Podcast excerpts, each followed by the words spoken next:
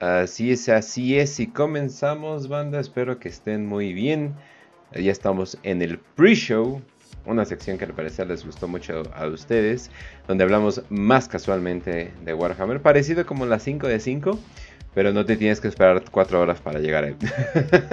algo, algo parecido. Pero bueno. Entonces, eh, vamos a la primera pregunta. Ahorita presento bien, bien a todos. Eh, pero vamos, bueno, nos pueden hacer preguntas de fantasy, nos pueden hacer preguntas de 40k, nos pueden hacer preguntas de lo que quiera. De hecho, la primera pregunta es de las Amazonas. Y yo, la verdad, yo pensé que seguían siendo canon, entonces me saca de onda. Pero para ir al que más sabe de fantasy y también de 40k, Facio, Facio, ¿cómo estás?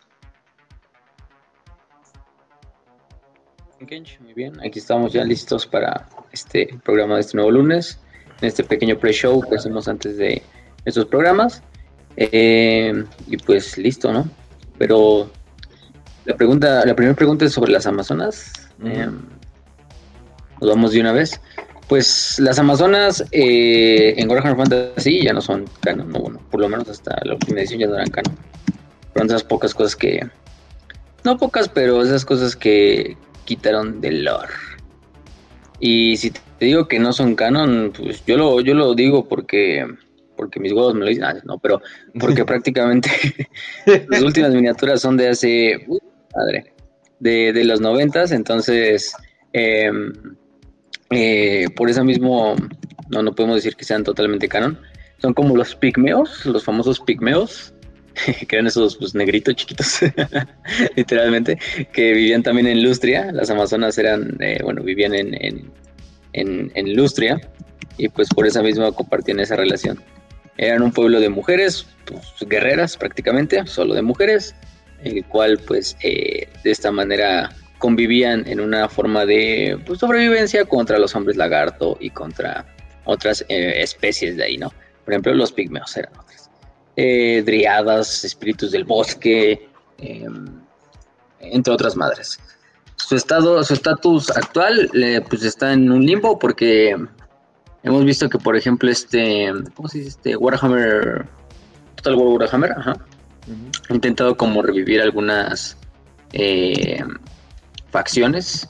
Bueno, no tanto, ni siquiera revivirlas, sino ha revivido personajes, revivido como tal, este, ciertas facciones, pero lo último que se sabe es que, por ejemplo, em, que, que la última vez que se logró escribir algo así de ellas fue en la sexta edición. Pues vieja, podemos decir que sí es. Entonces, eh, por ese punto ya luego nunca se vuelve a escribir. En el fin de los tiempos nunca se les como que les vuelve a recalcar. Hay unos cuantos personajes famosos como Anaconda, que era la líder de una banda de mercenarias de las Amazonas, eh, entre otras, que es la que más me acuerdo, que tenía su banda que eran las Amazonas de Anaconda. Entonces era ese, desmadre. Pero eh, fuera de eso, pues un poco más podemos decir. Algunos dirán, ah, pero eso abre posibilidades para que en Total War Warhammer las restablezcan. Mm, probablemente lo han hecho con algunos otros como eh, Principalmente lo vi con los Fimir, que eran una raza que también, pues ya mucho, hace mucho no se escribía, y que lo reintrodujeron como parte del ejército de, de, Norska. Pero, pues yo más bien lo dejo como uno de esos pocos experimentos de, eh, pues de que en Lustria haya más cosas aparte de los propios, em, ¿cómo se llama? Estos cabrones que son los, los hombres lagarto, ¿no? En este caso. Pero, y la, en Blood Bowl son muy queridas, ¿eh? Muchas, muchas personas. Sí, bueno, Blood Bowl es otra historia, pero sí en Blood Bowl. No, no estoy muy familiarizado con Blood Bowl, o sea, con el oro, pero de ese estilo. Pero por lo que sé, sí están, ¿no? O sea, son como. No sé si son una facción propia, eso sí, no sé. Pero sí he visto bastantes miniaturas, ¿no? De hecho, ahorita acaban de sacar unas, ¿no? La de la ranita, ¿te acuerdas que hablamos la otra vez? Creo que fue en una cápsula de. de, de, de Warhammer Minus, creo hablamos y hablamos de esas miniaturas, ¿no? Pero ahí sí son muy queridas. A mí, ve, la, idea como que ya entre tantas facciones así medio rotas de Warhammer, como que ver a unas mujeres de la selva, pues se me hace medio meme. Pero, hay gente que pues le gusta, ¿no? es que, ¿qué tiene de, de, épico eso? Pero, pero bueno. Eh, además están muy basadas con esa mamá de las de las Amazonas de, de DC Comics. Y, o sea, son como mujeres maravillas prácticamente. Ah, mm. ya. Entonces, sí, sí. es que solamente. no tanto así, pero sí. Pero es que es la única manera que puedes luchar contra, no sé, güeyes infusionados con sangre de dioses eh, volando en hipogrifos. Es como que verga, o sea, y unas viejas ahí de la jungla. Es como que vea con eso. Pero, o sea, nunca, tampoco nunca dijeron así. Oficialmente ya las Amazonas dejan de ser una facción. Pues tampoco así, pero cuando, o debes de saber que cuando digamos, Warhammer dejan de, escribir sobre algo, es muy probablemente porque ya no va a ser canon, lo están retconeando. Entonces, si eso le pasó a las Amazonas, a los pigmeos, eh, a otras razas de por ahí, pues es por algo. Por algo porque dentro de Games Workshop los escritores dijeron, no, pues como que esto no jala. Simplemente dejémoslo en el ostracismo. Que recuerden que alguna vez hubo ahí Amazonas, pero actualmente pues valen madres. Entonces, pues sí. Así es. pero quién sabe, o sea, te digo, cuando en Total Warhammer que ha abierto muchas puertas para el nuevo lore de Warhammer Fantasy, bueno, no el nuevo lore, pero para revivir ese lore. Pues han traído facciones, han traído personajes, han traído que muchos pensaban que estaban muertos y pues, hay los squads en 40k, ¿no? Yo creo que es el mejor ejemplo recientemente, ¿no? De que antes los squads eran, eh, pues ya ni siquiera eran una facción, o sea, eran como que unos soldadillos de por ahí que podías incluir, uno que otro squad y ya. Pero ahora ya literalmente, o sea, tienes facciones entre, bueno, más bien como... Sí, o sea, sí son facciones dentro de la... Ah, no, es que no, no quiero decir facciones dentro de la facción, pero eh, dentro de la raza podría ser, porque Muchas veces así lo dividen por razas o algo por el estilo. Entonces ya hay un chingo de vehículos, o sea, ya puedes hacer tu propio ejército de puro squad, ¿no? Entonces ya es como, pero ya por eso mismo tuvieron que cambiar mucho del lore, ¿no? O sea, ya no es como que lo clásico, sino más bien ya hay como que ciertas actitudes, ciertas, eh, ya hay como que diferentes actitudes que cada eh, grupo o tribu de squads tiene, tiene el pedo de las IAs que los están ayudando, toda la historia que les pasó en el Warp, pudieron haber pasado 100.000 años, pudieron haber pasado 10.000 años, nada se sabe porque estaban atrapados en el Warp, ¿no? Sí, sí, sí, y pues con lo de las... Pues, creo que en Warhammer también hemos dicho, no, nada, nunca deja de ser canon. Eso también hay que tenerlo en cuenta. Y más que que dejen de, ser canon las Amazonas, más bien yo creo que hice una palabra mal, en realidad es simplemente de que están olvidadas. Entonces, al estar olvidadas, pues simplemente ya no se escribe nada de ellas, no sabemos de su paradero, nada, nada. Porque, pues si meten, por ejemplo, la raza de perros de la guerra, bueno, la facción de perros de la guerra, que son mercenarios de un chingo de lugares de Warhammer Fantasy, pues las Amazonas fácilmente pueden entrar en ese ejército. Al igual que Arabia, al igual que otros desmadres. Pero todo se basa en que pues nunca tuvieron un ejército, la gente no, pues no, era como que una facción que fuera así, oh sí, me encantan las Amazonas, ojalá tener un ejército de las Amazonas y pues por eso se dejó de, escribir de ellas. Pero pues ahí siguen, ahí están, o sea, es lo que En Blood Bowl existen, en, otras pues también, pero, pero simplemente esa parte. Va, va. Creo que eso responde la pregunta. Eh, bastante bien. alguna vez les dediquemos una cápsula, pues eso es otra cosa, algún día, pero, pero eso será otra cosa. Eh, estaría bueno para la cápsula, definitivamente. Eh, otra, si los hombres lagarto invadieran el viejo continente, podrían ganar contra todas las demás razas. Mijo, mijo, ya, ya estamos, ya está mamando, ya está mamando. Ay, Dios mío. Eh, ¿Quién ganaría? Superman o Hulk? Pero bueno. La siguiente dice: si la, si la workshop no fuera cobarde Ah, cabrón. Si Games Workshop, supongo, no fuera cobarde y pusiera en el juego de mesa ah, a los Katai, Kislev y Bretonia otra vez en el Age of Sigmar, ¿creen que les iría bien? ¿Estaría bien otra facción humana en 40k? Ah, ok, esa es otra pregunta. Pero más bien están diciendo, oye, ¿Bretonia no está en Age of Sigmar? Oh, ok. No, no, no está. No está. Las cortes como ah, no, no es cierto, este. No, no, eh, pues no, está. O sea, muchas veces en el meme de que las cortes de come carne son básicamente Bretonia o vampiros larpianos de Bretonia. Y que sí, en parte sí, pero um, oficialmente no, no hay una facción como Bretonia ya, ni Kislev ni nada. Creo que todo como que lo han metido en esa nueva facción que es como la de ciudades libres, Free Cities. Em, no, no, tampoco no totalmente todo lo que les digo, porque yo de hecho sé Sigmar poco sé. Entonces, pero por lo que he visto, creo que están ya como en esa, concentrados en esa facción de ciudades libres, que es como una facción donde juntas pues, de todo, así de todo, como. Y es creo que es como para jugar tus miniaturas viejas que ya no tengan una facción en Age of Sigmar. Entonces, pues las juegas como parte de las Free Cities y pues ahí siguen sobreviviendo, pero en realidad las Free Cities son como Pues sí, o sea, ciudades de, de Sigmar, como, bueno, no de Sigmar, pero que son prácticamente humanas, las cuales se llegan un chingo de gentes, entonces, de todos lados de, de los reinos de Age of Sigmar. Entonces, pues está, está raro el pedo, pero pero pero ya no, no, no existen ya. O sea, Kislev, Bretonia, eh, ni, ni, siquiera el imperio, ¿no? O sea, ni siquiera el imperio ya existe, o sea, como una facción así, o sea, ya en realidad simplemente son los, este, ¿cómo se dice? El, los cabrones que, mm, que pues, no, no sé cómo se llama la facción de, de Sigmar, pero en general los seguidores de Sigmar, ¿no? Entonces, pues, pues sí, ¿no? Entonces, eso es lo, lo curioso. Okay. Pero, pues, ya todo lo juntaron así, dijeron, chingue, eso, todo juntarlo en una sola. Y esa facción de Free Cities o de ciudades de Sigmar que. Eh, dicen, estaría bien otra facción humana en 40k. Sí, tu mamá por grande. Eh, siguiente. Hola, ¿existe algún Marine que se haya abandonado a su legión a capítulo que obviamente no se haya vuelto traidor? Un chingo.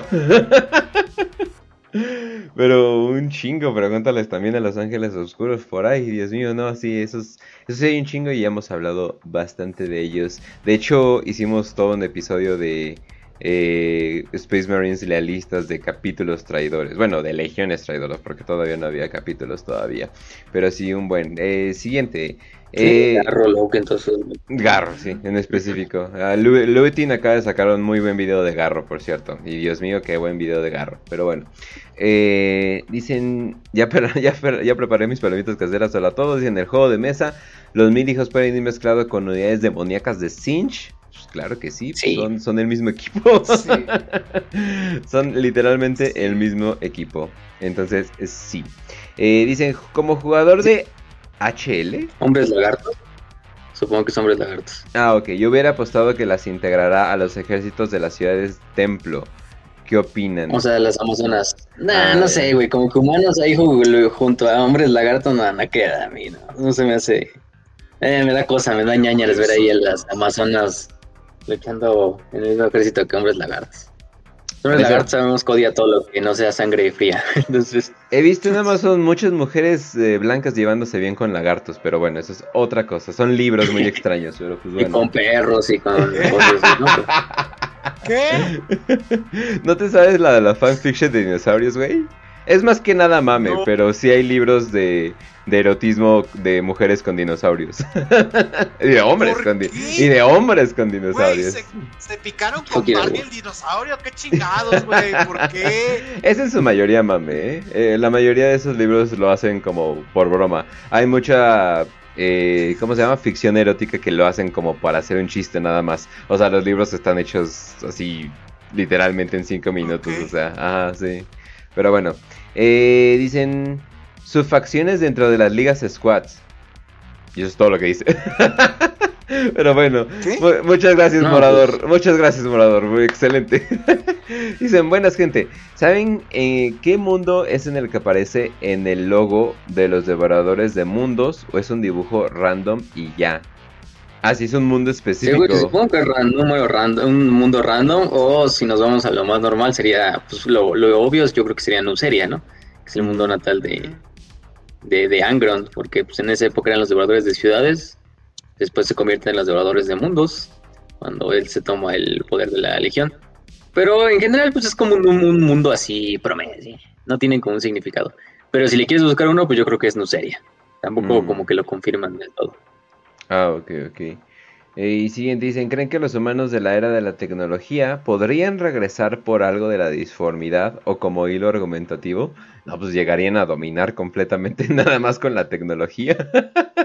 ya con eso sería suficiente. O sea, estaría... Ah, es que no sé, o sea, ya sé que hay ciertos elementos de viajar en el tiempo en Warhammer, pero siento que es de las cosas que menos debes de meter a tu narrativa, a menos que literalmente se trate de eso, porque ya cuando empiezas a meter viajes en el tiempo es la narrativa más floja que puedes imaginarte. Es casi casi, o sea, viajar en el tiempo, eh, perdón, fans de Marvel, es literalmente el... Eh, o sea, aparte de un Deus ex máquina, Eh, les explico, antes en las obras, eh, literalmente tenían una maquinita que bajaba un dios y el dios se resolvía el problema de la trama. Eh, entonces le llaman un deus ex máquina. O sea, es cuando literalmente baja un dios, dice, oh, voy a revivir a todos, ¿no? Como pasa en los animes, ¿no? De que, ah, se murió tal persona, oh, pero revivió por, ¿no? Por X razón, ¿no?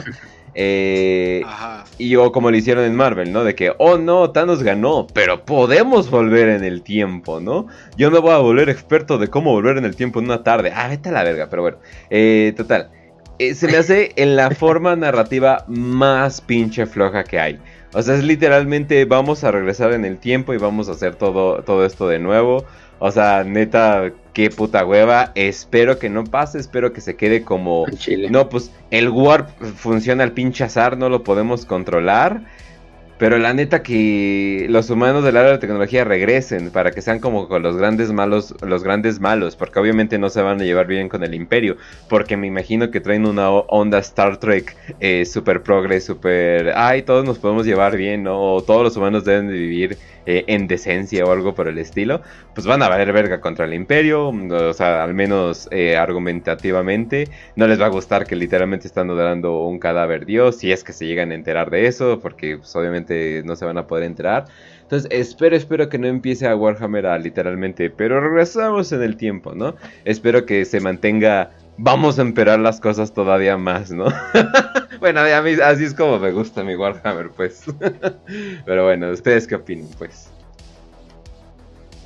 Sí, no, no, yo eso, por esa parte también concuerdo con Kench. Yo creo que cuando una serie, lo que tú quieras, película, cómic, lo que tú quieras, empieza a utilizar ese desmadre de viajes en el tiempo, eh, ya yo creo que es ya que está muriéndose la pinche trama y tienen que intentarle eh, revivirla y o sea, no mames, o sea, este es como intentar ya revivir un pinche ancianito con, con siete enfermedades y todavía darle maniobras, ¿no? Sí, no, sí, todavía, todavía, las, todavía lo sacamos de aquí. No, pues, pues, buena suerte intentándolo, pero es, en este caso, pues, yo creo que em, de que haya una tecnología en la era de la oscura de la tecnología, pues no, ni, ni yo lo creo, porque sí, ni los, los necrones, que son los únicos que tienen algo parecido con Orican, lo hacen de vez en cuando. No es como que Rick todo el tiempo esté viajando del pasado y al, y al futuro, simplemente como que hace pinche como la película esa de. Ajá, y viaja segundos, literalmente. Como esa pinche película de Adam Sandler, así de la de Click, creo que se llama La Pendejada. sí. Así, más o menos como ese desmadre. así donde trae su controlcito y regresa o adelanta o le pone pausa. O más así, ¿no? La maldeciste, Pero... Ahora Adam Sandler va a interpretar a Orican en el infinito y lo divino. no. Demonios. Pero sí, no, no, yo creo que no. Eh, ojalá nunca haya un hilo así de ese tipo. Que ya lo ha habido, ¿eh? Ya lo ha habido, porque se supone que Argel tal y los portadores de la palabra regresaban en el tiempo y ellos eran los que le daban al, al bebé, a los bebés primarcas y los aventaban en los portales. Pero bueno, y eso es hasta algo limitado. Y dices, ah, bueno, aquí no se ve tan mal porque, digamos, no está no, no es algo así que, que sea una pinche aventura toda una subtrama, no, nada más de que regresan por todos de la disformidad y ya. Pero luego lo retconearon con el pedo de Erda, entonces pues, ya no es canon. Entonces, pues sí. Sí, han estado. No, y entre más libros salgan de la herejía, más vamos a saber qué pedo bien, bien. Entonces, eh, espero que dejen una que otra cosa en misterio todavía, para que haya headcanons eh, flotando sanos y salvos por ahí. Pero pues bueno. Eh, dicen. Ay, güey, vamos al siguiente, que sería. Eh, creen que el emperador, siendo ya un dios de la disformidad, interfirió durante la gran cruzada y la herejía para asegurar su apoteosis nacimiento. No, yo, yo siento que el emperador lo menos que quería era, era morir o estar en ese estado que estaba ahorita. Claramente él eh, tenía esta intención de seguir vivo. o sea, pero muy claro hizo todo lo posible para estar vivo y fomentar su inmortalidad y dominancia sobre toda la galaxia. ¿Para qué?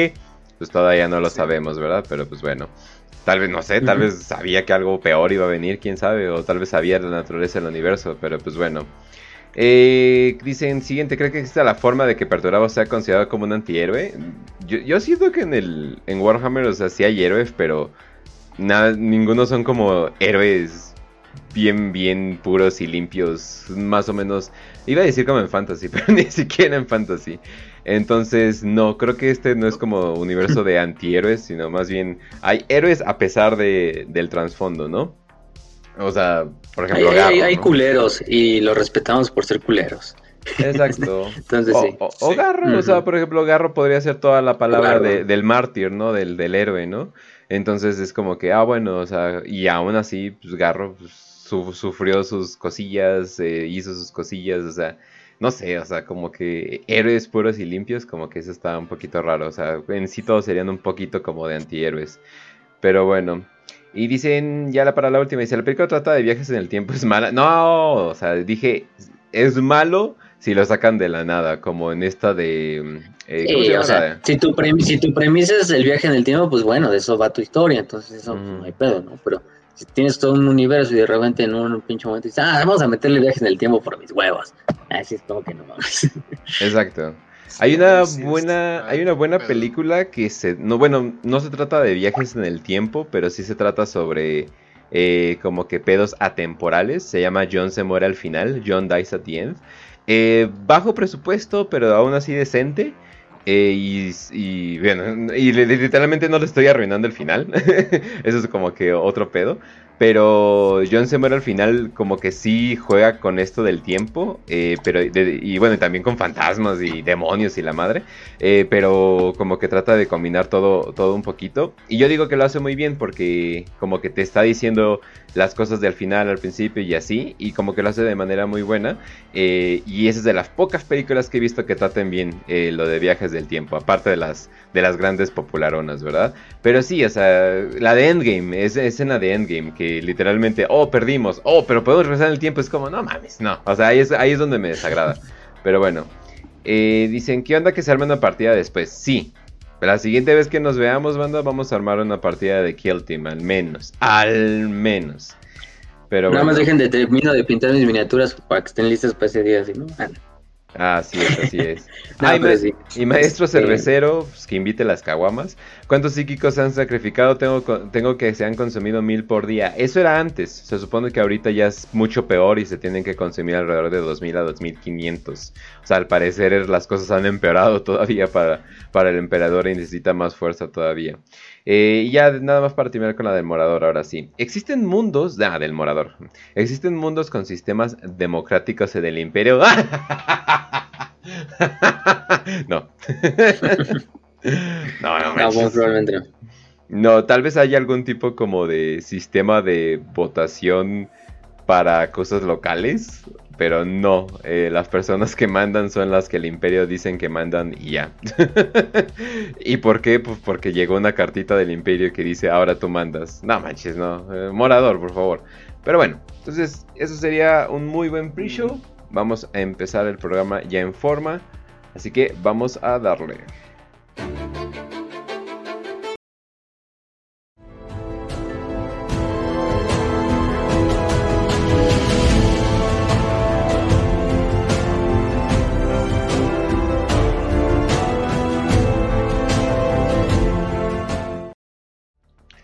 Y comenzamos, comenzamos ya propiamente el programa de hoy.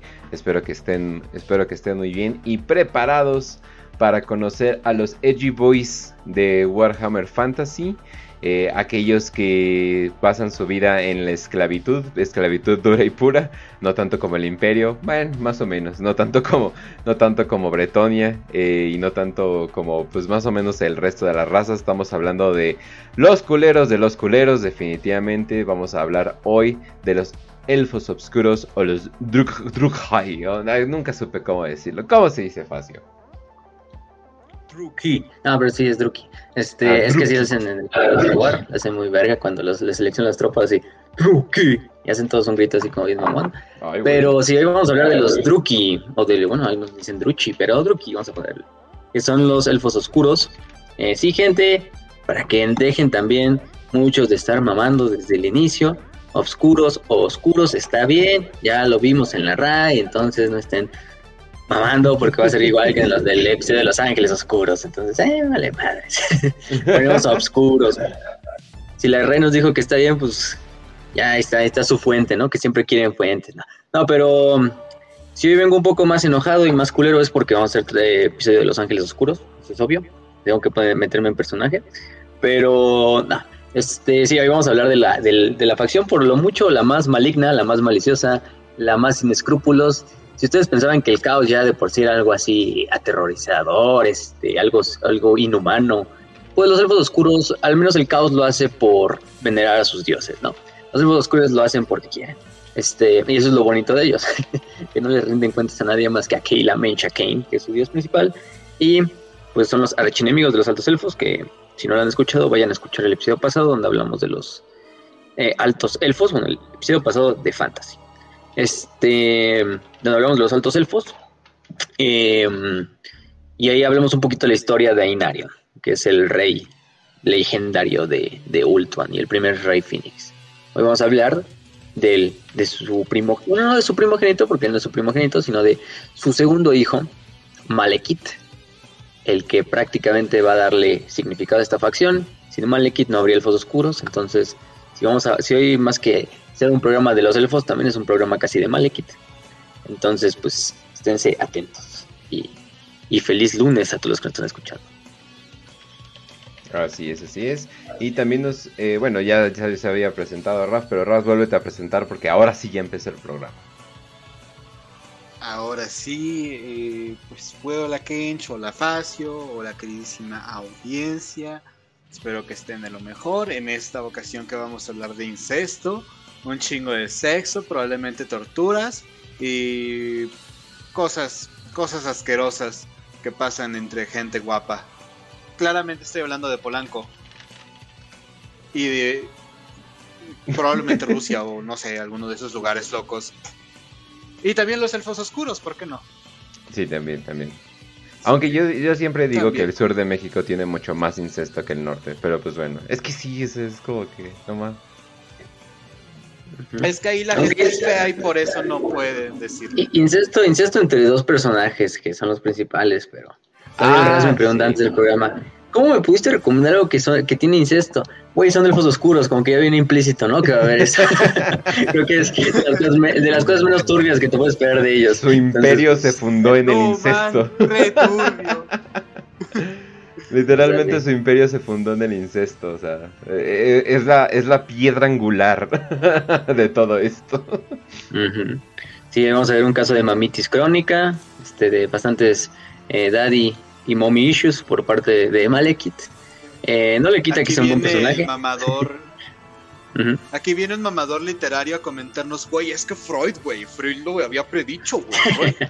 y todo el tiempo diciendo sus mamadas. Freud lo predijo. Este, Freud lo predijo. Freud escribió Warhammer Fans. Oh. en este caso. Por esto tan de la chingada esta parte. Este, pero bueno. eh, no, no es cierto, no, está, está buena la historia. Pero um, hay que, hay que dar como una aclaración antes de iniciar, por, por esa parte, y ahorita vamos con un panorama en general. Esta historia de los elfos oscuros, por lo menos ya después de lo que es el episodio de la secesión, es como eh, una historia muy repetitiva, en la cual eh, prácticamente hay un rey elfo pendejo, Malekita aprovecha e invade Ultuan. Lo derrota el siguiente rey elfo que es un cabrón, y lo, y lo saca de, de Y así la historia se repite, se repite hasta el fin de los tiempos, donde, ah, bueno, la historia de los elfos por lo menos está interesante y se hace un pinche desmadre, un desmadre bien cabrón entre todos. Los que alguna vez, y nuestros personajes favoritos de elfos, elfos oscuros y, y elfos silmanos. Entonces, pero bueno, ténganlo en mente. No vamos a contar toda la historia porque puta madre, o sea, la cronología de los elfos oscuros, hijo, eso. O sea, la verdad es que sí se, la verdad es que sí se maman con, con todo el con toda la historia, porque yo creo que fue de las fue de las primeras facciones contra los altos elfos, entonces historia pues les sobra a los güeyes. Eh, historias, novelas, películas, tengo películas, este, este, ojalá, ojalá fueran películas, no, pero les sobran, entonces de todo ese tipo, entonces, pues vamos allá. Y era una de las facciones más, más rotitas de, del juego de mesa, entonces, pues, ustedes ya sabrán más o menos a qué nos enfrentamos. Ah, sí, ok. Pero Sí, sí, estaban muy bien posicionados en el juego de mesa. Es tier a tier, si lo quieren ver así. Eh, oh. Pero bueno, ya, no todavía hay gente que lo juega. Pero bueno, hay que dar un trasfondo general. ¿Quiénes son los altos, los altos, los elfos oscuros o los druids? Que muchos ya saben de otros eh, universos de ciencia ficción, otros universos de, fantasía, pues ya vienen ir más o menos dilucidando qué son los elfos oscuros. Eh, pero creo que los de Warhammer todavía llevan esa, esa idea un poquito más al límite. Porque no he visto otros que sean así igual de culeros. O sea, sí, casi siempre el elfo oscuro te lo manejan como este arquetipo de un ser totalmente opuesto a lo que es el elfo, o el alto elfo clásico de la fantasía. Eh, el, elfo oscuro es traicionero, este, embaucador, eh, destructor, torturador en este caso. Eh, basándose también en la historia de los nórdicos, de los elfos oscuros, que en realidad ni eran tanto elfos, eran como enanos prietitos. Así, o sea, eso era lo que eran los, los elfos oscuros, creo. Y, pero los, los elfos oscuros sí dijeron, ah, pues vamos a ponerlo pinche más edgy, lo más pinche mm, eh, sádico que puedas poner en un universo de, de fantasía métele todo el pinche estilo de degeneración que quieras, ya sea sexual, ya sea físico, ya sea psicológico, todo, todo méteselo. Y vamos a hacer una facción que incluso a los dioses del caos los, los dejan, los dejan como pendejos, ¿no? Después decidieron hacer a los elfos oscuros.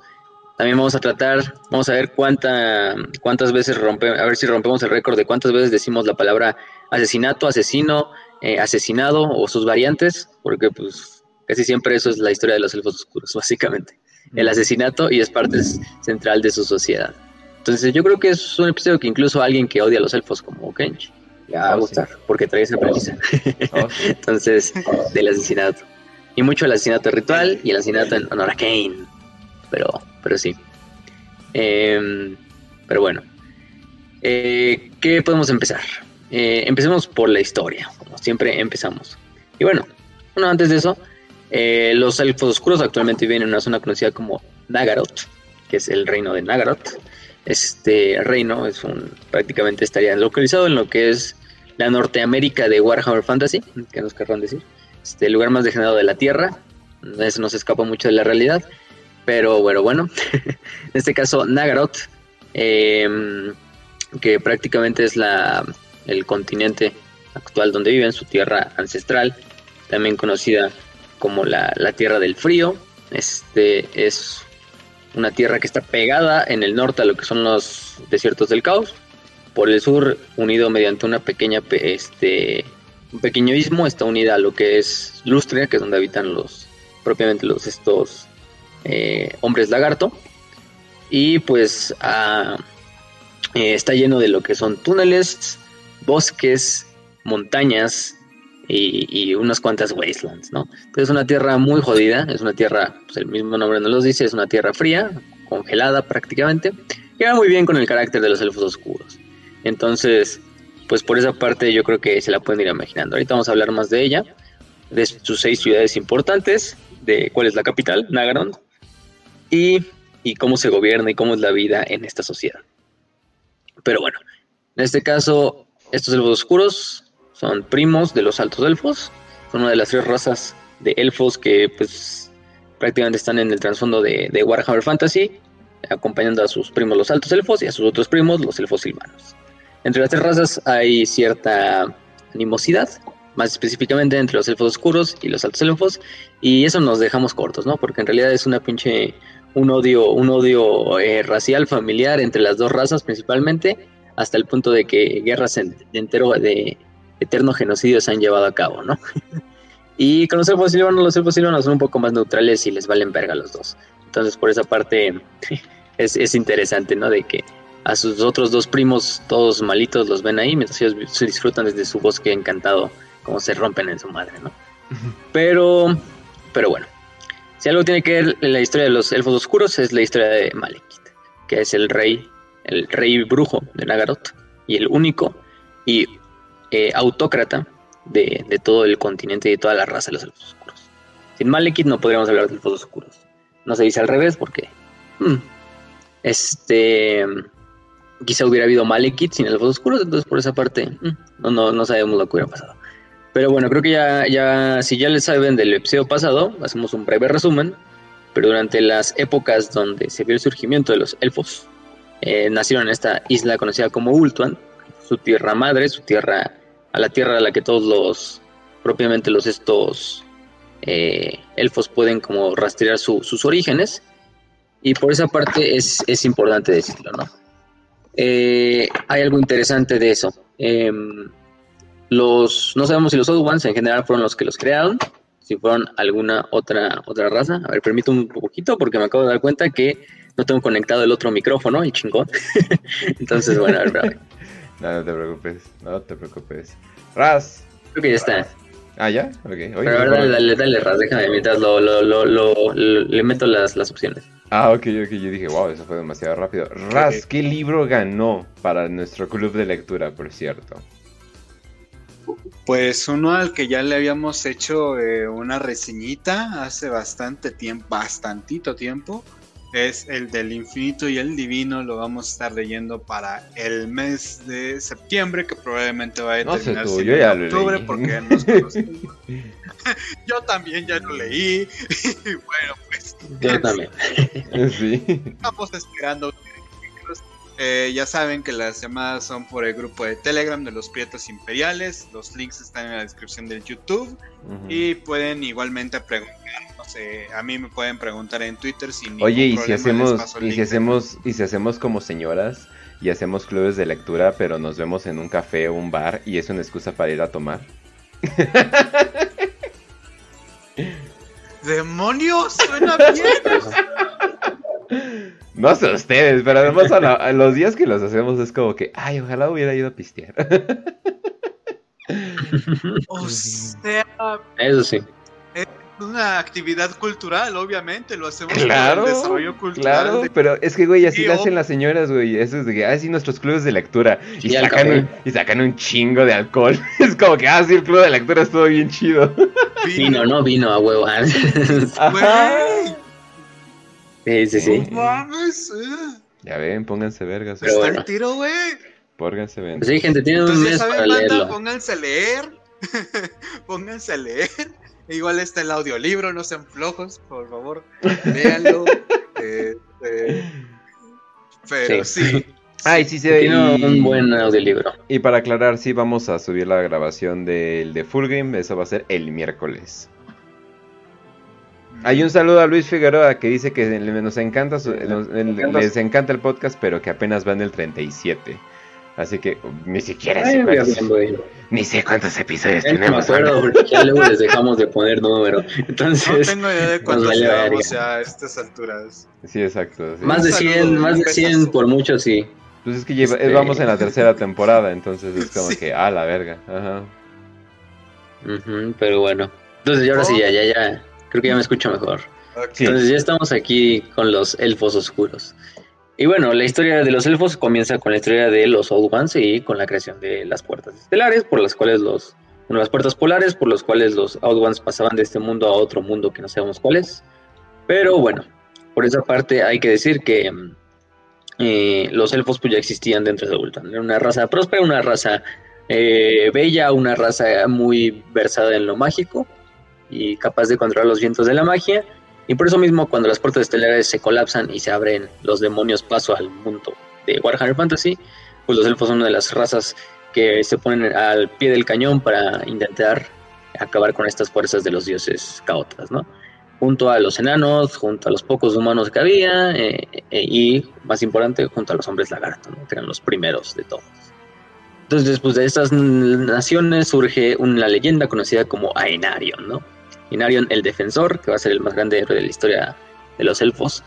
Eh, Anarion, pues, eh, si recordarán el episodio pasado, dijimos que pues, él invoca la ayuda de los, de los dioses, eh, les ofrece sacrificios y finalmente se dirige al fuego sagrado del máximo dios Azurian, el dios del, fuego y de, y de todos los dioses élficos, y se ofrece como sacrificio, ¿no?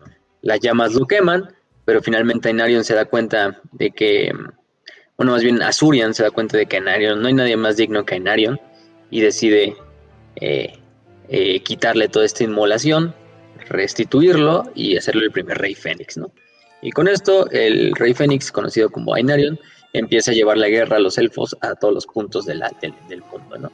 Eh, una, un, un, rey como nunca ha habido otro, un héroe como nunca ha habido otro, pero finalmente este también algunos amigos se le une, por ejemplo, el famoso Caledor Domadragones, el primero de todos de su línea familiar, que le da este plan, ¿no? De finalmente eh, oye, hay que hacer un vortex porque la única forma de acabar con los demonios es quitándoles todo de lo que se alimentan, que es el propio viento mágico.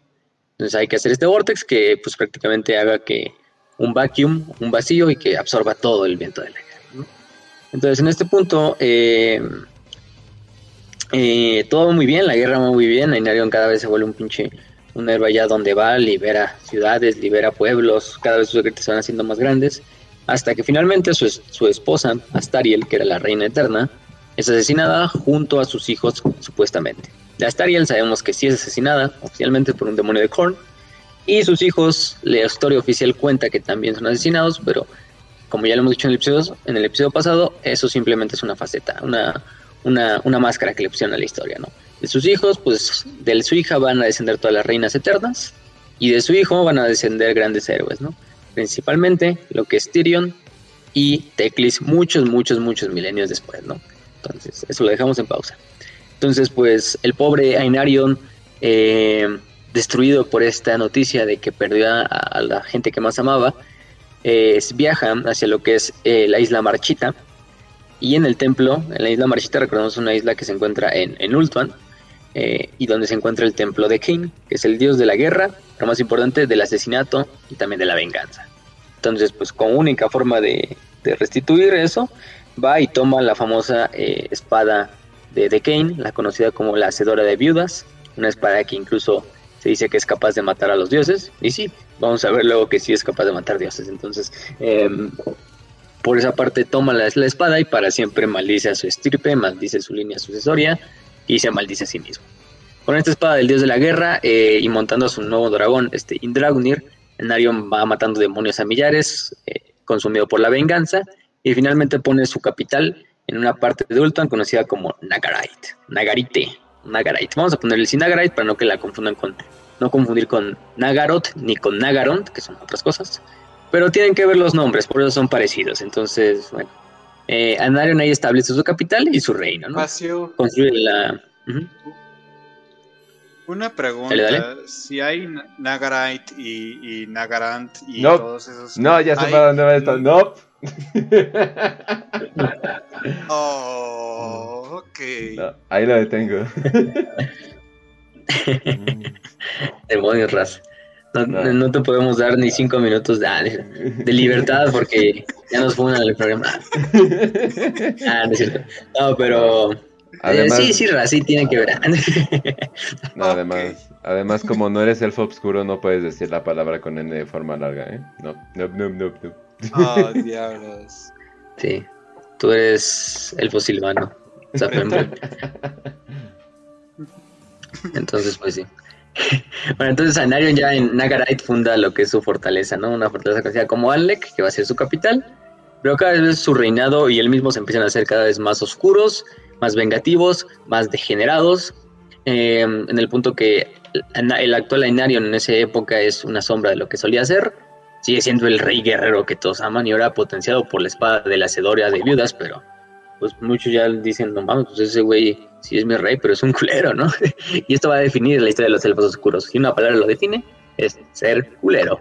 Y el asesinato también, la palabra asesinato, pero es otra. Eh, entonces, pues todos los elfos de todas las partes, en especial los más belicosos y los más vengativos, y también los más degenerados, van hacia Nagarite para unirse a la corte y al ejército de Ainarion, ¿no? Los demás elfos luchan por su supervivencia como pueden, porque Ainarion como que se le aburre de la guerra un poquito y pues se va simplemente a Nagarite a pues, meterse en cosas como el, placer o, duelos de, supervivencia o, de honor y, y todo hacer su desmadre, ¿no? Y sí, aunque ya se le murió una esposa y se supone que se murieron sus hijos, pues vuelve a casarse. Y ahí encuentra una hechicera conocida como Morati, que era una hechicera que él había rescatado, una hechicera élfica, que él había rescatado una hueste de cultistas de Slaneshu, y qué casualidad, ¿no? qué casualidad que Morati estuviera ahí, ¿no? Em, pero bueno, rescata a Morati. También los elfos oscuros, si ya dijimos que la historia de Malek va con la historia de los elfos oscuros, pues también va con el nombre Morati. Y bueno, entonces, de esta Morati la, mm, toma como esposa. Aunque Morati y Astariel eran diferentes caras de como si fuera una fuera el día y la otra la noche, pues no podemos negar que Morati quisiera una de las mujeres más hermosas en todo Ultuan, o de las elfas más hermosas de todo Ultuan, y pues a, a Narion le, le gustó, ¿no? Y ahí puso sus ojitos. Entonces, de esta manera, em, algunas leyendas afirman que la Morati con sus propios poderes hechiza al rey Fénix. Eh, no lo sabemos del todo, si es cierto, pero, pero puede ser quizá parte de las dos cosas. Pero finalmente tienen un hijo, un hijo que es bastante eh, fuerte, bastante pródigo, porque no es nada más el hijo de Ainarion, ¿no? que es uno de los mejores duelistas, héroes, guerreros de jamás, o quizá el mejor de toda la historia, y no aparte es hijo de Morati, que es una excelente eh, hechicera élfica, ¿no? Entonces, pues lo que pasa con Malekith es que hereda el poder de sus dos padres. Por una parte, sí es uno de los más grandes guerreros que jamás ha visto el, el mundo de Warhammer, pero también es un gran hechicero. Y por eso no por nada tiene ese título de el rey brujo, ¿no? Eh, entonces, bueno, Ainarion eh, tiene a Malekith y lo, reconoce como su heredero. Entonces Morati enseña desde pequeño a Malekith todos los secretos del gobierno, de la diplomacia. Ainario le enseña todo lo que tiene que ver con la guerra, eh, el mando de los ejércitos, etcétera, etcétera. Y obviamente también todo lo relacionado con hechicería de parte de su madre. Em, y pues la corte de Ainarion cada vez va creciendo hasta que pues unos ven que a Ainarion ya poco a poco le importa la guerra contra los demonios y sigue atacando a los demonios allá donde puede, defendiendo a su reino pero la verdad es que lo demás ya le vale madres. Hasta que finalmente, eh, eh, convencido por lo que es Caledor, que le, convence le lo convence de su, propio, de su propio plan, y en realidad no es tanto porque lo convence, es porque sin más que nada Caledor le dice, eh, si no quieres tú hacerlo, lo voy a hacer por mí solo. Me vale madre Sainarion, yo voy a a poner el vórtice que te prometí hace bastante. Si me quieres ayudar, bien. Si no, no me quieres ayudar, pues también bien. Lo voy a intentar, ¿no? Y Narion se emputa así porque, no mames, como tú, Caledor, mi gran amigo, me traicionas. Este, eh, ¿acaso traicionas a tu rey y no sé qué? Eh, y pues Caledor va en busca en realidad ni siquiera de la, última batalla contra los, contra los demonios, sino más bien de vengarse contra Caledor e irlo a aprender.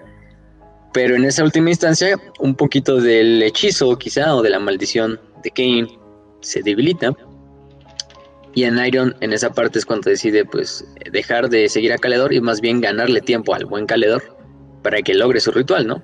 Es en esta parte donde sucede la batalla en la, en, esta, la batalla por el vórtice, que es la última batalla de estas guerras, en la cual se enfrenta contra cuatro demonios de, de este, de, de cada dios en especial. Eh, y cuatro grandes príncipes, ¿eh? no estamos hablando de cualquier demonio, ¿no? Se enfrenta contra los cuatro, junto a su dragón, los asesina a los cuatro, obviamente él queda bastante malherido junto a su dragón Indraugnir, y, y, pues con sus últimas fuerzas llega a lo que es la isla Marchita y vuelve a poner la que es la, la espada, la espada de Kane en su sitio, ¿no? Eh, aún así la maldición ya está pues en, en acción, eh, Caledor también hace, finalmente logra el, hechizo y junto a todos sus demás hechiceros que lo acompañaban, da su vida para que, para que se cree el vórtice, él queda atrapado en el vórtice junto a todos sus compañeros y todas las secuestres del caos quedan eliminadas de la tierra, bueno, por lo menos las demoníacas, ¿no? Eh, pues las, las demás pues las terminan destruyendo todas las demás razas con el pasar de los tiempos. Eh, Morati, obviamente, temerosa de perder a su rey justo antes de que la batalla suceda, pues le implora a Nairion que no, no acuda, que, que se quede con ella y que le promete una vida en la cual van a sufrir a todas las áreas del mundo y no se tiene que preocupar por nada de este desmadre. Ainarion simplemente dice, be gone, Todd, y va a hacer su pinche deber, que es, salvar el mundo prácticamente. Entonces, pues salva el mundo, Ainarion, pero con eso fallece, ¿no? Fallece y deja en su lugar la hacedora de vidas. Ultron queda en ruinas, pero por lo menos, digamos, hay una nueva época, una nueva era. Eh, en la cual los elfos pues, resurgen, renacen y de las ruinas empiezan a crear y recrear su, su propio reino de Ultuan, ¿no? Después de esto viene la era de la traición, que es en la cual el pequeño Malekith pues crece para convertirse pues en lo que obviamente iba, iba a llegar a ser, ¿no? Que primero que nada un gran hechicero, un gran líder, un gran general y un gran guerrero, ¿no? Eh, prácticamente Malekith honra la memoria eh, eh, honra la memoria de su padre a través de, dirigir ejércitos y de primero que nada, eh, incluso eh, abdicar o digamos dar el trono a otra persona, ¿no? Se la dan a Belshazzar. De todos los, los elfos escogen a Belshazzar como el siguiente sucesor de, de, de Malekith. Belshazzar pues no, no, no, tiene nada que ver con Ainarion, simplemente Belshazzar era uno de los generales que había quedado después de la guerra pues bastante bien, bien parados y, y lo escogen, ¿no? Malekith pues digamos está joven, ¿no? Para parámetros de un elfo obviamente. Entonces está joven, entonces pues todavía lo ven como, eh, está, está chavillo, ¿no? Que, que se curta más y a la mejor, ¿no? Y aunque es el hijo de Ainarion, pues no es Ainarion, ¿no? Hay que dejarlo en claro. eh, entonces coge al Belshazzar, ¿no? Ya sabrán, la mamá de, de, de morata y de, no mames, ¿cómo escogen ese güey antes que mi hijo? Este, no puede ser, eso es indignio, eh, todos estos son unos, unos pendejos que no saben nada, como al heredero de Ainarion lo niegan, y Malekith así como de, no tengo problema, mamá. Y, y, este, y simplemente sigue con su, con su vida, ¿no? X, a mí me vale madres. En general sabemos que no le valía del madres del todo, Malekith sí tenía bastante arrogancia y bastantes ganas de poder y sed de poder dentro de él, pero para que su plan tenga todo el fin o todo el tenga frutos como él quiere, pues debe de renunciar a este trono por primera vez. Como en honor a Belshazzar.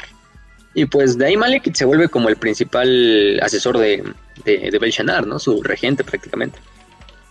En este caso, el príncipe Malekith, que es príncipe de Nagarite, pues va recorriendo todo el mundo. De ahí, por ejemplo, conoce a una mujer conocida como, bueno, una elfa conocida como Alisara, que era una sacerdotisa de la diosa Liliat, y se casa con ella. Eh, por ahí va también a, destruir lo que son imperios orcos, a luchar contra ejércitos del caos en, las, en, en todo el, prácticamente todo el mundo. También los elfos conocen finalmente a los enanos, se hacen amigas ambas razas, eh, y de hecho Malekith se hace gran amigo de eh, el rey enano Snorri Barba Blanca, ¿no? Eh, o Whitebeard, el famoso White Dwarf, en el fin de los tiempos y lo demás. Este, y de hecho se hace embajador de los elfos con los enanos. Pero, este, pues ahí se la pasa, ¿no? De hecho busca la armadura de su padre en la isla Marchita, queda paralizado frente al altar de Kane, viaja ciento un chingo de lugares, pero nunca tiene el valor para tomar la, la, espada. Está, está medio maldita la chingada. Eh, durante uno de sus viajes a los reinos del caos, a los reinos, a los desiertos del caos, el Malekith se encuentra con una corona de hierro. Una corona de hierro que no está forjada ni por manos élficas, ni humanas, ni de hombre lagarto, ni nada.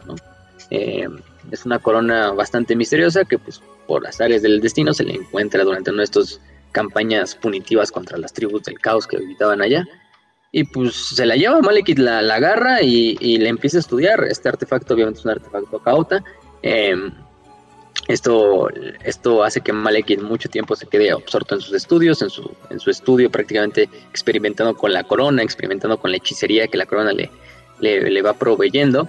Y esto hace que Alisara, que era su, su, esposa, pues cada vez que también se vaya alejando más de, de, de Malekith.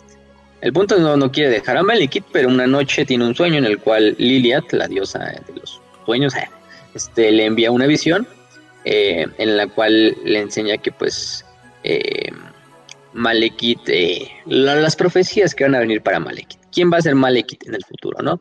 Entonces Mal, Alizar en chinga se va, se sale de la cama y se va de todo Ultuan, nunca la vuelven a encontrar. luego vamos a saber que en realidad escapa a lo que es Ateloren, que es el dominio de los elfos silvanos, pero eso lo dejamos en pausa, ¿no? Entonces Malekith pues despierta y ve que en la mañana y ve que su esposa ya no está y la busca por todos lados, pero finalmente se da cuenta que está. Y esto eh, afecta un poco más su aspecto y su carácter, cada vez se vuelve más cínico, más odioso, más rencoroso y pues también introvertido, ¿no? Va experimentando con esta magia oscura que le da la corona, también está lentamente va corrompiendo su espíritu y creando un insaciable deseo para, obtener el poder. Eh, bueno, entonces en este caso eh, todo se desemboca cuando la propia Morati, eh, que hay que adelantarlo desde ahorita, Morati abiertamente, y nos queda claro que claro en el fin de los tiempos, es una cultista de Slanesh. Mm. O bueno, rosa entre lo que es el culto de Slanesh y el culto a sus dioses patrones de los elfos. Eh, es una mujer que, que poco o nada le importa la, la, raza élfica, sino lo que le importa a ella es que su familia, y específicamente ella, a través de primero que fue su esposa Inarion y luego su hijo Malekith, pues tengan el poder, ¿no? Entonces, eso es lo más de que le interesa. Pero bueno, ella eh, es la que empieza, de hecho, a promover los famosos cultos al placer que piensan a crecer en las ciudades de los elfos. Y hecho, no son cultos Slanesh, o sea, no son cultos como abiertamente Slanesh, Slanesh, perdón, sino más bien son cultos a los, a los, a los dioses oscuros de los elfos, ¿no? En este caso. Em, hay otros que se dicen abiertamente Slanesh, pero muchos de ellos sí son cultos propiamente a dioses, ya los hemos dicho, propiamente como, como Cain, como esta, mm, como, es, ay, se me fue el nombre de la otra cabrona. Eh, Eret Kai, Atarti, Hekarti, Anait Raima, que son los dioses de los estos elfos, los conocidos como Sitarai, que son como los dioses oscuros del, del panteón élfico. Eh, y eso empieza a generar muchos problemas en, en, en Ultuan. Y ahí es cuando este Malekith entra, eh, en parte eh, por su plan, y hace lo que es la, la famosa, el famoso complot contra Belshazzar, ¿no? Es que si Malekith primero que nada se vuelve lo que es prácticamente el, el general de, de Belshazzar y empieza a acabar con los cultos del placer uno por uno y eso, eso le va trayendo muchas glorias y muchos beneficios en, la corte élfica. Em, y bueno, de hecho, el reino más afectado por estos cultos era el propio Nagarite, pero Belshazzar no actuaba contra él porque pues, era, el, el, el, reino del que alguna vez fundó Ainarion, entonces pues, eso traería bastantes problemas, ¿no? Eh, Malekith obviamente luego descubre que Morati es en realidad el poder en la sombra tras estos cultos eh, renega públicamente de ella e incluso ordena que sea apresada junto a miles de sus seguidores. Em, pero en realidad esto es solo la fachada. Malekith ya sabía muy, muy, muy de primera mano que su mamá era la, promotora de estos cultos y simplemente esto era una, una, cortina de humo que iban a hacer, ¿no? En última instancia, este Malekith eh, solicita a todos los príncipes de, de Ulton que se reúnan junto al rey Fénix en el templo de Azurian para eh, para decirles cómo va la guerra contra esos cultos y todo este pedo. Eh, y ahí es cuando Malekith finalmente lo que hace es eh, afirmar que Belshazzar es parte de estos cultos y, lo envenena, ¿no? Lo envenena enfrente de todos. Mm. Y, y, es cuando finalmente, pues, muchos príncipes no caen en el engaño, denuncian a Malekith, se ponen contra él y agentes de Nagarite que eran asesinos, invaden el templo, es un desmadre en el cual los leales a Malekith intentan eliminar a los, a los príncipes y de esta manera acabar con toda la clase gobernante de, de, Ultron para que pues Malekith sea el único, el único pues, eh, ser que pueda gobernar. Y es cuando Malekith dice, ah, mira, están las llamas de Azuria, ¿no? Las mismas que entró mi padre. Para que vean, y para que vean que no solo estoy tomando el poder así, y que soy digno como mi padre para tomar el trono de Ultron, voy a entrar a las llamas, ¿no? Y el pequeño Malekith, bueno, el joven Malekith se introduce dentro de las sagradas llamas, em, que todos, se supone que todos los reyes Fénix deben superar para convertirse en rey Fénix. Y en el momento en que entra, pues el güey se empieza a chicharrar inmediatamente. Azuria no ve en él un ser digno como lo fue alguna vez Ainarion. Entonces las llamas, pues lo queman, lo queman inmediatamente, pero lo queman incluso de una manera mucho más apresurada que lo harían con una persona con un cuerpo normal, ¿no? Eh, le arrancan toda la piel, la carne, los, labios, y pinches ojos. Aprovechen, está aquí, chingensela ahorita. Sin orejas, sí, o sea. Es el pedo, ¿no? Y queda el pinche, queda ahí el pinche, el, el pinche muñoncito todo quemado ahí en, en, el suelo, ¿no? Cuando sale de las llamas finalmente. Con lo poco que le queda de fuerza este, este madre que te alcanza a salirse de las llamas y pues ahí ves el pinche cadáver todo echando humo, ¿no? De repente se quedó y dice, no mames, pues llevémoslo, llevémoslo. Este, este ya está a punto de morirse y se lo llevan en chinga Nagarite, dejando a muchos de los príncipes muertos, sí, en el templo, pero otros sobrevivientes. Esos sobrevivientes pues van a ser lo que van a hacer la resistencia contra, contra el propio Malekith, ¿no? Em, pero bueno, entonces se lo llevan a este eh, como tal a, a, lo que es la, la a de nuevo y ahí le forjan primero que nada lo que es una nueva armadura, ¿no? Una armadura que de hecho va a dejar de ser una armadura y más bien convertirse como en un, en un ataúd eh, con el que va caminando todo el tiempo, que es la armadura de la medianoche. en esta casa, esta armadura de la medianoche es más como incluso una armadura que le da soporte vital al pobre Malekith Eh, o sea, sin la armadura prácticamente Malekith no viviría. Digamos, se convierte en un pinche Darth Vader, pero en Warhammer Fantasy, o sea, tiene que, tiene que hablar a través de un resonador de voz.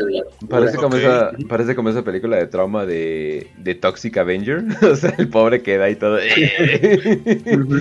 Es que lo, tiene, eh. lo, tiene que sostener ahí las cosas. Ay, ah, qué horror. no, mucho, mucho, después de muchos terapias de rehabilitación, ya Malek pues, restablece, se restablece para comandar a su ejército. También la corona esa de hierro se la funde a lo que es su, su casco. Y también de esta manera, pues, eh, propiamente lo que, lo que lo que hace es que pues junta esta corona con su armadura y también se vuelve potencia sus poderes de, hechicería, ¿no? Eh, ¿Qué más podemos decir de, ese, de ese momento? Bueno, después de eso va a suceder lo que es la famosa, eh, conocida como Thundering, eh, que, o, bueno, así le ponen en inglés, que básicamente es como el desgarramiento, si lo quieren ver de alguna traducción, pero en español le ponen la secesión, que es del mismo episodio, básicamente, entonces de esa parte, pues, no, no, no, no se queden, no se queden con nada eh, quédense con, lo más importante. Entonces, si le crean su nueva armadura, lo salvan del borde de la muerte. Bueno, en realidad es su mamá quien lo, termina salvando con todo el poder de hechicería que tiene para, para estabilizarlo. Pero sí, si le quitamos la armadura a pinche Malekith, pues ahí veríamos un pinche, un pinche malvavisco y quemado, así sin labios, sin, sin orejas, sin nariz. O sea, tan jodido que quedó, ¿no? o sea, de por quererse meterse a la llama, ¿no? Que, que eso quede como una enseñanza de, de, de no agarrar la, la, la, estufa cuando está prendida, ¿no? Pero, pero bueno. Los, entonces los hechiceros del rey brujo, en este caso ya pasa a llamarse el rey brujo. Para este punto, digamos, toda la gente de Nagarite, que son sus partidarios, que es el reino que funda Inarion, pues lo, toman como su rey, como su rey legítimo, ¿no? Como el rey usurpado, de hecho. No es el que, no es el que está usurpando, sino más bien es el que le usurparon el trono estos malditos, ¿no? Estos malditos príncipes altos elfos, ¿no? Todavía no se, denominan ni siquiera elfos oscuros, ¿eh? Siguen todos a grandes rasgos siendo elfos, altos elfos todos, ¿no? Entonces, eh, pues sí. Y se viene esta época de la famosa secesión, que va a durar bastante, bastante tiempo, ¿no? Pero em, se escoge a lo que, bueno, también se escoge un rey. Pero las fuerzas del rey brujo pues invaden de forma total lo que es Ulpa. Eh, el rey Brujo, o bueno, este Malekith y Morati lo que hacen con un plan final es como, pues mira, vamos a desatar el pinche, vamos a romper el vórtice. Un plan medio retrasado, porque pues eso sabíamos, si lo vemos desde un punto de vista, pues eso va a joder tanto a Malekith como a, como a los elfos, eso sí, y a todo el mundo prácticamente, porque el, el vórtice es lo que deja a los demonios fuera de, del mundo de Warhammer Fantasy, ¿no? Pero pues es más el enojo, la pinche rabia y la venganza que dice, no, pues si yo no voy a tener el pinche trono, pues nadie lo va a tener y la isla se va con chingada, Y pues sí, empieza a hacer esto y atacar lo que es directamente el, el, ¿cómo se llama? El, el, vórtice. De esta manera, pues, empieza a atacar el vórtice con, con todo su poder mágico, también ayudado por todos sus hechiceros. Y el vórtice cada vez está yendo más a la mierda, de hecho.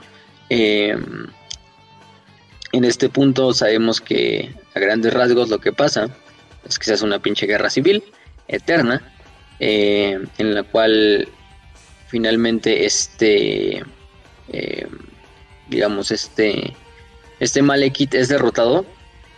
Más que nada porque en el último momento antes de que se ha destruido el, portal o el vórtice eh, este falla y los los espíritus de Caledro Dragones, del que creó de hecho el vórtice, de todos los magos que estaban atrapados en el vórtice, regresan al reino de los vivos por unos cuantos eh, minutos, unas cuantas horas, y lo que hacen es prácticamente hacer un contrarritual o un contrahechizo para mandar a la verga a Malekith, ¿no? Este, lo que hace es que la energía de los, de los hechiceros fantasmagóricos, si le quieren ver así, alcanza al rey brujo y a sus seguidores.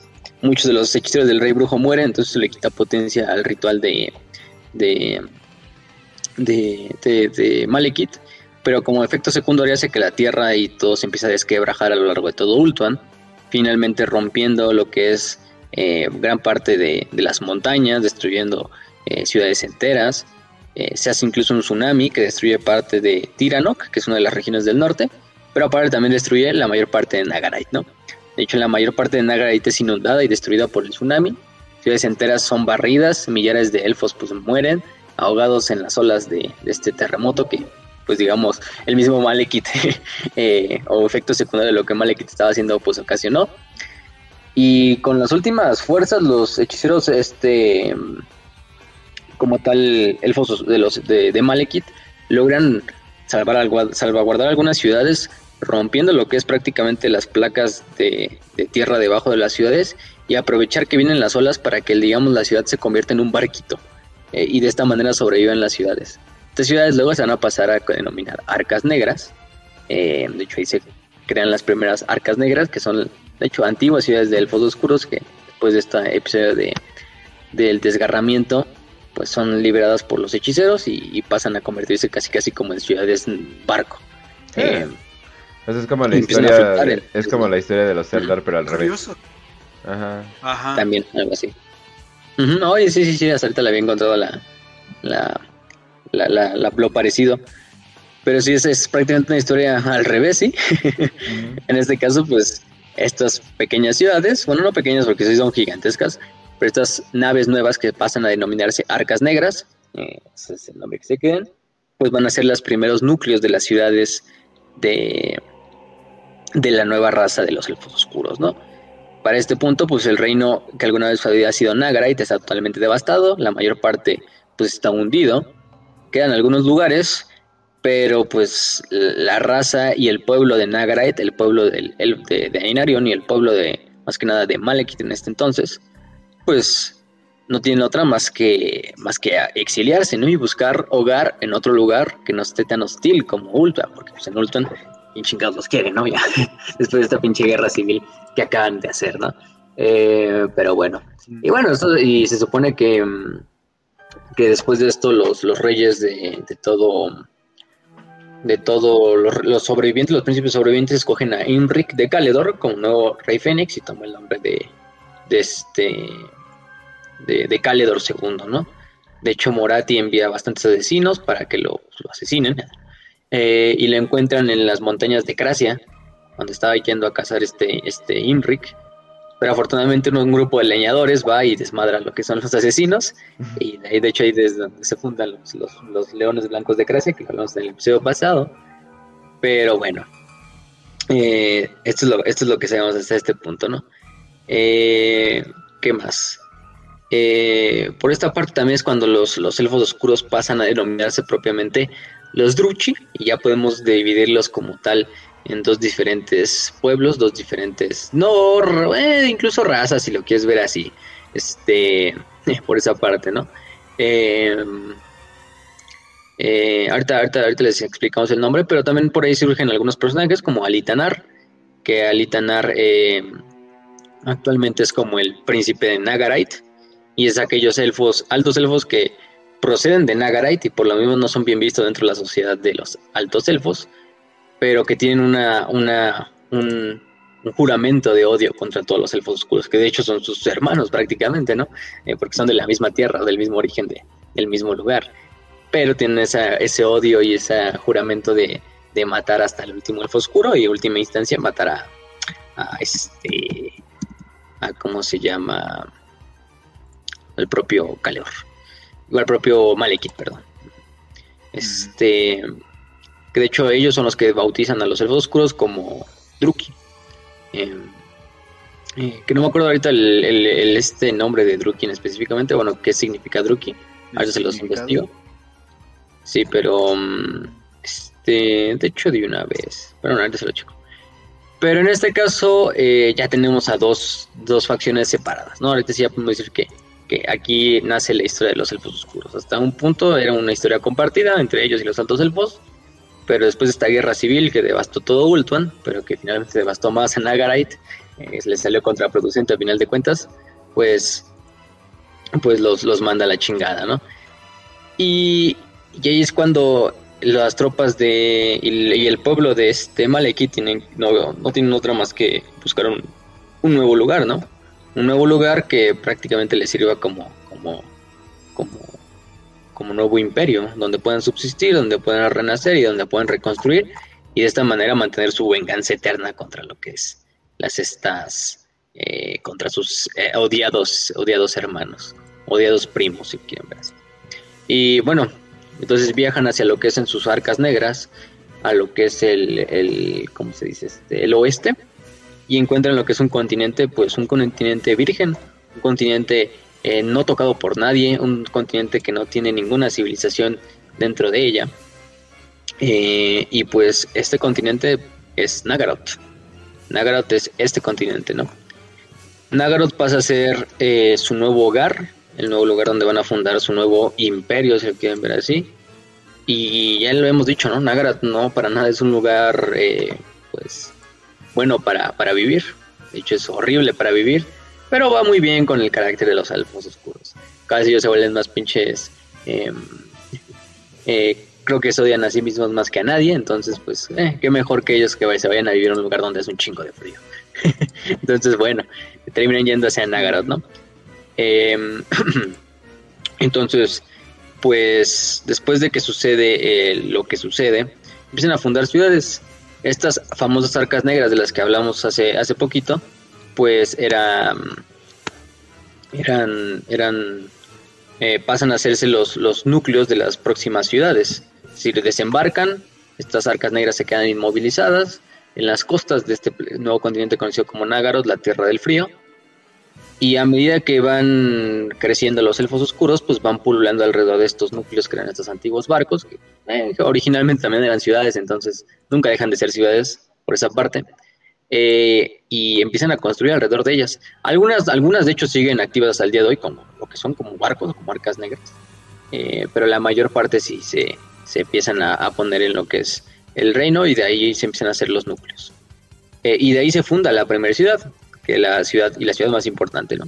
También aquí los Druki les pueden decir Nagaroti, ese es otro nombre con los que lo conocen, o sea, los que son de Nagaroth, pues, de la Tierra Fría. pero hay algo cagado. Este, pues sí llegan al principio, ¿no? Es una tierra helada, es una tierra llena de bosques, de montañas, nada, nada, nada fácil para vivir.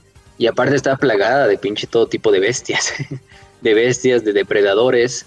Eh, los primeros años son difíciles para el pueblo de los Druki. Eh, la mayor parte del tiempo subsisten con lo que es la cacería de ciervos, mamuts y chingaderas que habitan en los bosques pero pues eso no quita que los depredadores estén todo el tiempo ahí acechando, ¿no? Mucha gente. Eh, prácticamente todas las noches desaparecen cientos de personas en los campamentos, están en los páramos, mientras se construyen las, ciudades. Y es el gran problema.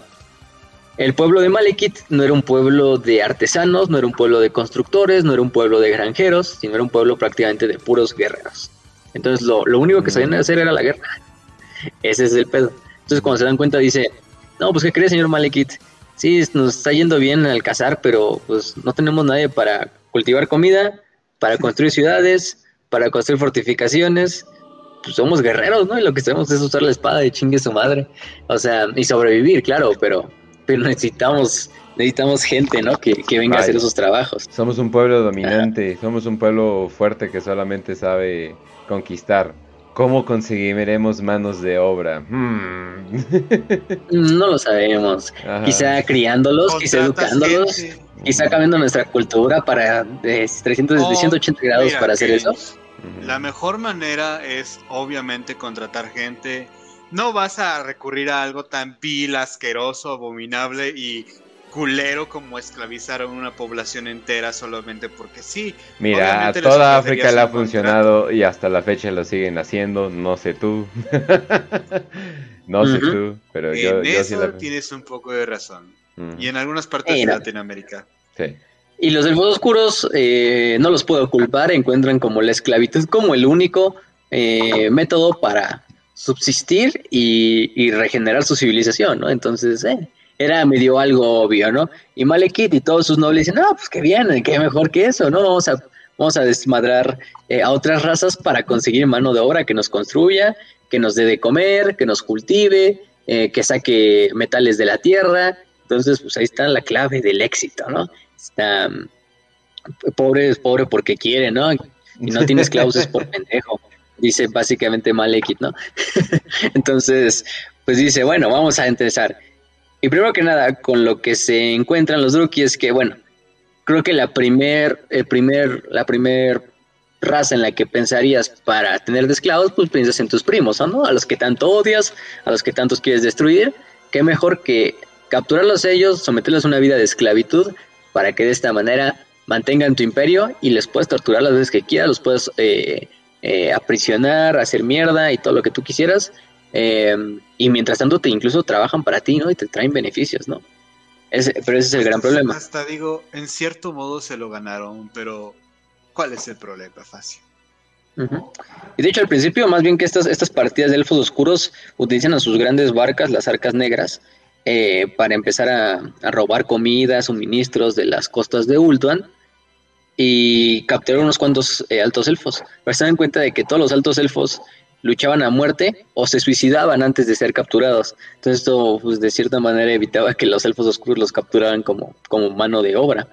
Eh, hasta que le llegan noticias de, de algunos elfos oscuros que ya habían recorrido hacia, más hacia allá del este. Y dicen, no, ¿qué creen? Y acabamos de encontrar una especie perfecta para el trabajo. Se llaman humanos. Viven en cuevas, en cabañitas de barro, son estúpidos, brutos, es justo lo que necesitamos. Gente que pueda crecer, eh, que puedan reproducirse rápidamente, que sean físicamente fuertes y que nos puedan hacer todos estos trabajos. Entonces Malek dice, pues a huevo, pongan todas las flotas a trabajar y mándenlas al viejo mundo, bueno, conocemos con el viejo mundo, a capturar humanos, ¿no? Que es lo que más van a buscar los elfos oscuros, ¿no? Y otras razas, ¿no? También de vez en cuando un enano, eh, de vez en cuando aquí sean unos altos elfos que a lo mejor no se suiciden, em, todo tipo, ¿no? Unos cuantos hombres bestia, pero los humanos sí, se convierten en la joya de la corona del comercio esclavo de Nagaroth. Entonces, con esto pues empieza a subsistir lo que es la, de nuevo la civilización eh, de los elfos oscuros y Nagaron se termina construyendo, ¿no? Que es la capital de Nagaroth, propiamente, que es la también conocida como Ciudad del Invierno. Eh, un lugar, eh, quizá uno de los lugares más tétricos de la Tierra, uno de los lugares donde no quise estar para nada. Una ciudad completamente en tinieblas, llena de torres gigantescas, con chingos de ángulos por mucho, los, por mucho los vampiros tratan mejor eh, a, los humanos, ¿verdad? Sí, no, por mucho, por mucho. Ahí eres un ciervo, aquí sí eres peor que la mierda, ¿no? digamos. Ay, güey, no mames. En eso se basa. ¿Qué? ¿Qué pasa? Güey, güey, no mames. Me estás diciendo básicamente que los mandaron a Nueva York. Y, y hay un montón de gente que quiere ir a Nueva York, güey. Explícame eso. Ay, yo nunca entendí. Tiene toda la descripción. yo nunca, nunca Hay gente que es feliz siendo esclavo de una oficina. Ellos, ellos saben, ellos piensan que no son esclavos, pero eh, si buscan la definición en, Google, son prácticamente toda la definición. Más que con, con uniforme de godines y, y viviendo en un departamento de 3x3. 3 metros, güey. O sea, no, está horrible. Pero bueno, cada quien, cada quien se toma su veneno. Entonces, sí. En este caso sí. Eh, pero bueno, aquí no es algo que decidas. Pero sí, ser un, esclavo en el reino de los elfos oscuros, pues prepárate, primero que nada. Digamos, al final de cuentas, ¿quién, quién inspiró a los Drukari en 40k para ser como son? Pues los elfos oscuros. Ellos fueron primero que, el, que los Drukari. Malekith y todas sus historias fueron mucho antes que, que Rook Trader. Entonces, em, por esa parte, es fue inspiración. Entonces, tú llegar como ser un, un esclavo, ser este, ser Brutus y vives con tu esposa Helga en una pinche cabañita de de tierra y barro ahí en, las costas de lo que en el futuro será Bretonia, ¿no? Eh, y de repente llegan, llega una pinche barcaza gigantesca que del tamaño de una ciudad a tus costas, de la cual bajan un chingo de güeyes altos, eh, pelinegros, eh, puestos en armadura negra y morada, con unos nombres súper pinche emos y bien edgys, así en, sus unidades, y, te agarran, ¿no? Matan a tus hijos, se llevan toda tu comida y se te llevan a ti y a tu esposa. En un viaje que dura meses, quizá incluso años, eh, en el cual día y noche lo único que tienes para comer es la mierda del compañero que tienes enfrente, prácticamente, de tu compañero esclavo, eh, recibiendo latigazos, ayudando a que la nave pues, siga moviéndose, y de vez en cuando viendo que uno de tus compañeros no, no regresa de después de que una, una bruja élfica se lo lleva para, según eh, que le ayuden algo, ¿no? y nada más escuchas en, la cubierta de arriba cómo se está llevando a cabo un pinche ritual de sacrificio, ¿no? Y nada más oyes mujeres gritando en honor a Kane, a un tal Kane, ¿no? este. Eh, y finalmente llegas a lo que es tu destino, que es Nagarond, o Nagaroth en todo el continente, y de ahí te van a mandar a diferentes ciudades. Hay diferentes ciudades de las cuales vamos a hablar ahorita. Pero, pues, eh, dependerá tu trabajo, dependerá tu fuerza. Probablemente tu esposa se convierta en una concubina, o más bien en una esclava sexual, eh, mientras tú te conviertes en un esclavo, no sé, del campo o de una mina. Eh, ella escogerás tu cual. bueno, no, no, es, que tú escojas, ¿no? Más bien te van, van a escoger por ti. Y aquí vas a trabajar 24/7, prácticamente 20 eh, horas al día, unas cuantas durmiendo, durmiendo en un pinche, pues en donde puedas encontrar, ¿no? Comiendo lo, lo poco que te dan, migajas de pan mohoso, siendo latigado, eh, siendo torturado de vez en cuando por, no sé, porque desapareció una beta de, de, metal precioso. Y entonces, pues los elfos se ponen a hacer auditoría con todos los esclavos de a ver quién chingado se la robó, ¿no? Y, por suerte no fuiste tú, pero también te tocó tortura. Hasta que finalmente cumples tus 80 años de edad, eh, eh, te fracturas por accidente en una, de estas, en una de estas partidas para minar y finalmente ya no tienes ningún uso para la raza élfica oscura y deciden pues eh, hacer lo mejor. para ellos no es una muerte rápida, para ti lo mejor sería una muerte rápida, pero para ellos no entonces deciden sacrificarte en un ritual Kane, en el cual te suben una pinche pirámide y, y habrá muchas maneras, ¿no? O te inmolan vivo en una, en una pira, o te sacan el corazón y se lo ofrecen a Kane, eh, te mutilan y te cuelgan en las diferentes partes, eh, te someten a un tipo de tortura eh, que implique algo, algo sexual por las elfas brujas, y finalmente te den la muerte. Yo creo que esa sería la mejor, ¿no? o quién sabe, ¿no? Este. ¿Sabes qué, güey? Te iba a decir que eso estaba muy culero, pero luego recordé que existe la Universidad de Yale, güey. Así que, ¿sabes qué? Cada quien elige su propio veneno, como dijeron. La gente está bien loca. Efectivamente. Y bueno, y tu sangre y tus entrañas y tu carne sirven para que un chingo de elfas brujas se den un baño en ella y rejuvenezcan, ¿no? Em, o se la coman. Entonces, bueno. Vaya. Una vida, una vida buena, ¿no? Yo diría. un colágeno. Sí, ¿no? Así prácticamente, o sea, ahorita vamos a ver qué pedo con eso de las elfas brujas y sus rituales para con Kane, entonces, pero bueno. Esa es la vida de un esclavo y es algo, algo tranqui, ¿no? Es una vida tranquila, digamos, en estándares de élficos, em, o en élficos oscuro, o druki. Entonces, pues, no, no es una existencia placentera, ¿no? Para nada, obviamente.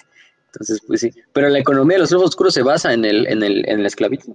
De hecho, de eso es lo que vamos a, terminar hablando. Pero bueno, de ahí vemos que Malekith ya inicia este plan de, de, de generar lo que es propiamente la, la esclavitud como, como moneda del imperio Druki. Entonces, bueno.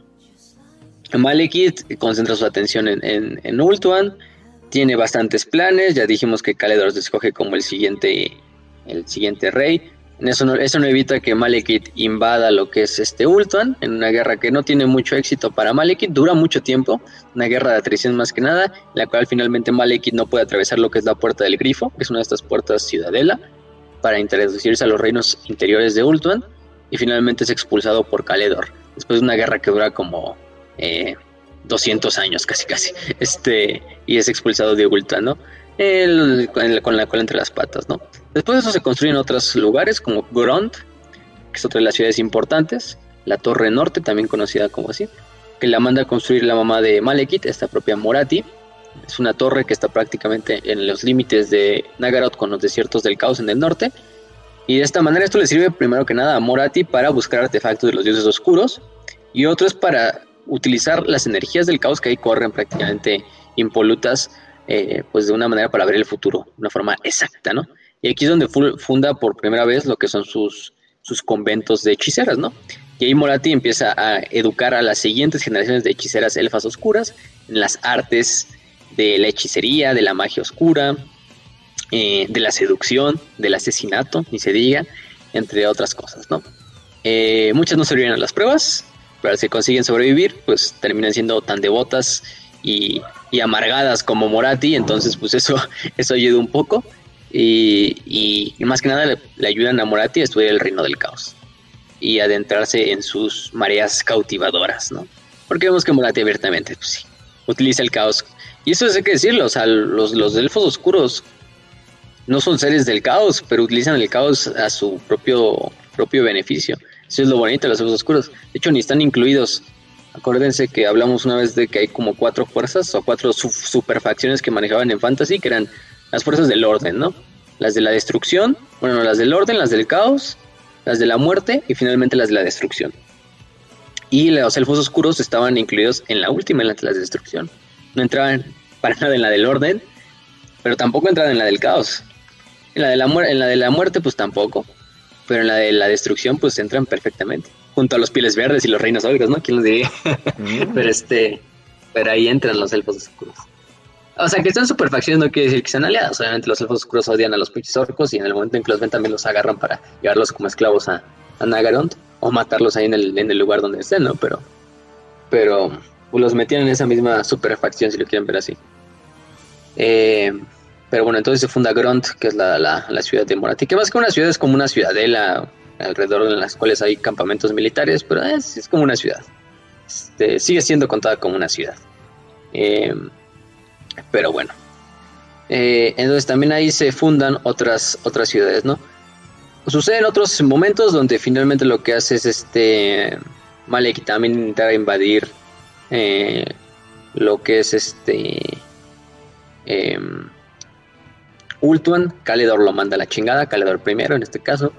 Eh, finalmente Caledor en uno de sus viajes de regreso, eh, después de una de estas batallas contra, contra, contra este Malekith y lograrlo expulsar de Ultuan, Morati, gracias a sus poderes de predicción, ve ve hacia dónde se dirige Caledor y invoca una tormenta que termina hundiendo prácticamente lo que es la, la, flota de, de, Caledor y envía unos asesinos para acabar con él. Eh, obviamente Caledor sabe que lo van a tratar de capturar y llevarlo como trofeo a, a Nagaroth. Y es cuando este Caledor decide aventarse de lo que es la, la, borda de su barco y suicidarse para evitar que los elfos oscuros lo, lo capturen, ¿no? Y se hunde oh. con su con su, con su armadura y todo, ¿no? Hombre listo. Hombre listo, ¿no? el pedo es que, bueno, el único güey que había logrado mantener a Malekith a raya eh, durante bastantes tiempo, después, eh, desde, desde lo que era eh, la secesión, pues ya había muerto, ¿no? Y desafortunadamente para, para los elfos, los altos elfos, pero afortunadamente para Malekith, los elfos oscuros, quien queda en el trono es su hermano, ¿no? Caledor II. Que vamos a ver, ya lo hemos dicho, es un pendejazo de primera. es el famoso Caledor II de la guerra de la barba contra los enanos. Pero bueno, antes de eso, también se fueron otras ciudades eh, eh, en Nagaron. Una de ellas es Hagraev, conocida como el Abismo Negro. Eh, su nombre es bastante, es literalmente y figurativamente exacto, porque está construido en lo que es un valle, rodeado por montañas en las cuales no entra la luz del sol prácticamente. Pero también es un lugar en el que si eres un, eres, si eres un esclavo humano y tienes, si tuvieras la oportunidad de escoger a qué ciudad élfica te van a mandar, bueno, de Druki te van a mandar, pues tendrías que poner en tu lista de opciones hasta el último, Hagraev. Eh, Hagraev es una ciudad eh, fundada, de hecho, por generales de Malekith, que después de que Malekith pierde contra Caledor y estos, estos oficiales temerosos de que Malekith vaya pues a llevar represalias contra ellos por, porque ellos le fallaron a su rey y no pudieron contra, contra Caledor, pues deciden escaparse y fundar en, más hacia el sur lo que es una ciudad para ellos mismos, para descargar sus esclavos, para también descargar botines antes de que estos botines lleguen a Malekith. Entonces, pues es una ciudad de disidentes, ¿no? De disidentes contra Malekith. Malekith, para ese punto estamos diciendo que es un rey que su poder es absoluto. Todo lo que sucede en Nagaroth llega a oídos de Malekith y de su mamá Morati, pero obviamente Malekith es el que tiene el poder absoluto.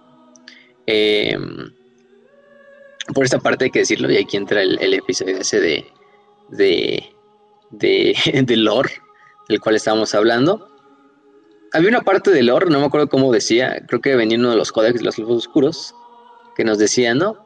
Pues Morati, la, figura que siempre ha estado alrededor de Malekith, que es su más grande asesora, su madre, prácticamente en términos no oficiales la reina de, de Nagaroth, y en los secretos más oscuros de las cortes élficas de los Druki, su amante, ¿no? Entonces, eh, también se desprende otra historia en otro códex, bueno, un diálogo que tienen después, creo que, no me acuerdo de qué invasión es después, pero Maris llega bastante puteado y bastante cansado de lo que es la, invasión, llega al palacio y Morati tiene una forma muy, muy, muy, eh, pues, digamos, el, quien escribe ese, pedazo no creo que, no creo que lo, tenía en mente con, con simplemente, no, ven hijo, te voy a ropar y te voy a contar un cuento para, para que, para que te vayas a dormir, ¿no? O sea, Morati simplemente le dice, ven, hijo, acuéstate aquí al lado de tu madre, este, para, para calmar tu, tu odio, ¿no? Y calmar tu, tu enojo, así, ay, ay. Mm. Este. Entonces, bueno, esa parte, pues sabemos, ya luego no se volvió a escribir cosas así tan, tan, tan literales o tan. Ni siquiera tan literal, porque no, no vemos un, acto sexual entre los dos, pero eh, eso nos las deja y te dicen ahí básicamente, sí, Malek se cogió a su mamá varias veces. O más bien, Morati se cogió a su hijo varias veces. Quizá incluso, no es que no creo que Malek te hubiera querido tampoco, ¿eh? Aunque ustedes pensarán, oye, si Malekith no se puede quitar la armadura, qué chingados hizo Morati, ¿no? Entonces, además, probablemente a, a, Malekith no solo se le quemó la nariz ni las orejas cuando entró en las llamas de Azuria, ¿eh? Ustedes ya sabrán qué pedo. Eh, entonces, pues, qué chingados se echaba Morati, ¿no? pues bueno, ya, esa es otra historia. Eh, quién sabe, nunca lo sabremos. Pero, pero bueno, hay toda clase de fanfictions y de artworks y cosas. Ustedes, puerco, ya saben dónde encontrar entonces mejor ni les decimos. Pero sí, bueno, está eh, muy buena madre Morati, ¿no? Para estándares de los elfos oscuros. Sí, pero, pero sí. Entonces, pero les digo, es una cosa que salió en el lore, así como en sexta edición, yo creo. Es viejo también. Pero, pero los personajes siguen siendo oficiales y se le siguen haciendo lore, entonces no quitaba la otra cosa. No es como el pedo de las Amazonas, ¿no? De que hablábamos en el programa pues aquí se siguió escribiendo de ellos, entonces bueno, cada quien, cada quien. Este, pues es Morati, ¿no? No, no le podemos pedir mucho a la cabrona. si pusiéramos a hacer uno de los top 5 personajes más pirujas de, de todo Warhammer, 40.000 fantasy y todo, pues Morati yo creo que entra en, en el lugar primero sin pedos. Entonces, pues, pues sí. Por eso es que feliz día, por eso el día de la madre puse a Erda, a Morati, a la Norquin de los tiránidos y de la mamá de Gilima, ¿no? Ya imagino. ejemplos. Ya imagino. Excelente idea, Capitán Murdoch. Los cinco personajes más putas de todo Warhammer. sí, exactamente. Número uno, tu mamá. Número dos, oh shit. A la Morati, ah, ¿qué, qué pedo? Ah, le ganó Morati, ah, no, chingas madre. No, este... se verga. Sí, sí, sí, sí. ¿no? Este. No, pues. Che Morati se quedó atorada en la lavadora, ni pedo. tuve que entrar mal equipo. Pero bueno. Entonces, se funda Hagraev, que era la ciudad que les decíamos que era de pues, disidentes, ¿no? Este. Eh, y pues esta ciudad cada vez se va haciendo más grande, atrayendo más elfos oscuros que tratan de escapar de la idea del rey brujo por alguna pendejada que hicieron.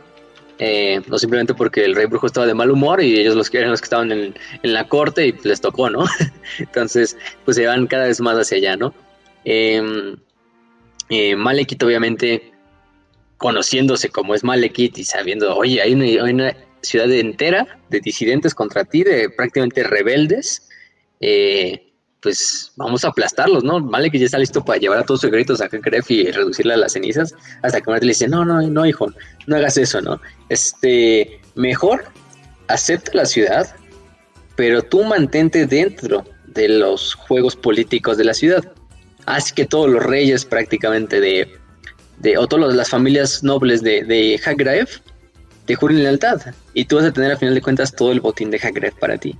Al final de cuentas, Hagraev una ciudad que necesitamos, ¿no? Entonces, digamos, al final de cuentas, Malekith acepta el consejo de su madre. De hecho, es un episodio en el cual em, em, eh, entre los mismos como nobles empiezan a dar cuenta de que tarde o temprano va a llegar Malekith. Entonces es mejor estar del lado de Malekith que contra Malekith, ¿no? Eh, y se dice que de hecho, bueno, hasta el día de hoy Hagra es una de las ciudades más militarizadas de los elfos oscuros, quizá la más militarizada, incluso más que la propia Nagaron, que es la capital. Incluso se dice que si todas las familias nobles de, de se unieran y unieran sus ejércitos, podrían acabar con Malekith. Pero eso no viene en la naturaleza de los elfos oscuros, el trabajar juntos.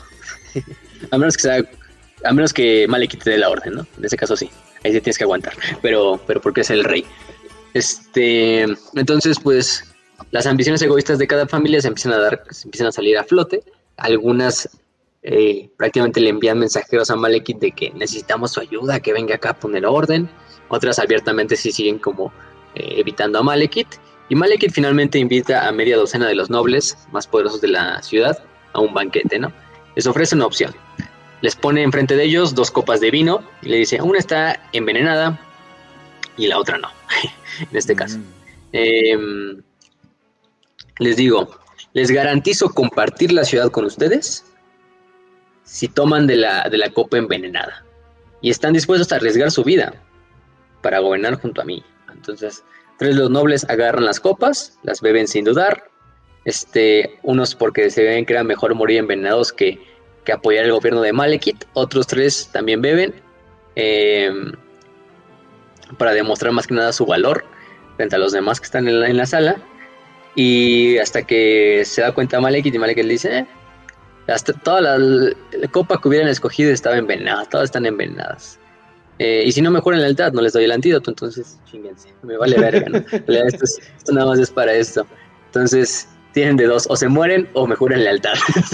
entonces, las dos cosas me convienen a mí. Chingue su puta madre, ¿no? Entonces, ya los otros príncipes, como por miedo, pactan con Malekith, eh, terminan pactando con él eh, y las familias gobernantes terminan bajo el dominio de Malekith, ¿no?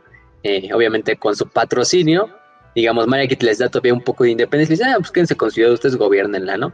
Es ustedes las familias, pero al único que le tienen que responder a final de cuentas es a mí, Malekith. Y, pues bueno, ya controlaba totalmente la ciudad desde ese punto, ¿no?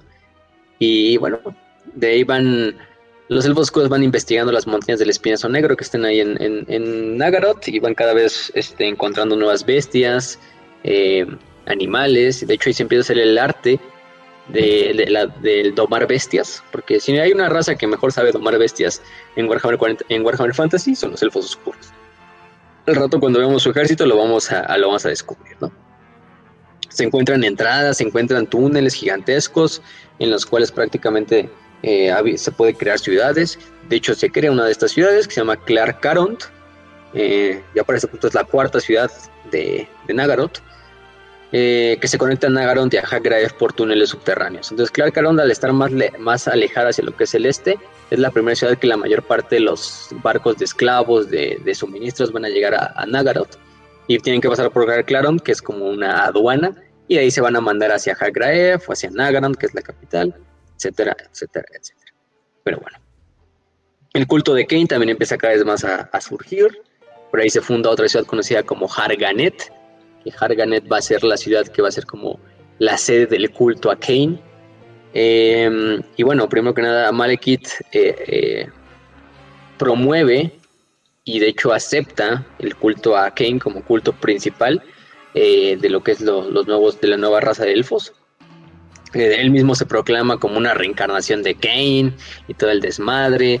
Em, vierte una copa de su sangre en los braseros en las que las elfas grufas queman los corazones de los sacrificios para significar como que la sangre de Malekith corre a través de todos los altares de Kane. De hecho, esta sangre luego como que se empieza a diluir para mantenerla en otros calderos de sangre y todo este desmadre. Eh, de hecho, Morati ayuda a su hijo regalando a las elfas brujas un tipo, unos tipos de calderos de sangre que le dicen, no, estos calderos se supone que Kane se los regaló como regalo de bodas a, creo que a Surian en, en, su, en su boda, entonces la leyenda lo cuenta y la verga. Y mm. ya les empieza a engañar con ese punto de, ah, estos calderos te sirven para ese desmadre. Y hay que, hay que abrir un paréntesis ahí. El culto de Kane está liderado por mujeres prácticamente. Las elfas brujas. Las, de hecho, no hay que decirlo, eh, en, para los elfos oscuros los hombres no pueden ser hechiceros. Se deben de ser simplemente, todas los que deben de ser brujas o hechiceras son eh, más bien brujas, solo pueden ser mujeres. Curioso, porque tiene mucho que ver. Este, de que solo las mujeres pueden ser brujas, eh, tiene sentido. Este, pero bueno, las elfas brujas eh, pasan a ser las sacerdotisas de Kane. Aparte hay hechiceras, esas son diferentes, las hechiceras que Morati también entrenando.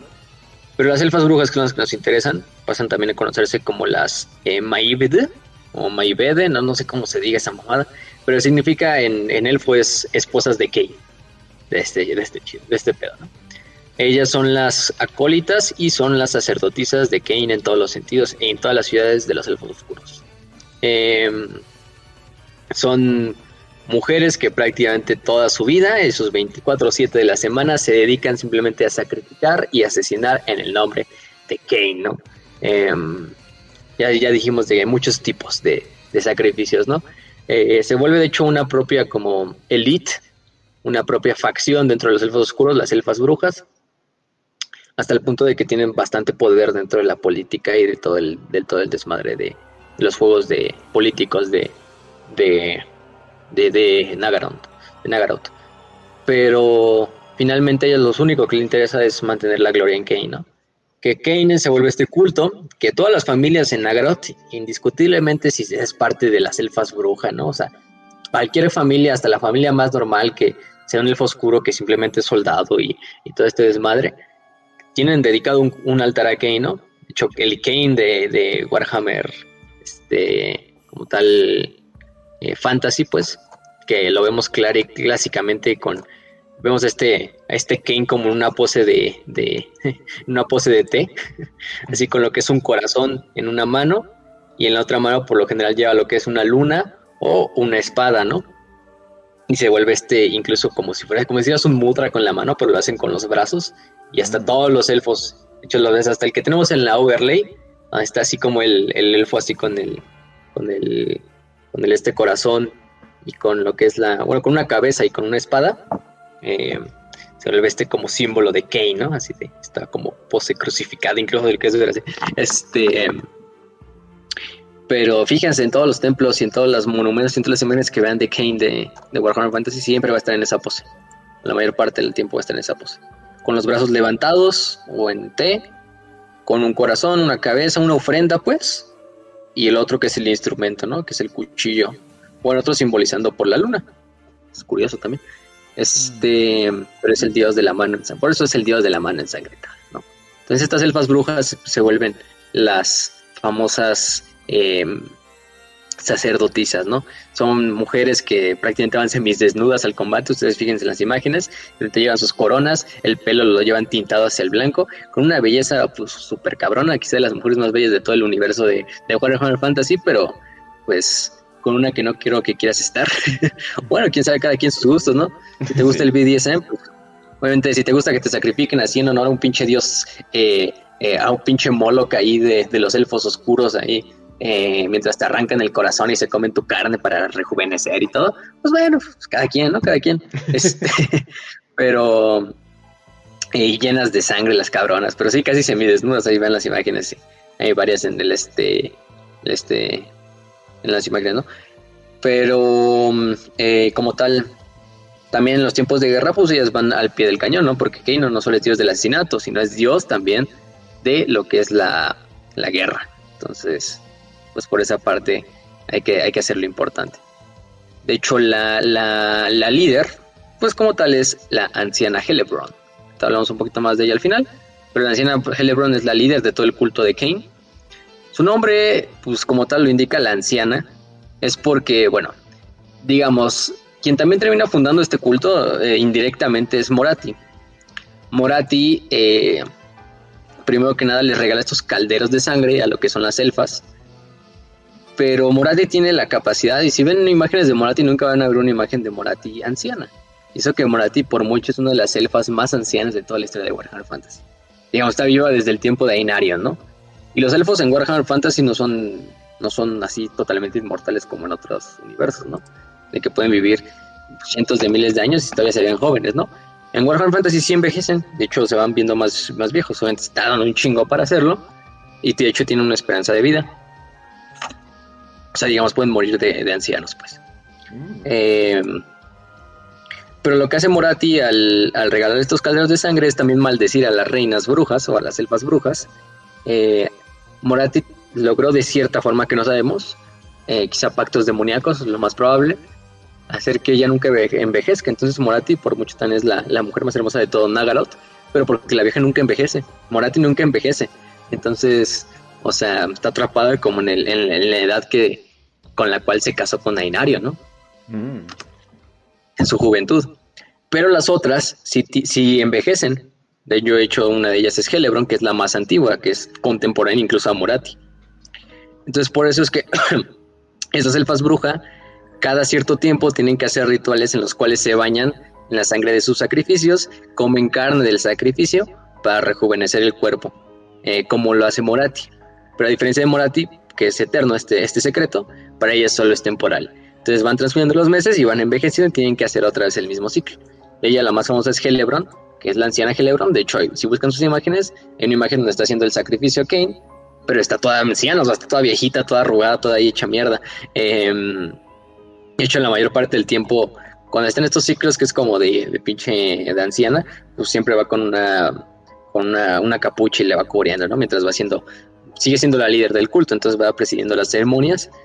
Pero cuando se viene lo que es la famosa Noche de la Muerte, eh, ya es cuando se rejuvenece y vemos a, a, Helebron también como quizá la única que le rivaliza en belleza a Morati, así de, y ya totalmente rejuvenecida, como si tuviera 20 años, ¿no? Este, hay unas imágenes que las buscan.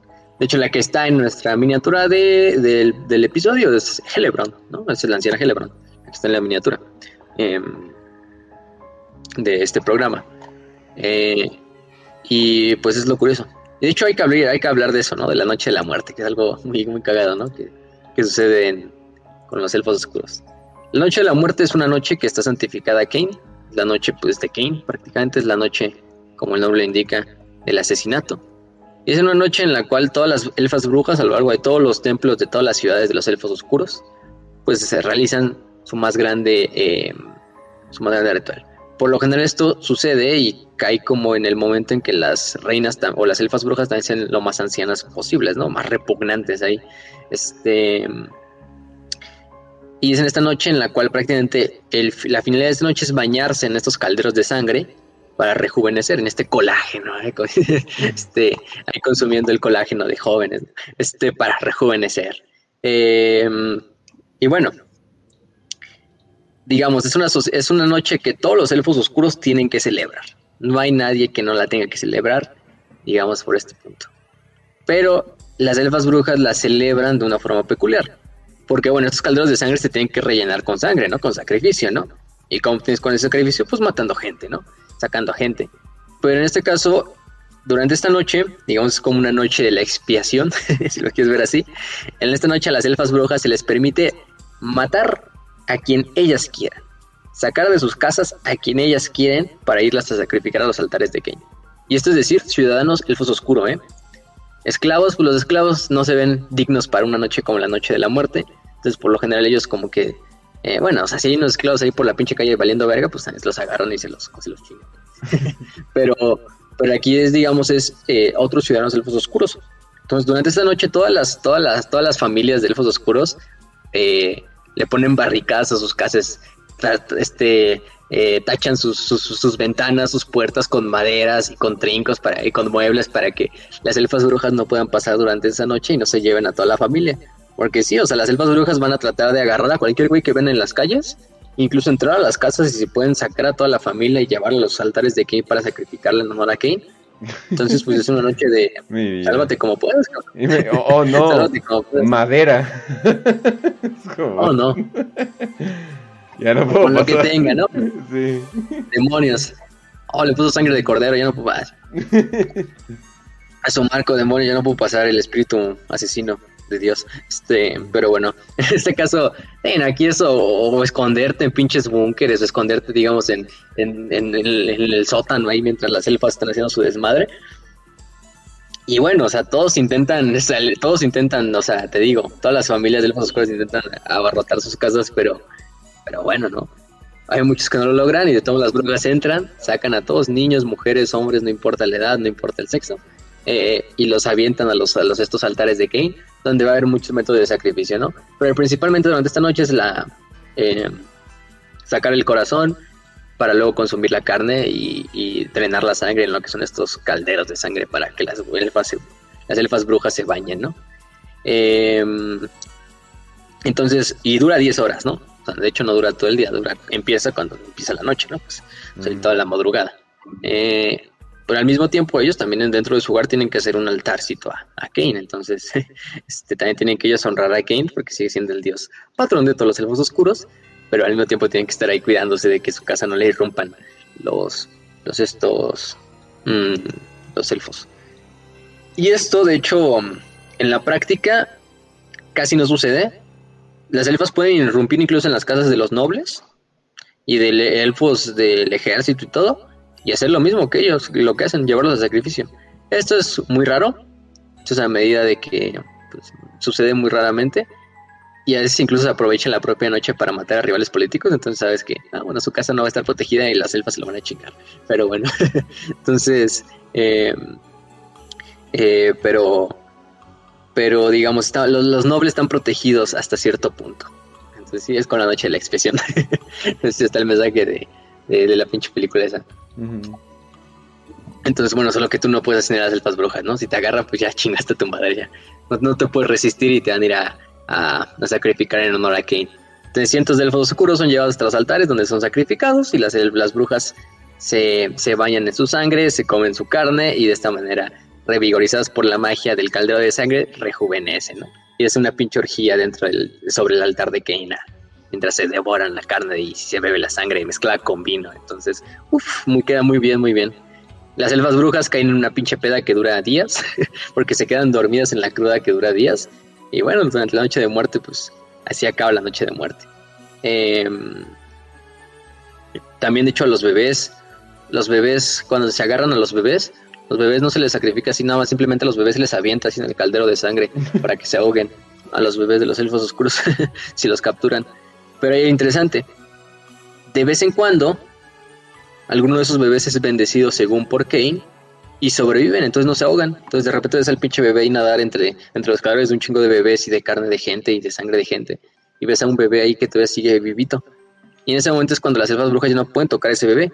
De hecho, ese bebé se lleva al templo de los asesinos, al templo de Kane, y se va a educar como un asesino, como los maestros de la muerte y del sigilo eh, elfo oscuro, ¿no? De los Druki. Entonces, esos bebés benditos por Kane que sobreviven al, al ahogamiento en el caldero de sangre se van a convertir en asesinos. Entonces, oh. pues por esa parte está interesante, ¿no? Y, bueno, Nathan, este... Mm, Digo, si vas a elegir de una manera, de esa manera me parece como una manera que parece ser que sí estás destinado a ser un asesino. sí, no, a honrar a Kane, ¿no? al más grande. Entonces, pues, pues bueno. Eh, y de hecho ya la mañana siguiente, cuando se supone que pasa el, el festín o pasa este sacrificio, ya las familias salen de sus casas y si, si han sobrevivido como agradecimiento a Kane por perdonarle la vida a ellos y a sus hijos, sacrifican a un esclavo o a un pariente de avanzada edad, a un anciano de la familia. Entonces lo sacrifican en honor a Kane. Ahora ellos acá, ellos sacrifican en su casa. Este, lo cagaron. Y es la noche de la, de la muerte, que se instituyó desde ahí. Y en Harganet, que es la ciudad más importante del culto de Kane, es donde más acabó, donde más, más sangrienta es la, noche de, de, la, de, la, de la muerte. Mm. Entonces, pues esa es la famosa noche de la muerte. Una de las tradiciones más, más, más hermosas, ¿no? Más documentalizadas, claro que sí, los elfos oscuros. Este, de hecho, hay muchos documentales, ¿no? Ya en, en YouTube, ¿no? Vayan a verlos. Este, no, pero pero sí, sin mamar, esta es la tradición como más grande de los elfos oscuros. Su Navidad, pues, este, está, ¿no? Todas sus fiestas juntas, todos se, todos se reúnen esta noche de que. Pero bueno, una, una, tenemos que respetarla, tenemos que respetarla, o sea, no hay que respetarla, ¿sí? No, no, no somos intolerantes, por favor. Respeta tradiciones. No, importa. Respeta, esas tradiciones, o sea. Es casi la misma tradición que mucha elite de Estados Unidos, entonces no, no hay pedo. Sí, o sea, es que ellos, o sea, eso es su tradición del desierto, hay que respetarlos, o sea, ah, huevo, sí. pedo. hay pedo que le arranquen el prepucio con los dientes a, los niños, pero no hay pedo, gente. Hay que respetarlo porque es su tradición. A huevo. No, pero, pero sí, entonces, esa es su noche de la, de la, de la guerra, digo, de la guerra de la pinche chingadera. Entonces, eh, pero sí. Después suceden muchas, eh, después de que se funda Harganet, pues suceden muchas cosas. Sucede, por ejemplo, una invasión del caos, en las cuales eh, cientos de miles de pinches eh, guerreros del caos de los bárbaros del norte atacan lo que es la ciudad de Grond, que finalmente logra ser como tal salvada por porque las hechiceras envían un aviso telepático a Morati que estaba en Nagaroth con, con muchas son destruidas en el intento por entidades demoníacas que estaban arrastradas por los, los vientos del caos. Y el asedio continúa hasta que finalmente los ejércitos de Malekith van y, levantan el asedio, destruyen por completo a lo que son las, las hordas eh, caotas. Y, como castigo, más que como, como, como premio por haber defendido la ciudad, lo que hace Malekith es encadenar a todas las hechiceras que habían sobrevivido eh, y las envía a los altares para sacrificarlas en honor a, Kane por el fracaso de, no haber predecido el ataque del caos. Entonces, pues, sí, a huevo, a huevo Kane, a huevo este Malekith. Pero, pero sí, ¿no? Y suceden muchas otras cosas, por ejemplo, Malekith, él es el que termina eh, haciendo la famosa guerra de la barba o empezándola al atacar a los enanos, haciéndose pasar por altos elfos para que haya una guerra entre Caledor II y, y Snorri Barba Blanca, que era el rey de los elfos, de los enanos, en esta famosa guerra de la barba que va a durar creo que 500 años, de la cual se aprovecha Malekith para invadir a lo que es este, lo que es invadir Ultuan, mientras Caledor está en la pendeja, ¿no? Porque me, qué mejor que Caledor, bueno, este, sí, Caledor cuando es asesinado por el, rey Gotrek estrellas, pues deja a, a, Ultuan sin un, sin un rey. Entonces en ese momento es cuando, cuando invade este, este Malekith. De hecho, reconstruye Anlek, la antigua ciudad que había sido construida por su padre Inarion en Nagarite. Eh, desembarca en lo que es todo este, con sus arcas negras, en lo que es este Ultuan. Eh, hasta que finalmente, bueno, es últimamente derrotado por Caradriel, rey de, de este, de Ultuan, el nuevo rey Fénix, eh, y por su general Tetlis. Y también es expulsado una vez más de, de de lo que es la, esta, pues, la Tierra, pues. Eh, ¿Qué más? En un episodio que se conoce como La Limpieza, que dura bastantes, creo que dura 40 años, en los cuales prácticamente después Tetlis eh, se va a encargar de purgar hasta la última instancia a todos los reductos del Elfos Oscuros que quedan en la faz de Ultuan y regresarlos de, regreso a este, a, pues a, a, Nagarunt. ¿Y qué más? Luego Tetlis, pues este. Em, eh, ascendido a rey. A rey. A rey de los, los altos elfos. Porque este Caradriel. Ni, me acuerdo de cómo muere Caradriel, la verdad. en este caso. Em, pero. Pero el chiste es que Tetlis, pues Tetlis le va a dar una, una bastante. Eh, ah, sí, este Caradriel le muere pacíficamente en su cama, ya, ya me acordé, por eso no me acordaba de su final. No tuvo un ah, final glorioso como Tetlis. Fénix, sí, sí, sí. El, que moría de ancianito. Entonces Tetlis es el que luego lo suple como Rey Fénix y es el que también hace una pinche guerra, pero súper cabrona contra lo que es este, este, este Malekith hasta la batalla de Torlehan, en la cual eh, incluso el propio Tetlis se enfrenta personalmente contra, contra las fuerzas de Malekith en, en duelo singular y, y, todo el desmadre, ¿no? Eh,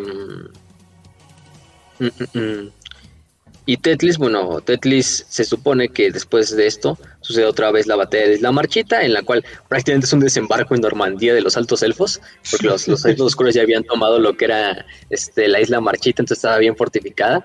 Y no, dices, no, es que es una batalla muy mamona, donde Tetlis y todo su pinche flota va hacia la Isla Marchita, y en ese momento llegan las arcas negras de, de los elfos oscuros, comandadas por el almirante Mainrate Felhart. De hecho, es algo interesante porque Menreit Felhart es nieto del señor del Palacio de la Feliz Destrucción, que es una de las arcas eh, eh, negras principales. Y esta familia de los Felhart es importante porque uno de los personajes más importantes del Lord de los Elfos Oscuros es Lokir Felhart, que es descendiente de esta familia, es el último miembro de esta familia. Y esta familia es una familia de puros almirantes, al mando de, bueno, que han jurado servir a Malekith, o sea, son elfos oscuros y toda su familia se dedica a lo que es eh, el almirantazo. Entonces, Lokir actualmente es el último, bueno, el último descendiente. De hecho, es el tataranieto de este tal Menreit Felhart, esta familia de los Felhart. Lo van a ver muy fácilmente porque tiene su pinche casco así con, una cabeza así de pulpo, que está bien súper mamón, eh, a Lokir. Ese es el símbolo de la familia, la cabeza de pulpo. Entonces, pero bueno, por ejemplo, ahí estamos ya viendo pequeños indicios de esa familia, ¿no? De hecho, el, el, abuelo de este Menrid Felhart fue uno de los primeros almirantes que sirvió a Malekith durante esa guerra de la secesión. Entonces, bueno. todo sucede en esta batalla en la cual finalmente van desembarcando las tropas de los elfos, los altos elfos como pueden, mientras un chingo de sus naves son destruidas, otras logran desmadrar a, los, a las de los elfos oscuros y van desembarcando a medida de que todos los asuras iban con sus, sus miles de lanceros, guerreros, eh, llegando a las costas mientras son bombardeados por todo tipo de virotes y de, y de, y de chingaderas, mientras los tiburones se comen a los que se caen al agua. Y, es un mega desmadre. Este, Fray también aprovecha para mandar como una expedición o como una, un grupo de flanqueamiento de unos hechiceros que iban como ocultando unas, unos barcos de los altos elfos.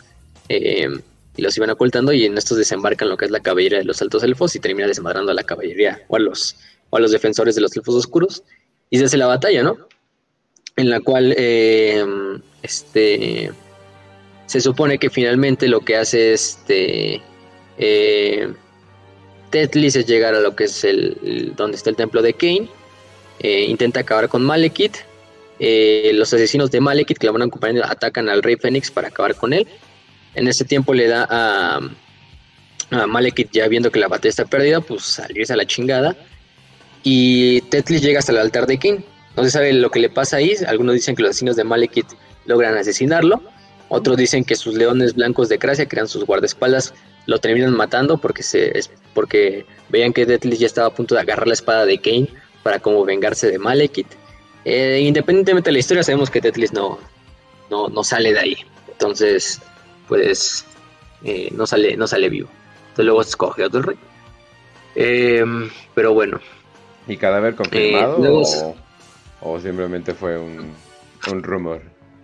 Cadáver confirmado, pero, pero no sabemos quién le dio el balazo en la nuca.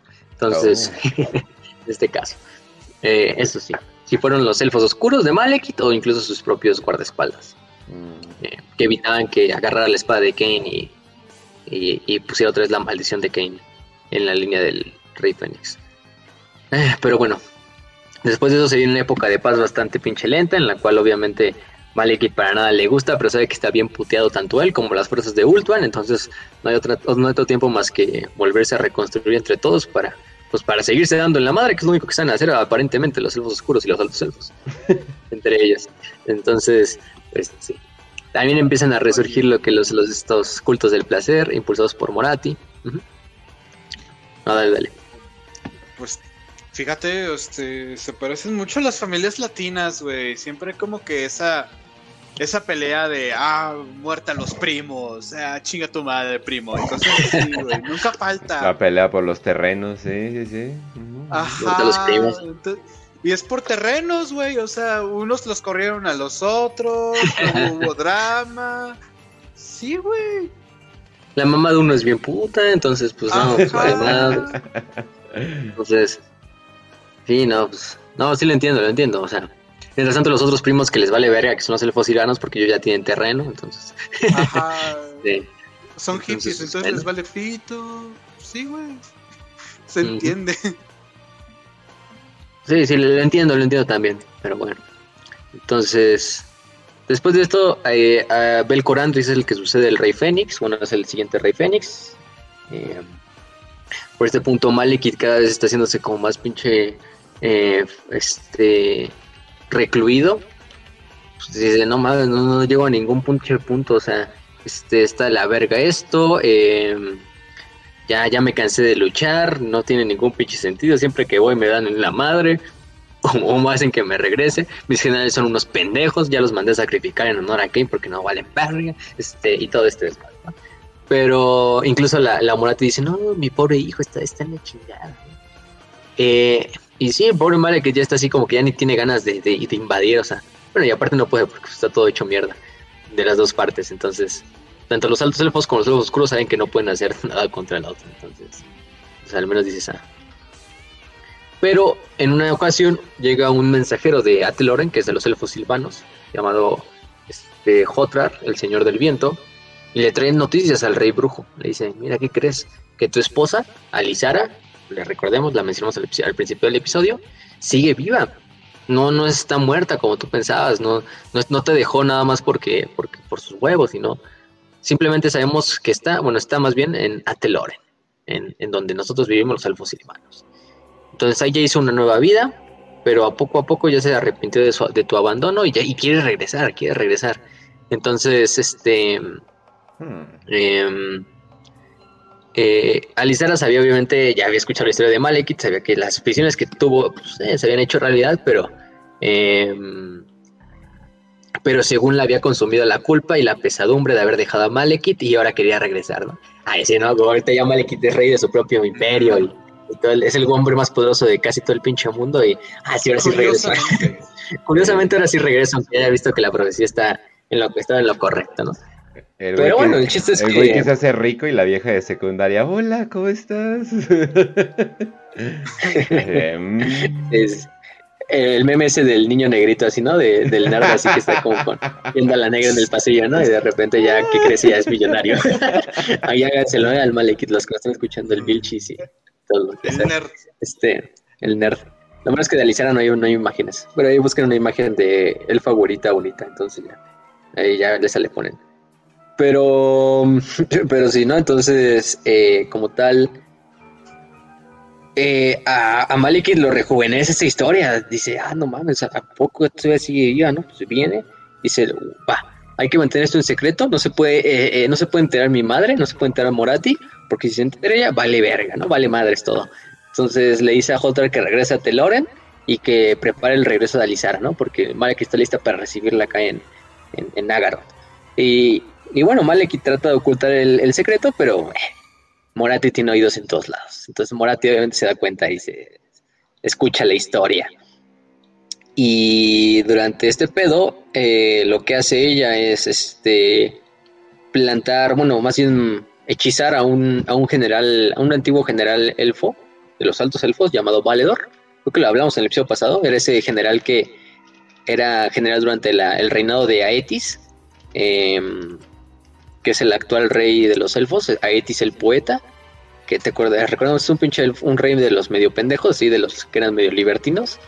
eh, y que había como promovido también muchos cultos dentro de, de. Bueno, no, no los había promovido, pero durante su reinado débil se han creado muchos. Si se acordan, Valedor es este general que encuentra unos nobles que se querían como robar armas y dinero de, de un almacén del ejército y se les puso el pedo, ¿no? Les dijo, ¿ustedes a dónde llevan eso?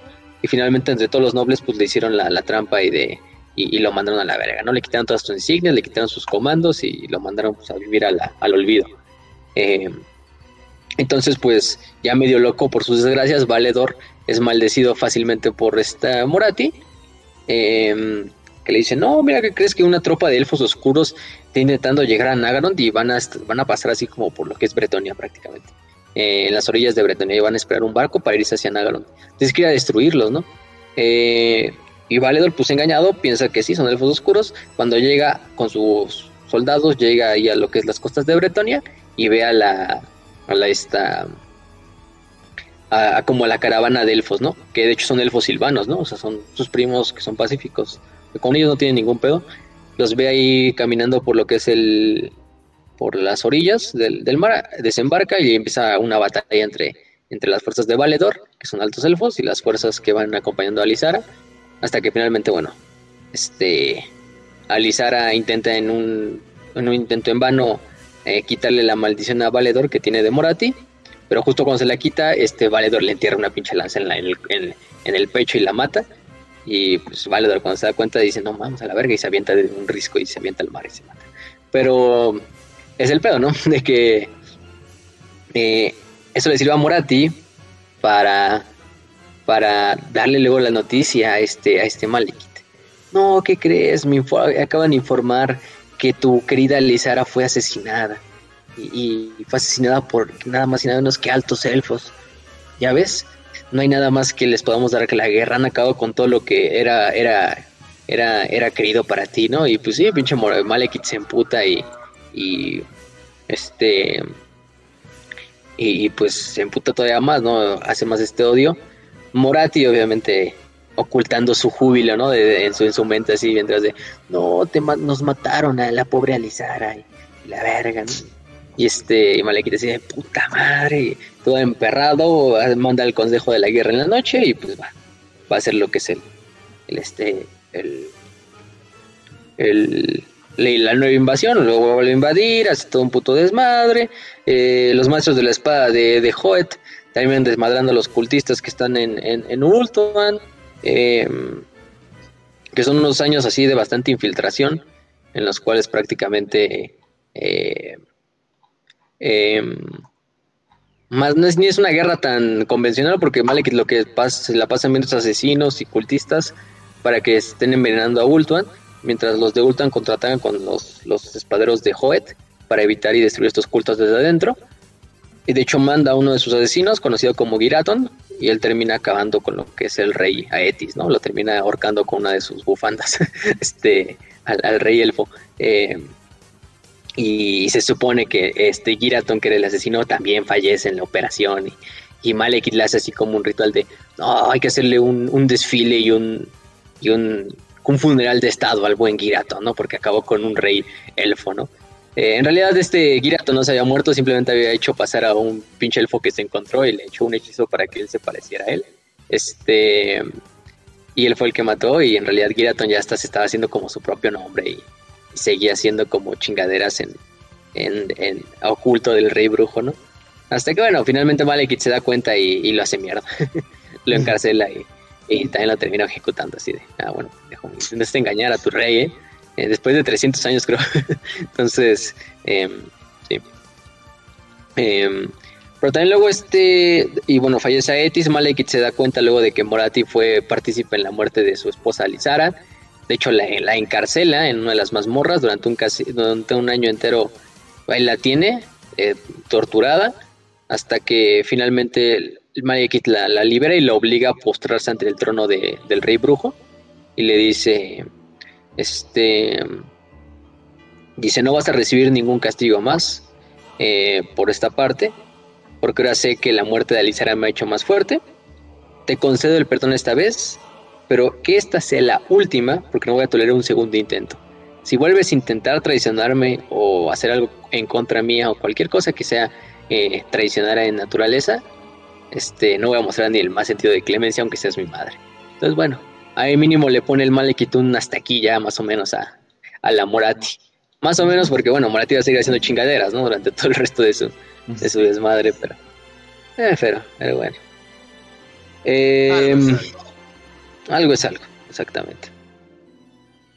Y luego suceden muchas más guerras. Sucede en la guerra contra este. Contra el siguiente rey, que es este. ¿Cómo se llama este güey? Morbael. Eh, contra su famoso general. Este. ¿Cómo se dice? Ahí se me fue el nombre de este güey. Mentel, creo que se llamaba el, general. No, me acuerdo muy bien. Eh, Menteus, más bien. Que terminan también derrotándolo prácticamente. Eh, de hecho, hacen una contrainvasión luego a, a, Ultuan. Una pinche guerra que poco, poco tiene éxito para las dos, ¿no? Luego los elfos oscuros expanden hacia el este, luego eh, terminan encontrando rutas hacia el mar del este para expandirse y no tener que pasar a través de, de Ultuan para traer esclavos, ¿no? Y de, con eso empiezan a invadir, por ejemplo, Katai, Nippon y las tierras de allá de Oriente, así. de hecho, en una de las batallas, los elfos llevan a cabo eh, el saqueo de una ciudad conocida como Kairit Irlian, el lugar de los mil placeres sangrientos. Para cuando los ejércitos del emperador dragón de Katai llegan, los elfos cruz ya se habían regresado y nada más en, la ciudad encuentran cientos de miles de niños, hombres, mujeres y ancianos eh, desmembrados y quemados ahí en sacrificio a Kane. Eh, entonces sí. Y de ahí pues empiezan también, ahí empieza creo que la expansión más grande de los elfos oscuros, en las cuales empiezan a invadir territorios como el Imperio, Bretonia, Estalia, Utilea, más que invadir, más bien saquear las, las, estas, las costas, ¿no? En específico para obtener que son eh, esclavos, ¿no? También a los Norska, que son los tribus del norte de los bárbaros del caos.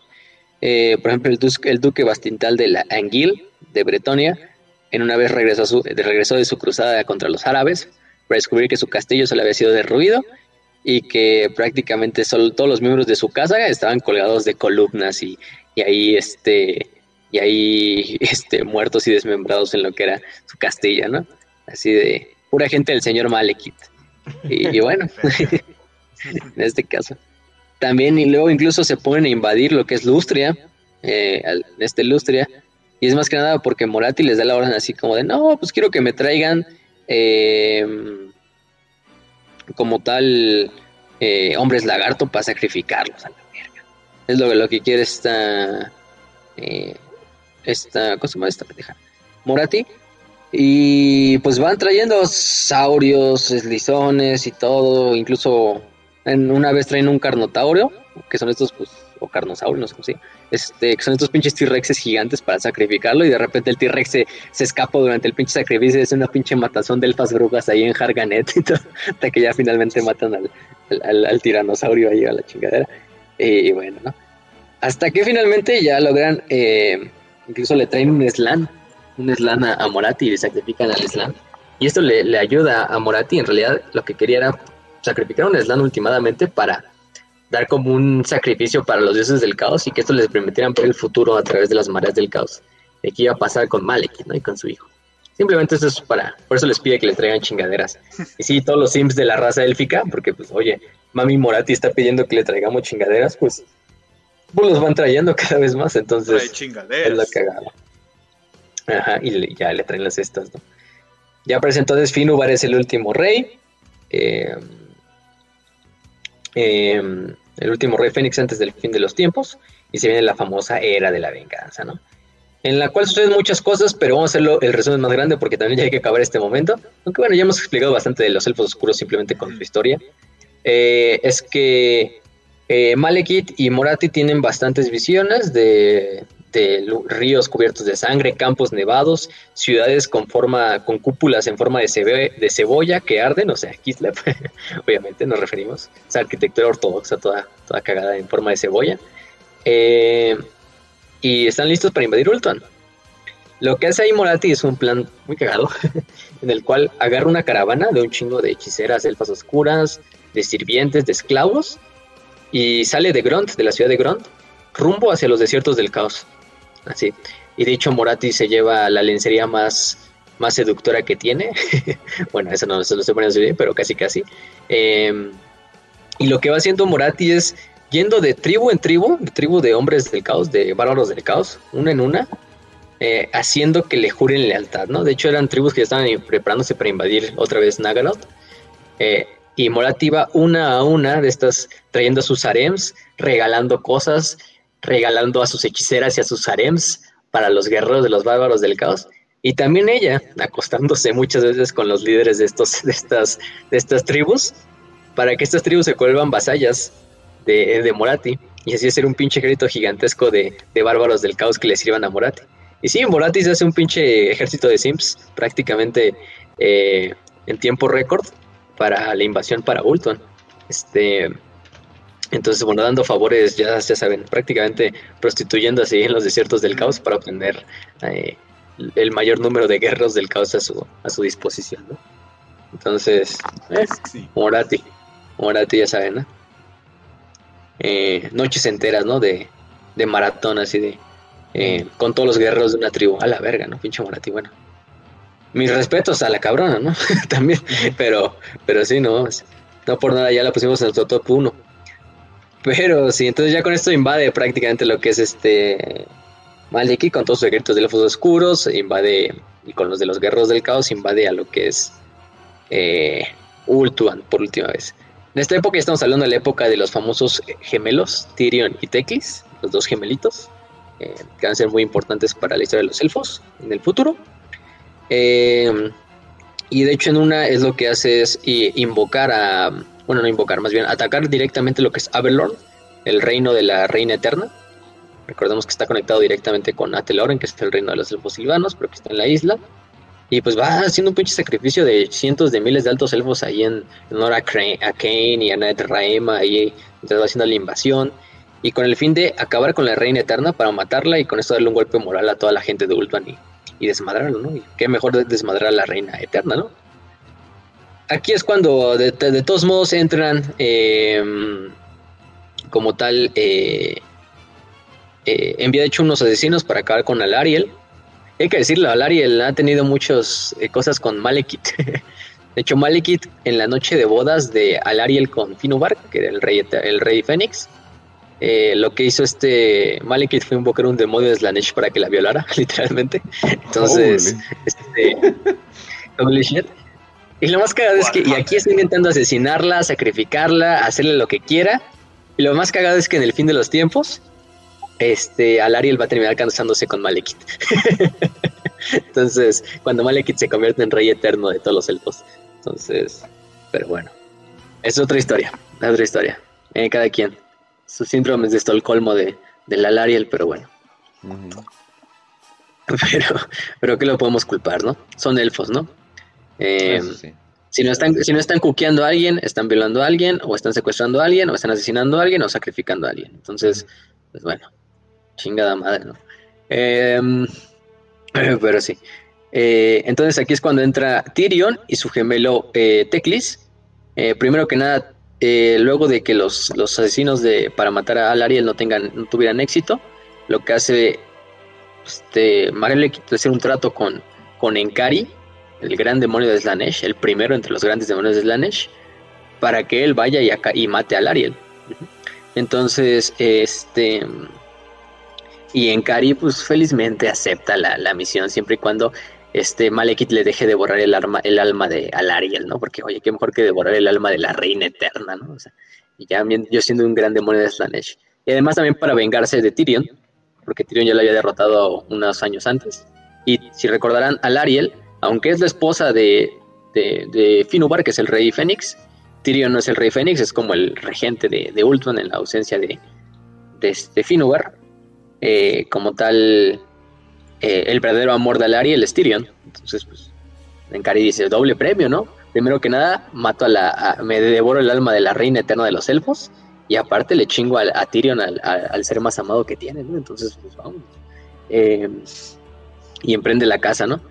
Todo va a desembocar en que finalmente, eh, eh, como tal, este Teclis termina salvando a, a. Em, porque bueno, Tyrion y Teclis la salvan, porque Tyrion se enfrenta en Kari, aunque no, aunque no lo vence, Teclis finalmente logra destruir al, demonio y regresarlo a los reinos del caos. Em, y logran salvar a Lariel, ¿no? Pero, pues por lo tanto, se, todo se va a desembocar luego en la batalla de la llanura Finoval, en la cual Malekith se va a enfrentar directamente contra los ejércitos de los gemelos, de Teclis y de, y de Tyrion, eh, en una batalla que pues lo va a dar todo por todo.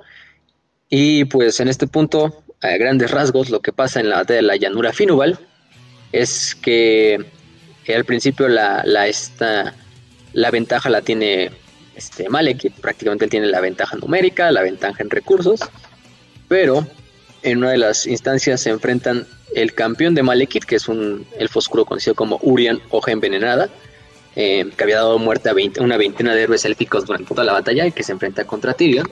Tyrion lo hace mierda rápidamente, oh. entonces, eh, porque usted es Tyrion, entonces bueno. Eh, Vale, dice, a la verga, ¿no? Este, ¿quiénes son estos pinches chamaquitos nunca los había visto, ¿no? De hecho, Morati se le queda viendo a Tyrion y dice, no, ese Tyrion se parece mucho a Inarion, a la verga. Sería como el, estoy viendo a mi, a mi precioso Inarion frente a mis ojos, ¿no? De hecho, desde ahí Morati ya se empezó a fijar en Tyrion, en el buen Tyrion. Y sí, si recordarán, dijimos en el episodio pasado, Tyrion y Teclis son descendientes directos de Ainarion por parte de su primogénito, del hijo que Ainarion pensó que había muerto, pero en realidad no murió, él también tuvo su descendencia y Tyrion y Teclis son sus descendientes muchos, años después. Entonces, pues sí, es un descendiente directo también de, de Anarion. Entonces, digamos, es un tatara, sobrino. Los dos, los dos gemelos son como tatara, sobrinos de Malekith. Entonces, este. Ajá. O Malekith es como un tío abuelo prácticamente. Este, pero sí. Em, y bueno, se hace una pinche batalla. La mayoría de los, de los bárbaros del caos que iban acompañando al ejército de Malekith son destruidos por el pinche, por el, por el Teclis ahí. Teclis literalmente extrayendo pinches meteoritos del cielo y devastando así todo como si fuera un... Bueno, Teclis es uno de los magos más poderosos de, de Fantasy a final de cuentas, entonces, pues fácilmente para él, ¿no? Eh, el chiste es que, em, eh, como tal, cada vez iba todo yendo más a la mierda, hasta que finalmente lo que hace Teclis es invocar la fuerza de Azurian, pedir una plegaria, invocarlo en su báculo lunar y hacer un pinche hechizo, ¿no? Este hechizo lo que hace es que agarra a Malekith en una de sus, en una de sus estas instancias en las cuales está distraído. Malekith invoca también todas sus artes, pero no le da suficiente tiempo para desviar el impacto. Le da este pinche rayo, este pinche Kamehameha que le avienta el Teclis. Y, le vuelve a hacer lo mismo que le hizo la llama de frío, le empieza a incendiar, al, le empieza a pinche a quemar al propio, al propio Malekith a la verga, no se empieza a quemar de hecho incluso dentro de su armadura y todo así como si, como cocinar así a, pinche tronar como palomita, em, hasta que, hasta que de hecho, se incluso se hace un portal a la disformidad y consume a lo que es Malekith y le encierran en la disformidad, en los reinos del caos, pues lo le transporta a los reinos del caos. De repente los elfos cruz ya se ven sin, sin Amalekith y dicen, no, a la verga, ya vámonos. Este, curan Mano Oscura, que es el líder de la Guardia Negra, que es la guardia personal de Malekith, es el que toma el mando de la, de la batalla y hace la, hace la retirada eh, de todas las fuerzas de, de, hasta Nagarite y de ahí a regresar hacia, hacia Nagaroth. Eh, y bueno, bueno, eh, este Kouran hasta cierto punto es, un, es un güey de los más cabrones también de los elfos oscuros, el señor de la guardia negra. Pero y uno de los más leales a Malekith, yo creo que es el más leal a Malekith que puede existir este cabrón.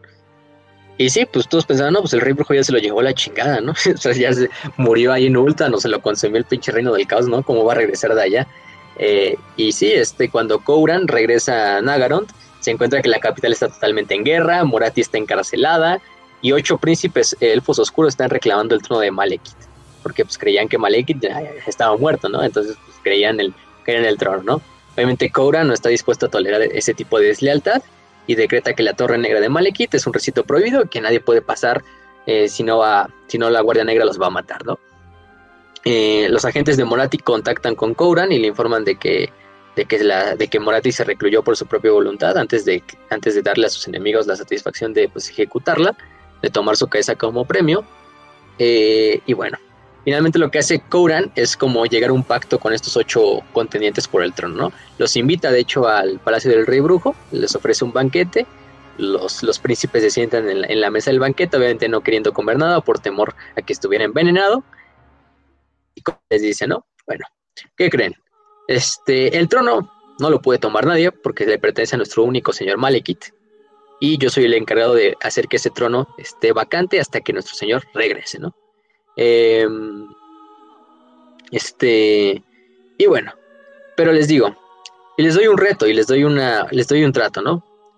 ¿Qué creen? La sala del trono está sellada y va a permanecer así hasta que solo uno de nosotros quede con vida.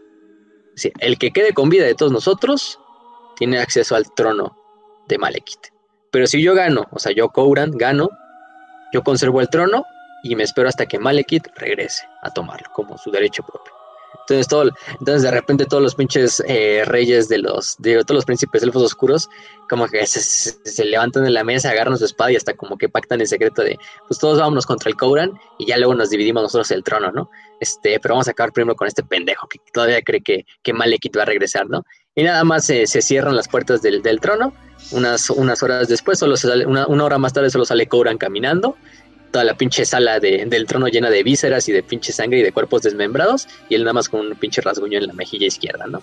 Este, en, ese, en ese momento, Kouran le da la orden a la Guardia Negra de salir del palacio, tomar las calles y matar a todas las familias y partidarios de aquellos nobles elfos oscuros que querían usurpar el trono de, de Malekith. Pues Kouran eh, libera personalmente luego a Morati. Eh, durante seis meses Morati y Kuran purgan Nagaron de los nobles que estén contra ellos y contra Malekith. Y cientos de nobles son llevados a Harganet donde son ejecutados o sacrificados. Y pues en este momento Gront se, está Morati se redirige hacia Gront, hacia el norte, y Kuran se queda como regente en el trono hasta que Malekith regrese, ¿no? Y sí, pues pasan muchas cosas luego, ¿no? Morati, Morati secuestra a Tyrion, eh,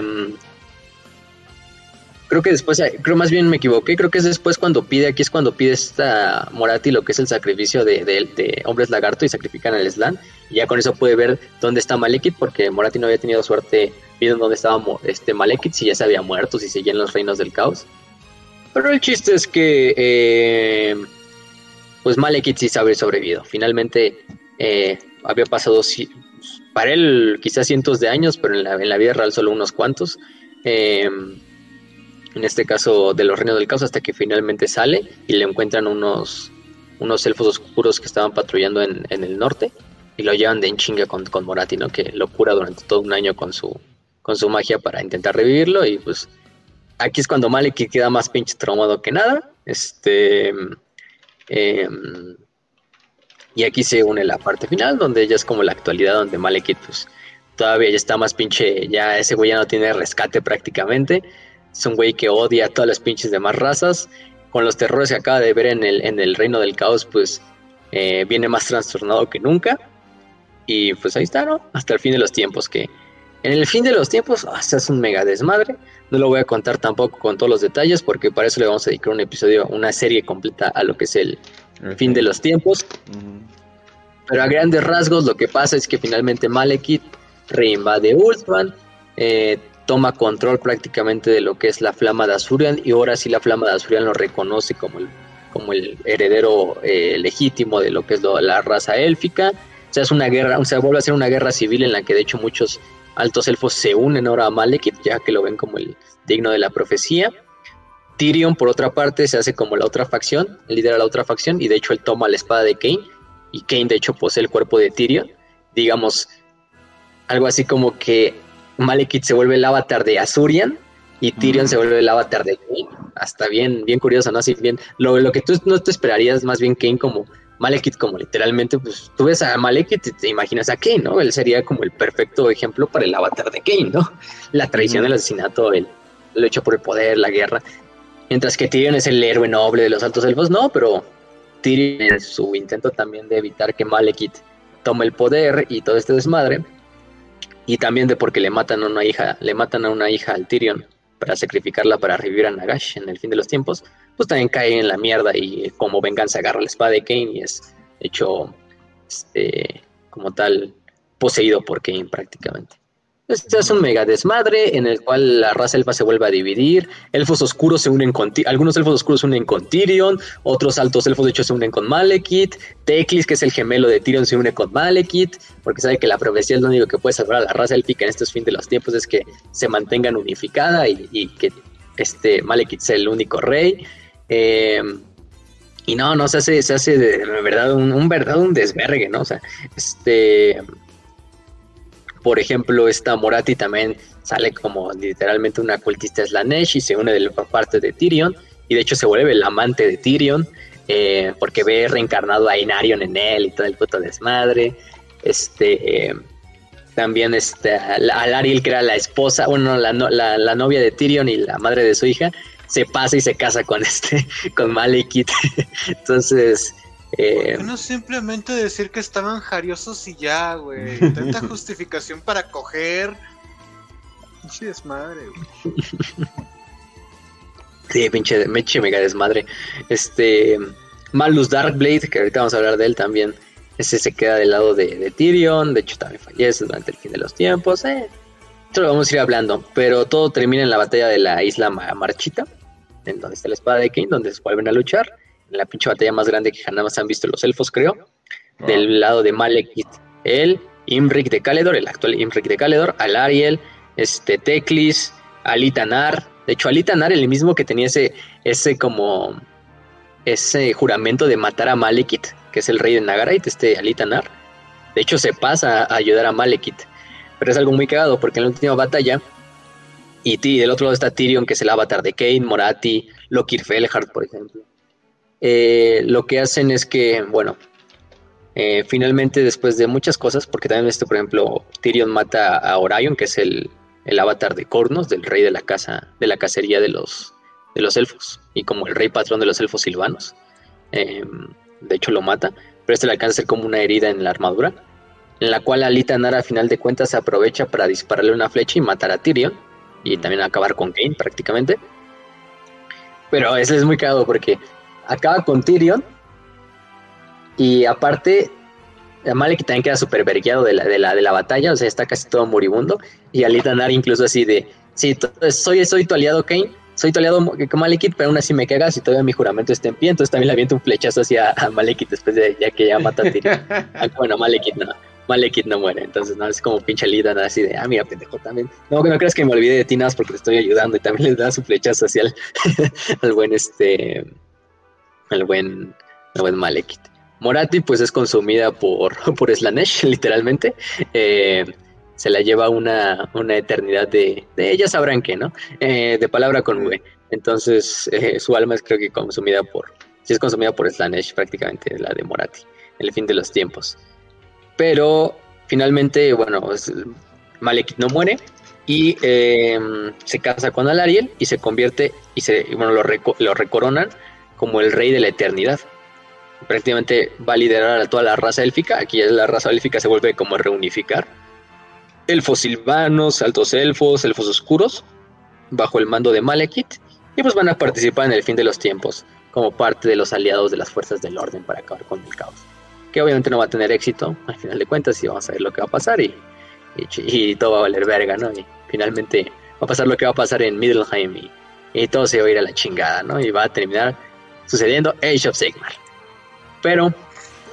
Y Malekith por alguna extra, y Malekith por alguna extraña razón se va a eh, fusionar con su dragón hembra. Entonces, pues eh, mm. ahora va a ser esa madre como una mezcla entre Malekith y su dragón que es hembra y bueno, Seraphon cruzando a su dragón. Entonces, bueno, cada quien, también cada quien también. Esto no lo podemos culpar, es el rey de los elfos oscuros. Entonces, algo tiene que salir de ahí. Eh, y ya en Age of Sigmar sepa la verga cómo. Porque ya también tienen su propia facción. Creo que Morat también ya tiene su propia facción, como de elfas brujas. Entonces, está raro. Pero eso es de Age of Sigmar, entonces eso no nos interesa por el momento.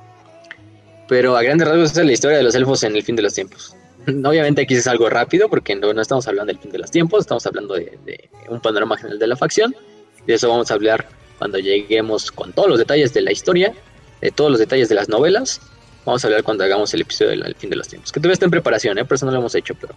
Porque es un episodio que, pues. Hay, hay que preparar bien porque va a ser algo así como la herejía de Horus. Entonces, eh, no tan, tan grande como la herejía, pero sí nos va a llevar bastantes capítulos. Entonces, hay que mantenerlo ahí. Pero con eso podemos sacar con la historia corta, sí, claramente corta de los elfos oscuros, ¿no? Muy, muy, muy, muy corta. Vaya. Vaya que, vaya que sí. Ahora sí, ya vamos a pasar con las cosas finales antes de terminar, eh, que es el lenguaje, la forma de gobierno, la, biología de estos elfos oscuros. Bueno, biológicamente no, son muy diferentes a los elfos, a los otros altos elfos. Son seres eh, delgados, eh, ágiles, este, altos, bastante bellos, tanto hombres como mujeres. Y, incluso las, las elfas oscuras, por muchos, son, son son, son vistas como incluso más bellas que las de los altos elfos.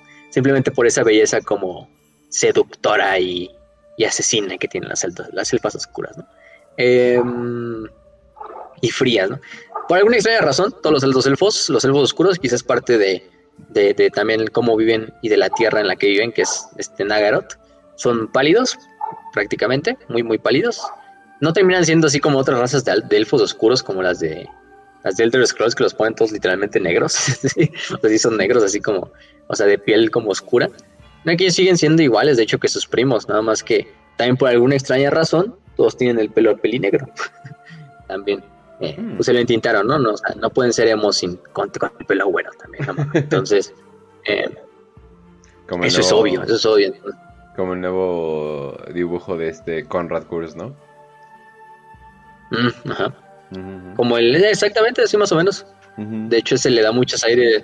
De hecho, el, no le da aires a, hasta unas imágenes. Yo creo que le da aire a una de las, las ilustraciones que tienen de Malus, que sentado así en su trono, de Malus Darkblade, de los elfos oscuros, de hecho.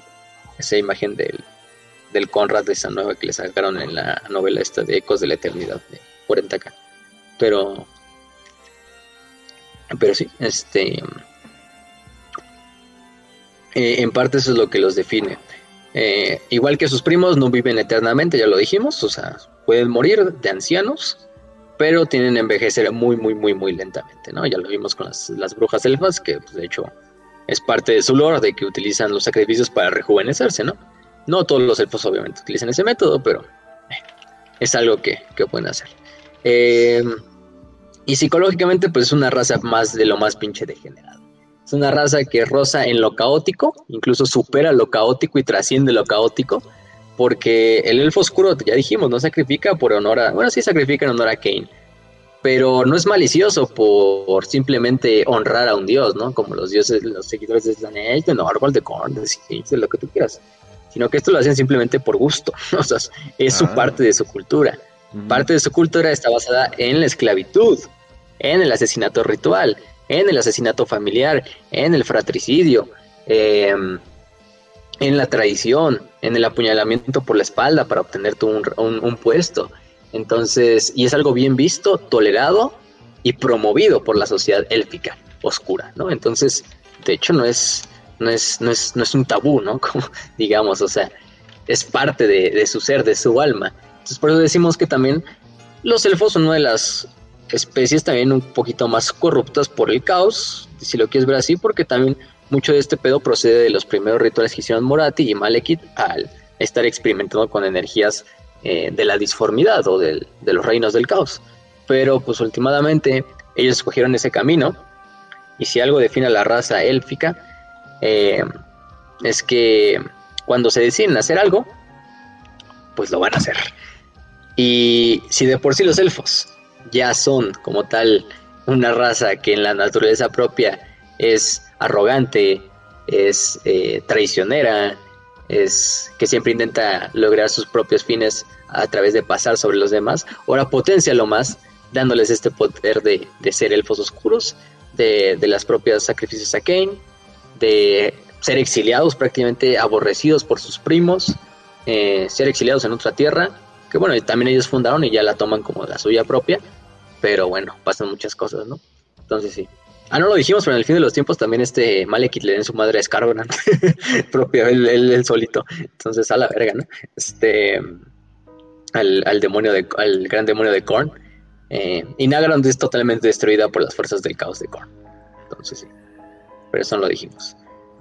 Pero eso es el, principalmente lo, que puede ver básicamente la, la, psicología de los, de los, de los elfos oscuros. Una, una cultura caprichosa, cruel, eh, basada en esos, esos detalles que ya dijimos, y considera todas las demás razas inferiores y que simplemente son un instrumento para el placer de la raza élfica, para que la raza élfica tenga alimento, para que tenga armas, para que se siga manteniendo sus secretos y de esta forma siga generando este ciclo de esclavitud eterna, ¿no? Y de tortura, ¿no? Entonces, este, si alguien, si alguien también mantiene muy bien en cuenta eso de, de la ley del más fuerte, pues son los elfos oscuros. Y vaya que lo hacen de forma muy, muy, muy bien. Entonces, em, este, los elfos oscuros eh, hablan la lengua conocida como el Tarin, que es la misma lengua que hablan todas las demás este, eh, razas élficas, aunque, digamos, está dividida en tres, en tres este, dialectos, ¿no? El Azur, que es el de los altos elfos, el Fanel Tarin, em, que es el de los estos como tal elfos silvanos, y finalmente, el que nos interesa para fines de este programa, el Drugir, que es el, el propiamente el este el de los del de los Druki, pues. Entonces, por este punto es lo que nos interesa. Eh, no se diferencia mucho, pues, de lo, de lo que es este de, de las demás dialectos, quizá en unas cuantas palabras, pronunciaciones, nada más. Ya dijimos Druki, de hecho ya encontré el significado.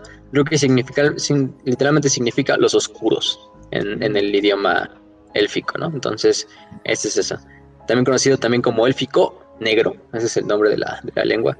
Entonces, es una lengua también de hecho mezclada y se diferencia mucho de los demás dialectos élficos porque también tiene muchas palabras o léxico de prestado de lo que es la lengua negra del caos, de la lengua que, los seguidores del caos luego utilizan en sus rituales. Entonces, por eso mismo, más que nada está hecha para, rituales, ¿no? O sea, pues, o sea, esas palabras, pero muchas cosas las las han las han este, eh, heredado, ¿no? Algunas palabras importantes que nos sirven para hablar de los elfos oscuros es Drachau, que significa mano de la noche. Drachau significa, eh, prácticamente un Drachau es uno de los seis gobernantes de cada una de las seis ciudades negras. O sea, ya dijimos, de Harganet, de Hagraev, de Nagarond, de Grond, eh, de Clarkaront, y me falta una. luego ahorita vemos.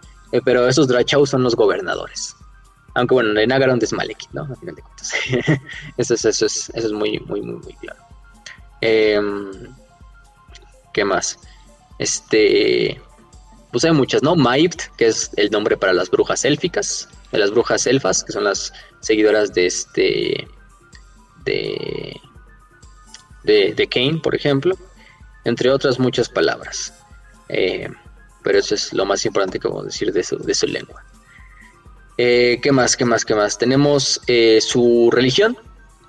La religión élfica, pues ya dijimos que pone en la punta de la pirámide a nada más y nada menos que Kaila Mensha Kane, el dios del asesinato, el dios del, de, la, de la guerra, el dios de la venganza también, si lo queremos ver así. Y lo que ellos prácticamente eh, tienen como dioses principales son a los Iratai. De hecho, los demás dioses, los demás dioses, este, los Kadai, que son los dioses como eh, de los, dioses como Asurian, como Estaisha, como Cornos, como Baul, están casi olvidados, o sea, prácticamente están olvidados dentro de la sociedad este, elfica oscura. Solo los Citarai son los dioses, o los dioses del inframundo más bien, porque los Kadai son los dioses del cielo, son los, los reverenciados. Kane pues, es el, más reverenciado por mucho. Pero otros, y principalmente, por ejemplo, el Kriyal, que es el rey del inframundo y de la muerte. Atarti, que es diosa de la indulgencia y del placer. Algo así como una Slanesh, pero de estos pendejos. Este. Hekarti, que es la diosa de la magia oscura, y muchos otros más, pero esos yo creo que son los más importantes que, vale la pena decir, ¿no? Ah, también está Anat Raema, que es la diosa de la, de la, como tal, de la cacería, de la cacería, y eh, es hermana, de hecho, de Cain, se supone. Entonces también está muy relacionado con el concepto de la eh, cacería salvaje que también está muy relacionado con el otro dios élfico de la cacería, que es Kurnus, que es uno de los dioses patrones de los elfos silvanos. Pero son dioses muy, muy diferentes a Rema y Kurnus. Más bien uno siendo un dios del inframundo y otro siendo simplemente dios de la caza, para la subsistencia de la especie, ¿no? Mientras que Rema simplemente es como la cacería por el placer de cazar, ya sea humanos, animales, lo que tú quieras, ¿no? Entonces es, es lo interesante. Em, y casi casi es patrona, por ejemplo, de la ciudad de Clark Porque la ciudad de Clark vamos a ver que una de sus industrias principales es la cacería. No más que la cacería es el cazar bestias para domarlas. Y ese es el negocio de del domaje de bestias. Entonces, por eso es también patrona, por ejemplo, de esa ciudad. Em, eh, ¿Y qué más? Bueno, también hay cultos de Slanesh abiertamente, eso hay que, hay que decirlo. Eh, no es una muy buena idea, claro eh, seguir Slanesh. Eh, y, más, si eres un elfo. Entonces, este, porque sabemos que Slanesh directamente se va a alimentar de las almas élficas o va a tratar de alimentarse de las almas élficas y no va a salir muy bien. Por ejemplo, vemos el ejemplo de Morati, ¿no? no creo que a Morati le haya gustado mucho ser consumida por Slanesh, quién sabe, güey, quién sabe. Cada quien también. quién sabe. Ya con esa ya no sabemos, güey. Con, con Monati ya nunca se puede saber. Es el pedo. Entonces, pues oye, oye, a lo mejor sí le gustó. Sí le gusta. Pero, mm, de hecho, este, eh, pues sí. Eh, y si quieres ver, pues Kane, el culto a Kane, casi casi es un culto a Korn también, de cierta manera, pero, pero, pero bueno, este, en este caso eh, son dioses diferentes, se supone. esta esa broma que hace este TTS, ¿no? De Kane, ¿no? No, estás refiriendo a Tacorn, ¿no? Kane. no, pero, pero sí. En este una caso. una extraña de Korn, obviamente. Obviamente, hacer otra forma de, darle culto a Korn, ¿no? Pero bueno. De hecho, hay una frase aquí, una frase de, del buen. De un buen. ¿Cómo se llama este cabrón? Eh, Hagen Hulgrinson, que es un comerciante enano, dice. No hay suficientes palabras en tu simple lengua humana para expresar nuestro odio por ellos, humano. Asesinos, saqueadores, esclavistas y, ladrones los nombramos. Pero ninguno de estos títulos ganados a menudo comienza a describir las profundidades de su, depravación. Eh, no tienen ni misericordia ni honor. Deambulan y matan en la oscuridad invocados por sus repugnantes hechicerías. Son tan viles como para apuntar específicamente a los niños para sus depredaciones. Ay, güey. La gente caprichosa de Ultuan afirma que son sus parientes despreciados exiliados hace mucho tiempo, pero verdaderamente puede uno confiar de las palabras de un elfo. Uh, casi casi. Buena. buena. así casi. Ellos dirán que son sus primos desquiciados, degenerados, pero son muy diferentes a ellos, a final de cuentas son elfos. ¿Le, vas a creer un elfo? Ajá, híjole. Sí, sí, sí. Pero eso de que eso de que tarjetean específicamente niños, ay güey. bueno, son elfos oscuros. Es lo menos que me podría esperar también. Este. y hay muchas otras, ¿no? Pero ahorita vamos a ir diciendo unas cuantas. Eh, ¿Qué más? Gobierno, el gobierno, ajá. Este, aquí hay, hay, hay cosas importantes. Solo hay, un gobernante de toda la raza élfica y ese tiene el nombre de el rey brujo conocido como Malekith, ¿no? Rey de Nagaroth, rey de todos los elfos oscuros, hijo de Anarion eh, y por lo tanto, pues, eh, único autócrata de todo el continente, de toda la tierra del frío, ¿no? Ah, digamos, tiene un concilio, un concilio conocido como el Concilio Negro.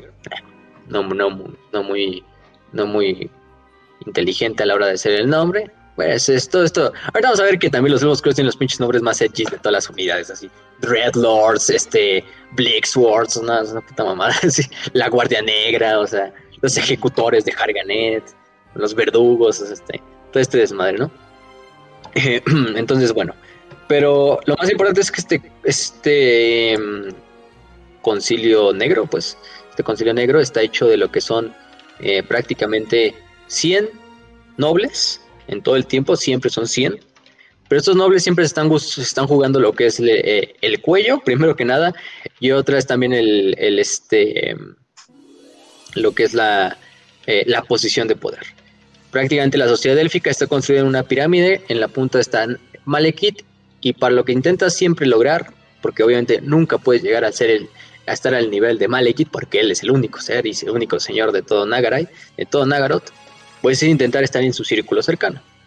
De hecho, estos, estos señores se conocen como los, los Red Lords, así conocen los Red Lords, que no sé cómo los tradujeron en español, ahorita, lo busco, pero estos Dreadlords que prácticamente hacen de, de, de, los señores nobles de todo, de todo, de todo Nagaroth.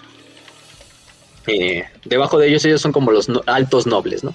Los bajos nobles son conocidos como maestros elfos oscuros. Eh, esta también se conoce como la, la, mesa de obsidiana. Eh, es uno de los lugares más con más honor para tener todo en Nagaroth, pero también uno de los más peligrosos. Es por eso es que decimos que, que aquí no quisieras estar, aunque te pagaran. todo se trata de un juego político en el cual a través de favores y más importante de asesinatos, de jugarretas políticas y de hacer, por ejemplo, quedar mal a alguien enfrente de lo que es el rey, el rey brujo, es como vas ascendiendo y vas obteniendo lugares y van abriendo vacantes a lo que es el concilio, el concilio negro. Prácticamente aquí es una ley de todos contra todos, eh, de obtener el poder como se pueda, y de hecho es algo promovido por Malekith. Malekith le gusta tener a la gente fuerte y a la gente que pueda saber que, que puede valerse por sí mismo para eliminar rivales militares políticos eh, en todos los sentidos. Em, entonces, pues, eh, aquí, hay, aquí de todo. O sea, es una, guerra eterna de los 24-7 todos los días, en las cuales saliendo de cada concilio, pues puede ser asesinado uno de los Dreadlords, otros dos pueden ser quizá avergonzados frente a Malekith y Malekith los ejecuta en el punto, los manda a sacrificar, o de repente desaparecen misteriosamente durante la noche de, los, la noche de la, de la sangre. este, estos nobles que estaban muy bien fortificados, quién sabe cómo. No, es que se los llevaron las elfas brujas. Y pues quién sabe, ¿no? Pero, pero sí. Si hay alguien que solo tiene eh, prácticamente o ha tenido un asiento durante todo el, todo el tiempo de existencia de este concilio, es Morati. es Morati, ¿no? Que siempre ha sido la, la más grande consejera de su, de su hijo, de Malekith. Y quizá también esté Kouran Darhant o Mano Negra, que es el capitán de la Guardia Negra. Que bueno, él no tanto es como mm, un miembro del concilio, pero bueno, no, sí, más bien. De hecho, sí tiene puesto en el concilio al ser el, líder de la, de la, Guardia Negra, que es la guardia personal de, de Malekith. Y otros, por ejemplo, es Resor, que es un noble, eh, que es el único, el tercer más influencial, que es el maestro de espías de, de Malekith. Eh, ¿Y qué más? Pues hay muchos, se los van dividiendo prácticamente entre el, entre el poderío militar y político de, todo Nagar. Pero, pero es así, es una, es una guerra constante de a ver quién, a ver quién termina traicionando primero y quién, quién mata primero, ¿no? Pero, pero por esa parte es lo, es lo interesante de los oscuros, los, los famosos Dreadlords. Básicamente eh, es el, el primero que pueda tener como que la... O sea, aunque muestres tantita debilidad, tienes algún flanco débil o algo por el estilo, no, te, no le agradas a alguien lo suficiente y lo arma un rencor de años y eh, pues básicamente Europa, Europa en la época de los reyes malditos, o sea, donde todo el mundo se estaba traicionando por cualquier cosa, entonces ahí me imagino que por ahí va. Sí, no, o sea, por ahí va. Prácticamente es lo, lo que nos indica toda la, historia de estos cabrones, o sea, eh, a final de cuentas, ya dijimos, es un juego político, es un juego de asesinato, es un juego de a ver quién resiste más tiempo contra el otro, a ver quién primero cae en la trampa del otro, y pues básicamente. Pero la sociedad élfica es feliz haciéndolo, y o sea, es parte de su naturaleza. Entonces lo ven tan normal como respirar, como comer. Entonces es algo que, que a sabiendas de ser un noble élfico, es algo que se te enseña en la familia desde el inicio, ¿no? A siempre eh, intentar ganarle ventaja a tu rival, incluso si es parte de tu familia. ¿eh? o sea que también incluso entre las casas y entre las familias nobles de los elfos no hay respeto por el por, por la por la sanguinidad, ¿no? Por la consanguinidad. Creo que de las pocas casas que sí respetan eso es la casa de los Felhart, la de los almirantes que ya dijimos. Y así mantienen ese respeto a la, a la línea sanguínea por mucho. Ya con los demás elfos, pues no, les vale verga, ¿no? todo buen elfo oscuro pero entre ellos es un caso raro, ¿no? de que mantengan ese respeto entre familiares y entre ellos no se traicionen ni, ni se metan la pata, ¿no? O sea, que bueno, mínimo ahí, mínimo ahí son, son muy, muy unidos, si lo queremos ver así. Este, ¿qué más? Entonces, la, economía élfica oscura. La economía se basa, pues, ustedes ya sabrán, en el trabajo de esclavos, en la esclavitud. Eh, la economía de los elfos se puede resumir en Elfos oscuros van a punto X, saquean lo que son las costas, se llevan provisiones, pero más importante, se llevan gran número de esclavos.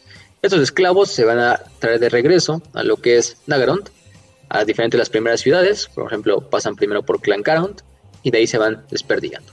Estos se van a subastar, digamos, por así decirlo, en muchas ocasiones a las grandes familias nobles y el resto sobrante por lo general se manda y se reparte entre todas las ciudades para que sirvan pues como una fuerza de labor general. Entonces no hay moneda, de hecho, en el imperio de los oscuros. La moneda es el esclavo. O sea, todo se comercia con el esclavo. Mm.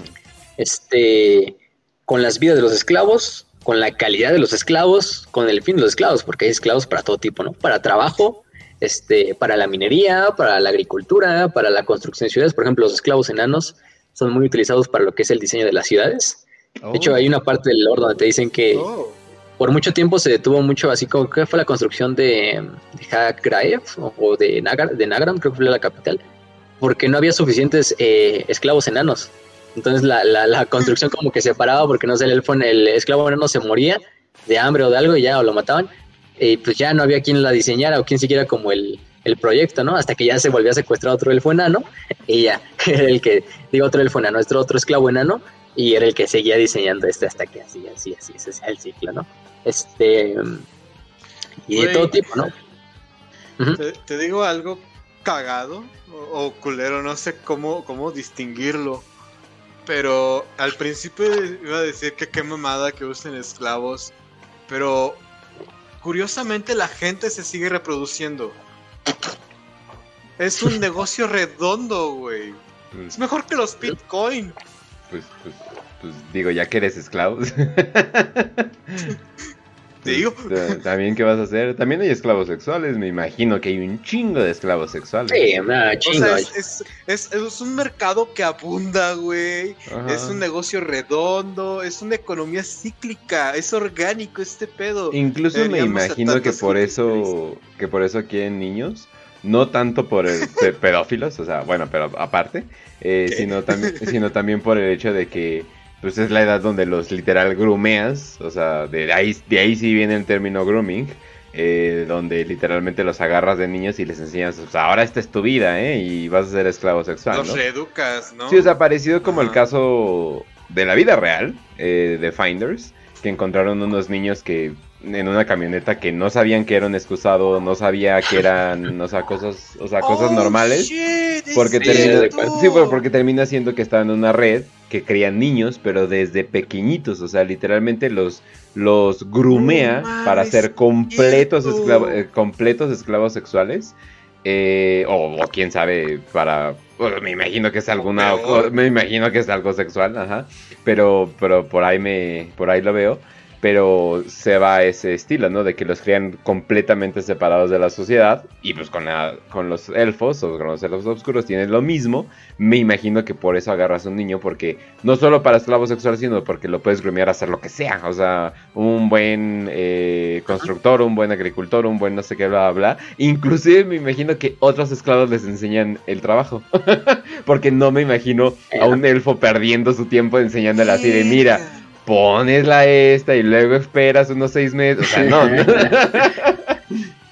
O sea, no. o, sea, no me imagino. O sea, me imagino que sí, o sea, es completa. O sea, hasta me imagino que hay esclavos que, que son como los, perdón por el término que voy a usar, pero house negro, el término que utilizaban a los negros que terminaban defendiendo a sus, a sus amos blancos, o sea, porque eh, los dejaban entrar a la casa y como que ya se sentían como que de más alcurnia, ¿no? Entonces ya es como que, ay, no, pero yo soy de la casa, ¿no? No soy del campo y cosas por el estilo. Entonces me imagino que incluso hay esclavos que están completamente a favor de, los elfos oscuros.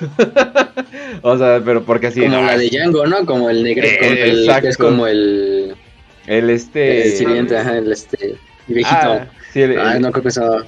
El, el nombre, el nombre, el, se me fue el nombre del actor que es muy popular, pero, pero sí, o sea, me imagino que hay, el, este, ah, que hay esclavos que dicen, oye, tú les enseñas a los niños a hacer tal cosa, ¿no? Entonces tú, pues más o menos como que tienes tal, tal, tal cosa asegurada, ¿no? Y ya con eso los compras y ya es como, no, pues ya me voy a, ya voy a estar acá bien eh, en la high, ¿no? Mira, ese es mi compa, ¿no? Es como que no es cierto, güey, te ve como menos que basura, no te hagas.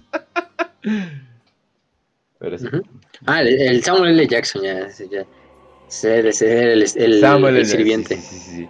sí es que se, ahí, sí, ahí sí hacen un rol muy diferente a lo que usualmente hace. de maestro Jedi, ¿no? A, Host ya saben que. este. Pero, pero sí, entonces eso se basa en la economía. Entonces, el esclavo es la moneda para todo, para todo. Entonces, este porque sí, o sea, básicamente, no, también, o sea, tú dices, o sea, si quieres comerciar materias primas, alimentos, lo que tú quieras, pues es un tipo de esclavo. Es otro tipo de esclavo, un número de esclavos, de esclavos, etcétera. Entonces hay esclavos para escoger de todo tipo, ya sean elfos, humanos, hombres bestia, hombres lagarto, todo, todo, todo.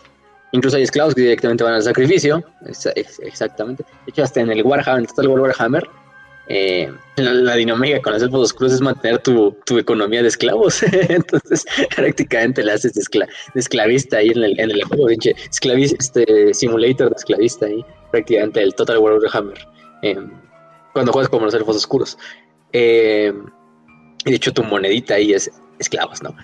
pero bueno, en este punto también, por ejemplo, algo que es muy conocido dentro de la economía es el, el comercio de bestias, de animales eh, porque ya dijimos que los lobos oscuros son los mejores domadores de, bestias durante, en todo el mundo prácticamente. Bueno, quizá los hombres lagarto también les lleguen. Este, pero si hay algo que les da, se les da muy bien a estos cabrones, es el domaje de bestias. Y es otra cosa con la que pueden llegar a comerciar, pero es, muy, más raro. Y es solo algunas ciudades, algunos clanes, como algunas familias, como esta, mm, como la familia esta de Rakart, que no me acuerdo cómo se llama eh, bueno, pero hay una unidad especial que son los maestros de bestias. Entonces sí. Antes de pasar con su ejército, vamos a hablar de las ciudades principales. Ya hablamos creo que de, casi la mayoría, pero un poquito con detalles. Es primero que nada Nagaront, que es la torre del frío. Es la ciudad capital, es la más grande y la más maligna de todas las ciudades por mucho. Eh, creada durante eh, después de la secesión con estos eh, arcas negras que se, fundaron ahí y pues empezaron a, fundar, ¿no? Está prácticamente llena de lo que son eh, torres gigantescas que se, extienden por cientos de metros en el cielo. Ya sabemos cómo, es la arquitectura de los elfos oscuros, es bastante llena de ángulos agudos, de espinas, de pinches torres así totalmente lúgubres, completamente negras, eh, llenas de las banderetas del, del señor del rey brujo. Eh, también está prácticamente llena de lo que es una como neblina, que al principio tú la ves como una neblina normal a la lejanía. Cuando estás acercando cada vez más a la ciudad y ves que esa neblina oculta propiamente la ciudad o bastantes sectores de la ciudad, te das cuenta que esa neblina es una neblina roja, es una neblina sangrienta, es una, es una neblina hecha a partir de, pues sí, de la propia humedad de la zona pero mezclada con prácticamente todo el humo de sacrificios de lo que es eh, de todos los altares de Cain. Entonces, pues, pues es algo, algo, algo, algo muy, muy horrible de ver, ¿no? Em, aunque bueno, no llega tampoco hasta los extremos de Harganet, que digamos ahí hasta las calles están pavimentadas con sangre, ¿no? Pero, pero bueno.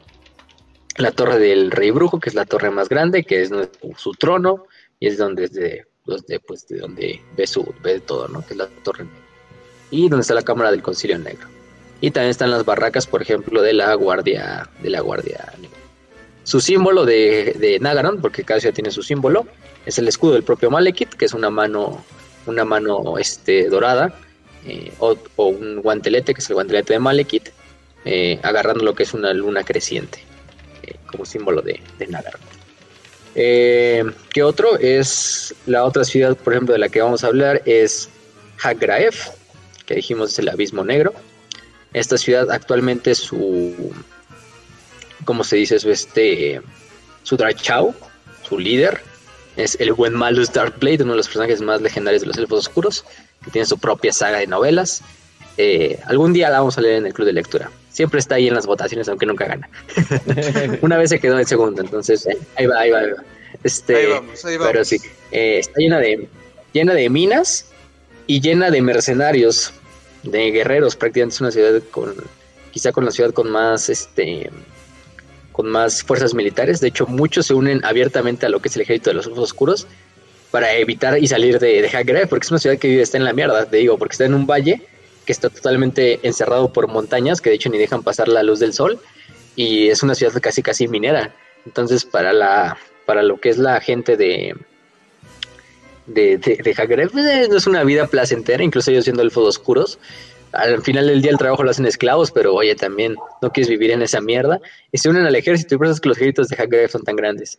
Eh, Malus Darkblade es el, primero entre, o el primer Dreadlord entre todos, porque son ocho familias las que controlan eh, los sectores de Hackgrave. Las ocho familias que le juraron lealtad a, a Malekith.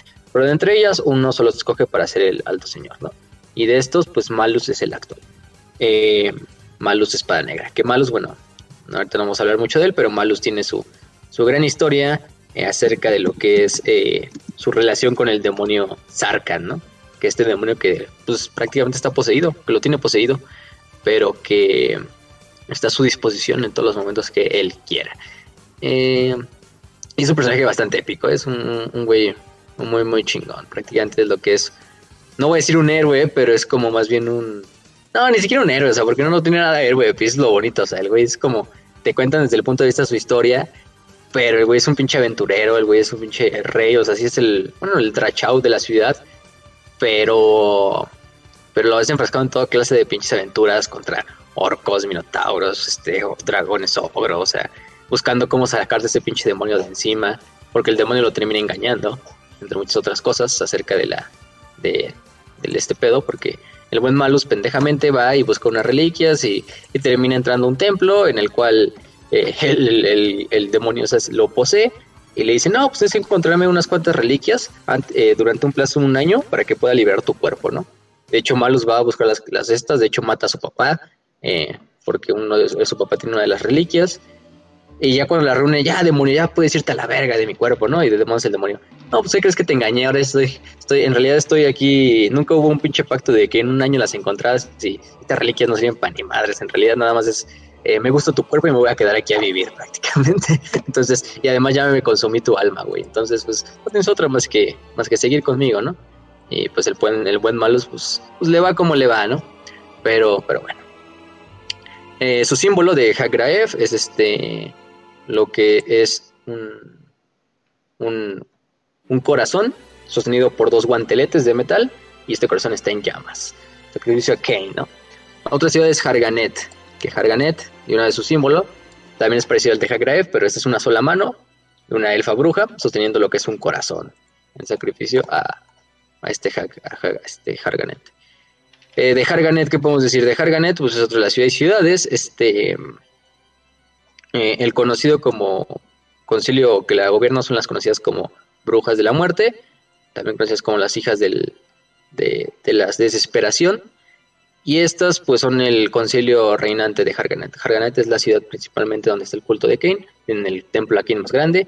Helebron, que es la, anciana Helebron, que es la líder de todas las brujas elfas, pues prácticamente es la líder indiscutida y no oficial de todo, de todo de Harganet, porque al ser la madre del culto, pues ella es prácticamente la que ve la por toda la ciudad. Entonces, en este caso, digamos, pues ella es la misma Drachau, si lo queremos ver así. Em, de esta ciudad también proceden los famosos ejecutores, de los cuales vamos a hablar ahorita, que es una unidad especial, pero poco más no podemos decir que ya no hayamos dicho, ¿no? Durante la, noche oscura, pues es una de las ciudades más activas. Bueno, la más activa por mucho, ¿no? Eh, ¿Qué otra ciudad? Tenemos a Clark Caront, otra conocida también como la Torre de la Perdición, Torre de las Ciudades. En este caso, eh, eh, como tal, Clark Caront, lo principalmente que podemos decir esta, es, es su gran habilidad para lo que es la, la doma, la, sí, domar bestias, pues. Es famosa por lo que son sus señores de las bestias o maestros de las bestias. Estos señores de las bestias pues, son expertos en lo que es eh, juntar a su voluntad o poner a su voluntad lo que son bestias y todo tipo de animales nativos y no nativos de Nagaroth, ya sean mantícolas, arpías, dragones, este, hidras, eh, caribdis, eh, coldubans, que son los, los gélidos, que son como estos velociraptors que viven en Lustria, pero también algunos de estos velociraptors viven en Nagaroth. De hecho, los utilizan como caballería los, los estos, los hombres de, de como tal, de los elfos oscuros, pues. Eh, su símbolo de este Clark Caront es una hidra, una hidra roja, eh, prácticamente junto a uno que es un sigilo de, de este, de, ¿cómo se llama este güey? De, de Kane. Y bueno, su principalmente, digamos, su, su ciudad que le compite más es Karondar, porque también Karondar es famosa, y de, hecho de una vez hablamos de ella, es famosa por... Eh, por sus maestros de bestia. Carondar también es la torre de la desesperación, otra la, torre de la perdición. De hecho, estas, más que ciudades parecen casi casi torres, son más ciudadelas un poquito, no tanto como las demás ciudades. Pero si Carondar, aparte de lo de las bestias, se define también por algo, es por lo que es la ser conocida como la puerta de los esclavos, la puerta de los del, del, esclavizador, ¿no? Em, porque digamos todos los cargamentos de, o la mayor parte de los cargamentos de, elfo, de, esclavos tienen que pasar siempre primero por el mercado de Carondar, por sus muelles de Carondar, para de ahí desperdigarlos hacia los que son los, el resto de, este de, las ciudades, ¿no? El símbolo de Carondar, de hecho, es la arpía, que la arpía es vista como un signo de, buena fortuna en, en Carondar. De hecho, es el símbolo, ya lo dijimos, y se dice que, porque muchas de estas viven en lo que son las torres más grandes de la, la ciudad y se dice que si alguna vez estas arpías dejan la ciudad, la ciudad va a caer en menos de 90 días, ¿no? O sea, porque se ven como de, bastante de bastante buen augurio las, las estas las arpías. Que de hecho también se utilizan en los ejércitos de los elfos, los oscuros, ¿eh? Entonces, y sí, aquí tienen el mercado de esclavos más grande de todos. Pero aparte también tienen lo que es la esta el, el, el mercado de bestias que comparten con Clark Caront entre estas dos ciudades pues, se la comparten. Pero si hay alguna más que se la, digamos, se la, se la define es la de es Clark porque Clark pues, exclusivamente se dedica prácticamente a lo que es a las bestias. Por eso tienen esos grandes, este, como tal, mmm, ¿cómo se dice este desmadre? Símbolo de la, de, de, de la Hidra y este culto a Nat Raima. Eh, ¿Qué más? Mm, y bueno, ¿qué más? Ah, también Loki Felhart es, tiene su sede en esta ciudad. Bueno, aunque Loki Felhart siempre va en su charca negra, digamos aquí este, por esta parte sí. Y Rakart, por ejemplo, el señor de la bestia Rakart, que es eh, originario de, de Karondkar, en este caso, es uno de los personajes más legendarios, por lo menos de este, de este momento. De hecho, es uno de los señores de, del juego de Total War Warhammer, de hecho lo puedes jugar eh, uno de los lords legendarios, aunque no son los personajes más conocidos de los elfos oscuros tampoco. Entonces, pero es el quizá el más famoso y más grande maestro de bestias que jamás ha existido en todo Nagaroth. Eh, dice que desde niño tenía una habilidad casi supernatural para lo que era eh, domar bestias salvajes. Cuando tenía, por ejemplo, 8 años, eh, su padre traía lo que era un, un, este, un caballo negro, un corcel negro. Hay que decir que los corceles negros, que son originarios de Nagaroth, bueno, no originarios de Nagaroth porque en realidad eran este, caballos que se trajeron los, los, los Druki cuando se exiliaron de Ultuan pero por alguna extraña razón, y bueno, por parte de sus amos, estos caballos desarrollaron un aspecto carnívoro. Entonces son caballos carnívoros, de hecho son caballos depredadores que incluso pueden matar personas así y comérselas a la verga. Entonces son, y son más grandes, son un poquito más flacos que los caballos de Ultuan, pero más salvajes, hasta tienen los dientes más pinches eh, puntiagudos y todo. Pero sí, o sea, pueden comer humanos a la verga, bueno, seres eh, inteligentes a la verga. Y son carnívoros en general. Entonces hay salvajes y todo, ¿no? Y se supone que uno de estos, estos caballos era Bracus, que era el que le regalaron a su papá. Y se supone que nadie podía controlarlo. Hasta, hasta que, eh, de hecho el papá casi lo, lo, este, lo, lo, aplasta el pinche caballo y lo mata. Hasta que eh, dice, no, pues ya manden a matar a ese pinche caballo, no me sirve, ¿no? No, no se puede domar. Hasta que Rakart pues, entra en lo que es el establo y, y agarra la bestia y se supone que la, la monta y la doma, ¿no? pues a la verga, ¿no? Se encuentran. Eh, y desde ahí se vuelve este. Em, pues durante todo el resto de su vida le sirve Bracus como el caballo principal de, de hasta que es asesinado el caballo durante la batalla de, de las planicies de Finwal, que es la que dijimos hace rato. Em, después de eso se consigue un dragón, el güey, un, un, dragón negro que también se llama Dracus en honor al caballo. Pero, pero sí. Este, y es prácticamente la historia de Alejandro Magno, ¿no? Con Bucéfalo, así de, ah, sí, chamaquito ahí, que nadie podía dejar el caballo. Ni siquiera el rey Filipo, y llega Alejandro Magno chiquito y, lo doma, eh, así a sus pocos años de edad, ¿no? Ah, pinche, pinche prodigio, a ver. Este niño trae algo, ¿no? Y pues aquí es la misma historia con Rakart. eh, y sí, el güey va liderando un pinche carrito lleno de monstruos y de todo, pinches elfos oscuros y de bestias que se encuentran por ahí. Este. Pero ajá, ese es Rakart. Y ya creo que esas son las tres ciudades. Ah, no, nos falta una ciudad, ¿no? Que es Gront, que es la ciudad propiamente de, de Morati. Eh, esta Torre del Norte, también es su, nombre traducido, donde tiene el convento negro, que es este convento de puras de hechiceras brujas y, poco más. De hecho, no se permiten que los hombres pasen a los, a los santuarios interiores de la ciudad, a menos que Morati lo permita. Y prácticamente los hombres solo se pueden quedar en las partes de afuera, que son como las barracas de los ejércitos que protegen Gront sí, es una ciudad prácticamente exclusiva de, de, mujeres casi casi. Eh, llena de lo que son torres de vigilancia cercanas y, todo este desmadre. Em, y sus símbolos son un ojo que todo lo ve o también lo que es una lamia eh, con una cabeza esquelética sosteniendo dos corazones en honor a, Kenny.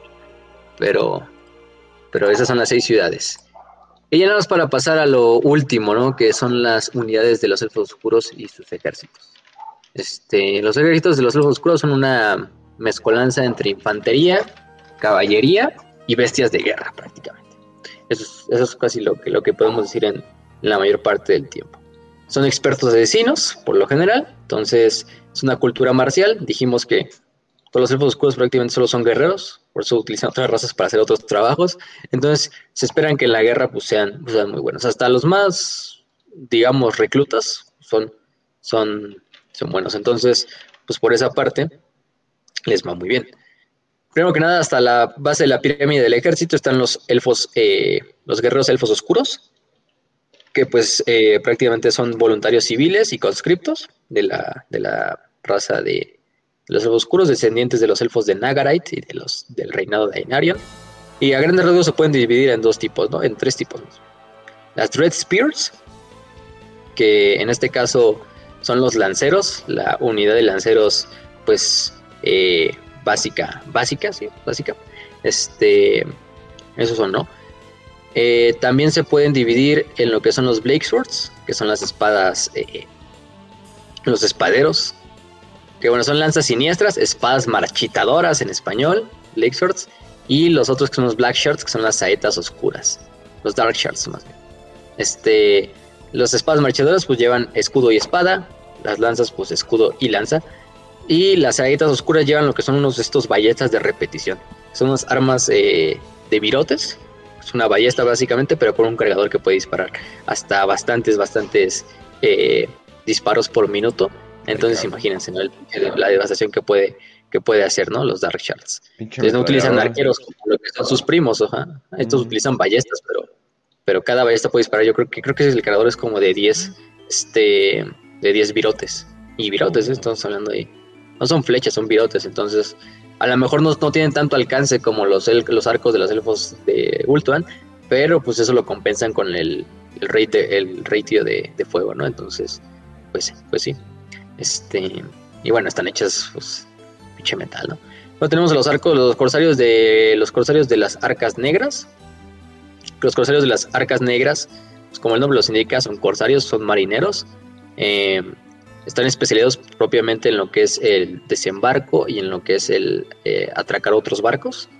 Pero también se llegan a utilizar como infantería de, por las fuerzas de los elfos oscuros. Principalmente, obviamente, estos pues van al mando de lo que son almirantes de las, de las arcas negras pero Loki Felahart es conocido por sus grandes ejércitos de corsarios. Eh, y estos corsarios, pues, eh, de por sí ya son guerreros eh, veteranos, la mayoría, que la mayor parte de su vida la han pasado en el alta mar, saqueando, destruyendo y peleando contra todo tipo de razas, humanos, elfos, enanos, hombres bestia, caotas, etcétera, etcétera. Y por eso mismo son muy, muy reverenciados. Durante, el, durante lo que es la, la batalla los van a ver clásicamente con sus dos espadas, Incluso hay unas versiones que llevan una espada y una, y una ¿cómo se llama? una ballesta estas pequeñas de repetición. Un, modelo más pequeño de una sola mano, porque la saeta por lo general se debe de llevar con dos, porque si es una saeta pesada. Este, bueno, la, la ballesta más bien.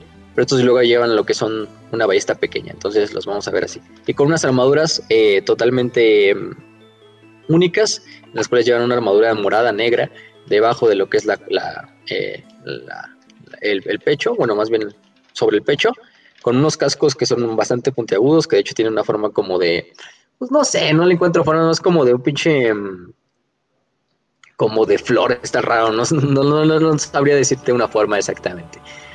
Pero eh, llevan lo que siempre es, y algo clásico en ellos, es lo que llevan son estas capas hechas a partir de escamas y de piel de dragones del mar.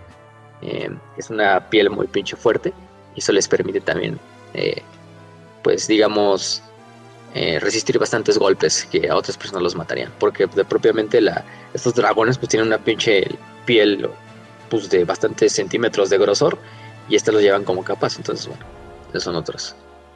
Las sombras, que son conocidos como los estos scouts de los elfos oscuros, no son propiamente asesinos, sino simplemente como scouts, si lo queremos ver. Eh, van armados por, por, lo general con una espada y con una ballesta de mano. Entonces, son especialistas en misiones de infiltración y de destrucción de las líneas y de detrás de las líneas enemigas. Ajá, ¿qué quieres decir? ¿Te das cuenta de lo disruptivo que suena? Ya hace poquito estuvimos hablando de cómo estos cabrones están esclavizando, son, están torturando, empiezan a hacer orgías de sangre y todo el desmadre que hacen. Y ¿Sabes la imagen? Yo tengo la imagen cuando alguien dice scout, me imagino un boy scout, güey. Esos cabrones que te venden galletas, ¿sabes? Entonces cuando alguien dice scout y que está al lado de estos güeyes que están como que torturando y matando, masacrando y secuestrando así a lo loco, es extraño. Me estoy imaginando que al lado están pinche niño gordo queriéndote vender galletas y no sé, es extraño, pues es que algo así. Pero bueno, estas sombras, por ejemplo, descienden de lo que eran familias nobles. De hecho, la familia de los Shade era la casa eh, reinante de Clara Caron, de una de las ciudades. Pero después de ciertos eh, juegos políticos por parte de sus rivales, los terminaron exiliando y eh, se tuvieron que exiliar voluntariamente a las montañas. estas montañas que son de por sí ya bastante peligrosas. Y de aquí estos nobles pues, se convirtieron en una especie de clanes y de tribus que empezaron a aprender los secretos de la sobrevivencia en estos climas bastante jodidos para cazar a las bestias, para cazar enemigos y pues prácticamente actualmente viven en esas montañas. Entonces se supone que a los bebés, por ejemplo, los abandonan fuera de los campamentos y los bebés tienen que regresar y sobrevivir eh, fuera de casa durante un tiempo. Se hacen sacrificios animales y todo el desmadre aquel. Entonces son las, las sombras, las shades. Entonces por eso son perfectos scouts y perfectos eh, tropas de, primera línea o de líneas detrás de las líneas enemigas. Luego tenemos a la Guardia Negra, que es la Guardia Negra de Nagaron, que es la guardia personal de Malekith, que son las tropas, la creme de la creme del, ejército de los, de los de estos cabrones. Un equivalente para los elfos oscuros sería la Guardia del Fénix, que es la que se encarga de proteger el templo de Azurian.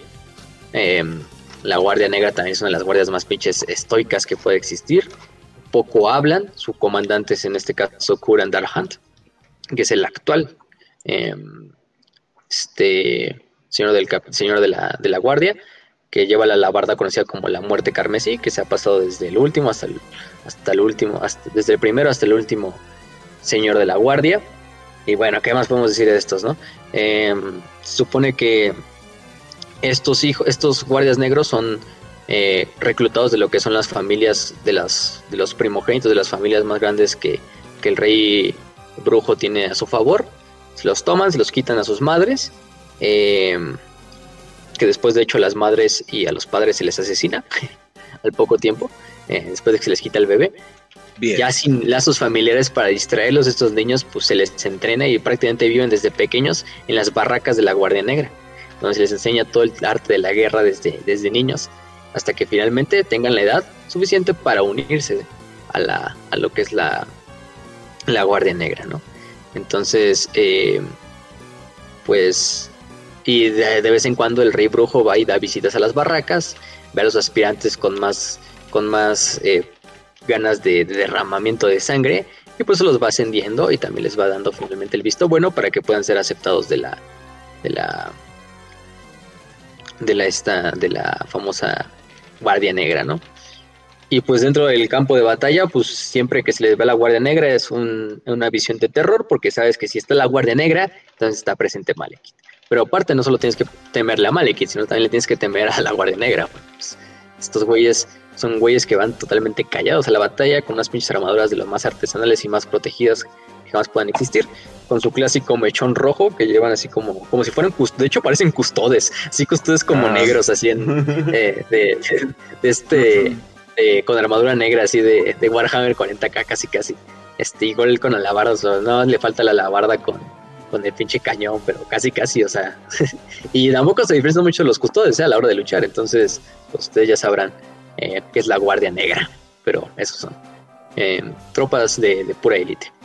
Los ejecutores de Harganet, por ejemplo, son otra unidad de élite, son los propios verdugos, es un culto que se hizo a partir de los verdugos, que eran los que pues prácticamente se encargaban de sacrificar o cortar cabezas, por ejemplo, en los, sacrificios a Kane, en la ciudad de Harganet.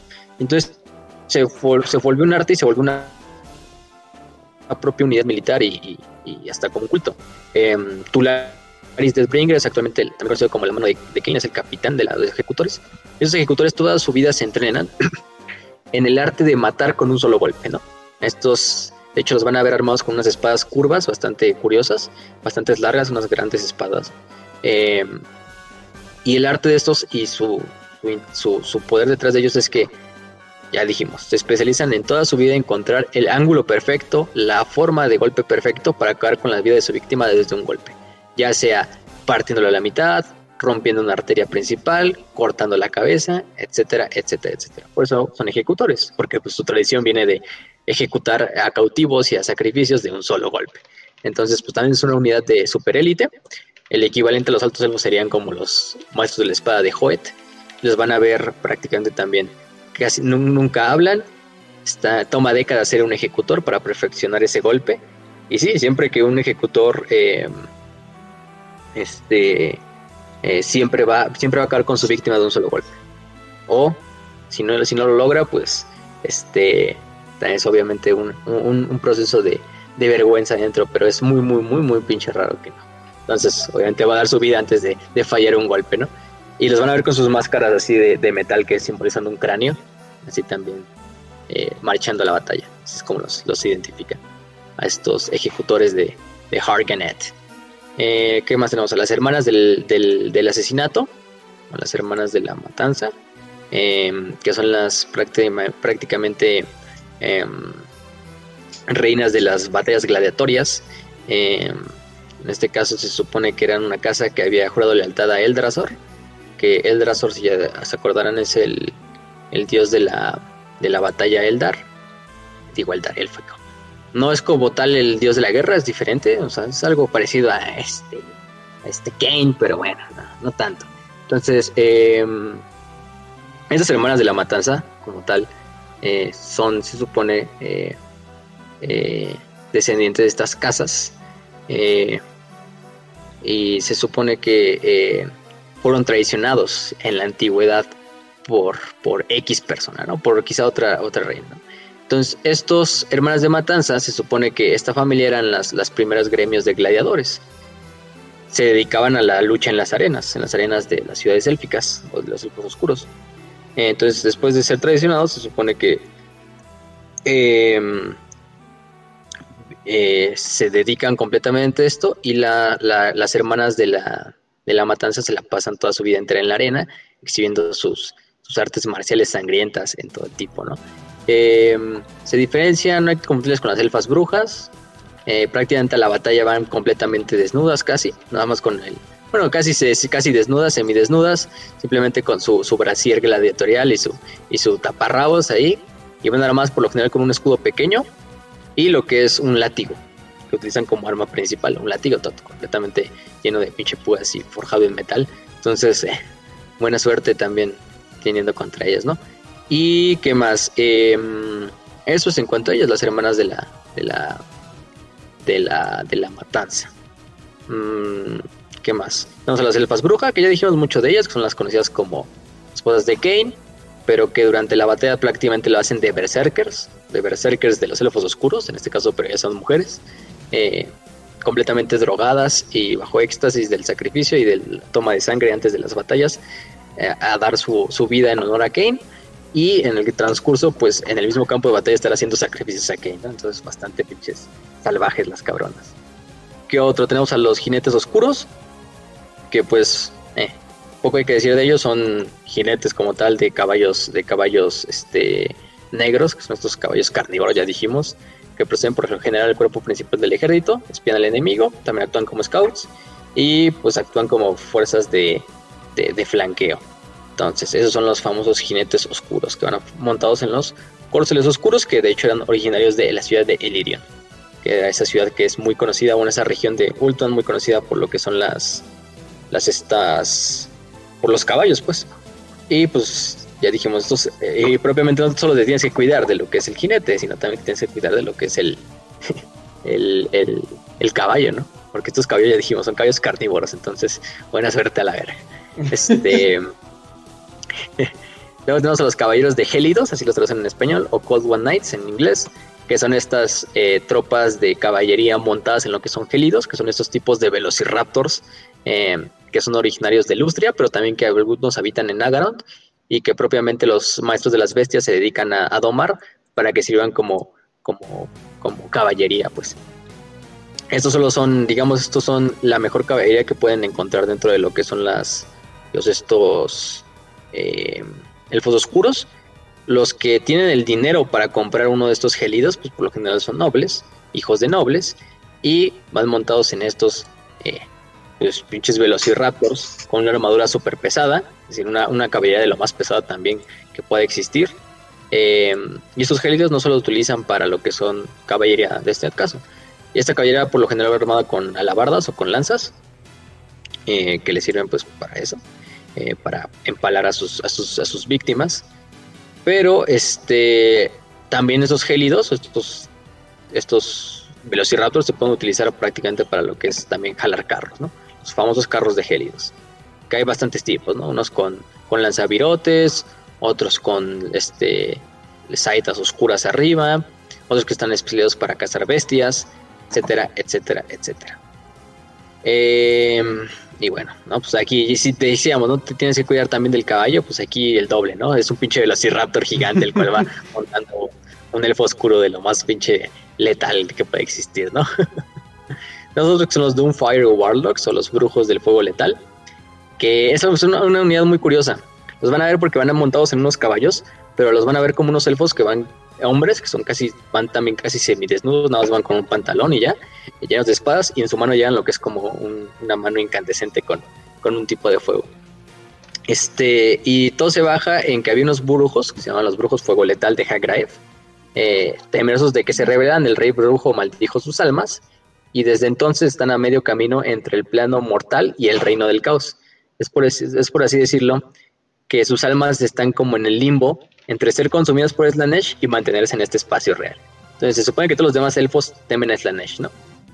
Pero los brujos letal hacen algo parecido a lo que hacen los Drukari en, Warhammer 40.000, que es básicamente eh, aferrarse a sus almas a través del sacrificio o de dar presas en honor al, al, este, al príncipe oscuro, o sea, este Slanesh, eh, antes de que su cuerpo sea eh, como tal consumido por Slanesh. Y esto se va viendo porque se han prendido como ciertas runas en su piel y cada vez que se van prendiendo esa como que el fuego de el fuego impío que tienen en la mano se va extendiendo por su piel hasta que finalmente los consume. Eh, Slanesh los sofoca y consume sus almas.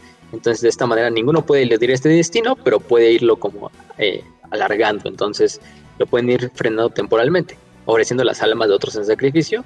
Y es muy cagado, ¿no? Porque hasta en el juego de en el juego de, Total War Warhammer cuando los matan ves cómo, cómo se cae la unidad, o sea, cómo se cae el güey de su caballo y nada más ves cómo sale como su almita así de su cuerpo así consumida por Slanesh a la verga. Entonces es algo, algo muy cagado. Pero, pero son los, los famosos Doomfire Warlocks. Em, ¿Qué más? ¿Qué más? ¿Qué más? Eh, ya dijimos los Scorch Runner Chariot, ya dijimos. Eh, artillería, hay, un, hay unos cuantos, los lanzavirotes de los, de los estos elfos oscuros, que a diferencia de los, lanzavirotes de los bueno, es muy parecido a los lanzavirotes también de lo que son los estos altos elfos, que tienen dos modalidades, la de un virote largo, especializado para destruir caballería, para acabar con bestias, y otros virotes más pequeños, pero que se disparan en salvas, que están especializados para destruir infantería, ¿no? Para acabar con infantería. Entonces son esos. Em, bestias de guerra, pues hay muchas. Están las arpías, y son estos depredadores eh, que tienen cuerpo de mujer combinado con el de un pájaro que habitan en lo que son las montañas y los riscos de, las, de, Nagaroth, y se utilizan también por los hombres bestia, o digo por los hombres bestia, por los maestros de las bestias, como tropas aéreas prácticamente. No son muy resistentes, obviamente, pero por lo general viajan en enjambres, entonces eso ayuda bastante, ¿no? eso es lo que creo que más, más ayuda. Y esto les permite estas, eh, y más que nada estas arpías se ven atraídas por la carne y por los cadáveres que quedan en los campos de batalla, entonces, pues por eso mismo eh, van siguiendo luego a los ejércitos de los elfos oscuros para alimentarse de lo, de lo que quede después de la, de la batalla, pero también prácticamente participan en lo que es la, la, la, la, batalla. También tienen, por ejemplo, las medusas. Las medusas se supone que eh, eh, se, eran hechiceras de Grunt que utilizaban sus estos eh, rituales para verse cada vez, o su magia para verse cada vez más hermosas incluso los propios dioses. Em, y esto hizo que finalmente la diosa Atarti, eh, y si recordamos la diosa Atarti es la diosa de la seducción, dijo, no puede haber ninguna más hermosa que yo, y las maldijo, ¿no? Entonces las maldijo y a través de esto pues las terminó convirtiendo en una especie de, lamia, en una mezcla entre serpiente y mujer, o básicamente una medusa, por eso llaman medusas, este, la misma historia, eh, y por lo general las vamos a ver lo que son eh, arriba de lo que son unas como eh, altares de, sangre eh, que están propulsados por magia oscura y pues la misma em, em, este ellas tienen una, característica a diferencia de las de las medusas de la mitología griega de que te al verte te, hacen piedra esas lo que hacen es sacarte toda la sangre por todos los poros de tu cuerpo hasta que te quedes como un pinche pues, un, cascarón ahí sin, sin nada por adentro no eh, esa, es, esa es su magia entonces sí este, ¿Qué otras tenemos? Vamos a las Caribdis y a las hidras de guerra. Bueno, la hidra de guerra, que es una bestia de, como el nombre lo indica, que es una, una hidra. Le cortas una cabeza, salen dos. Pueden disparar fuego, son muy queridas porque son de las montañas, una Anuli de, de, de, Ultuan, pero finalmente llegaron a Nagaroth y desde el inicio de la guerra civil, pues a los elfos, los elfos oscuros las han entrenado para que sirvan como bestias de guerra. Entonces, pues poco hay que decir de ellas. Les cortas una cabeza, salen dos en la capacidad de regeneración, pueden disparar un icor eh, eh, venenoso, pero aparte flamable, que se puede incendiar y lo, pueden disparar como si fuera una llama. Entonces eso es la, lo interesante de las hidras de guerra. También tienen otras bestias como los caribdis, que son bestias que habitan en el fondo del mar. Son parecidas, de hecho, a una, a una hidra, digamos, en ese punto de que también tiene muchas cabezas, pero cada cabeza, pues, eh, es este está llena más bien de dientes y tentáculos y de cosas de ese estilo. Entonces, eh, pues también van, van, van directo a la, a la batalla, lideradas por los señores de la, de las, los maestros de las bestias. Entonces, pues sí. Em, también de hecho son muy resistentes porque son bestias que habitan el abismo, entonces están muy adaptadas para sobrevivir a las presiones gigantescas, entonces poco nada a veces le pueden hacer pues eh, flechas, virotes, catapultas, cosas de ese estilo. Entonces. Y también pueden disparar lo que es sus jugos gástricos a través de las bocas y es un, jugo que puede disolver metal, hueso, carne en cuestión de segundos. Em, eh, y bueno, ¿qué más? También tienden a alimentarse a veces de, artefactos mágicos. Entonces luego cuando las matan se dan cuenta de que, ah, mira, traía chingaderas en el estómago y traía, hay artefactillos mágicos. Entonces bueno. Y los dragones negros, que son variantes corruptas de los dragones eh, originales de Caledor, que pues viajaron con los estos, con los estos elfos oscuros hacia Nagaron y, empezaron a habitar estas zonas, ¿no? Entonces, pues, eh, como todo dragón es capaz de hacer actos de bien, ser noble o, depende también, puede ser una bestia maldita y una bestia que se utilice simplemente para la guerra y para hacer el desmadre.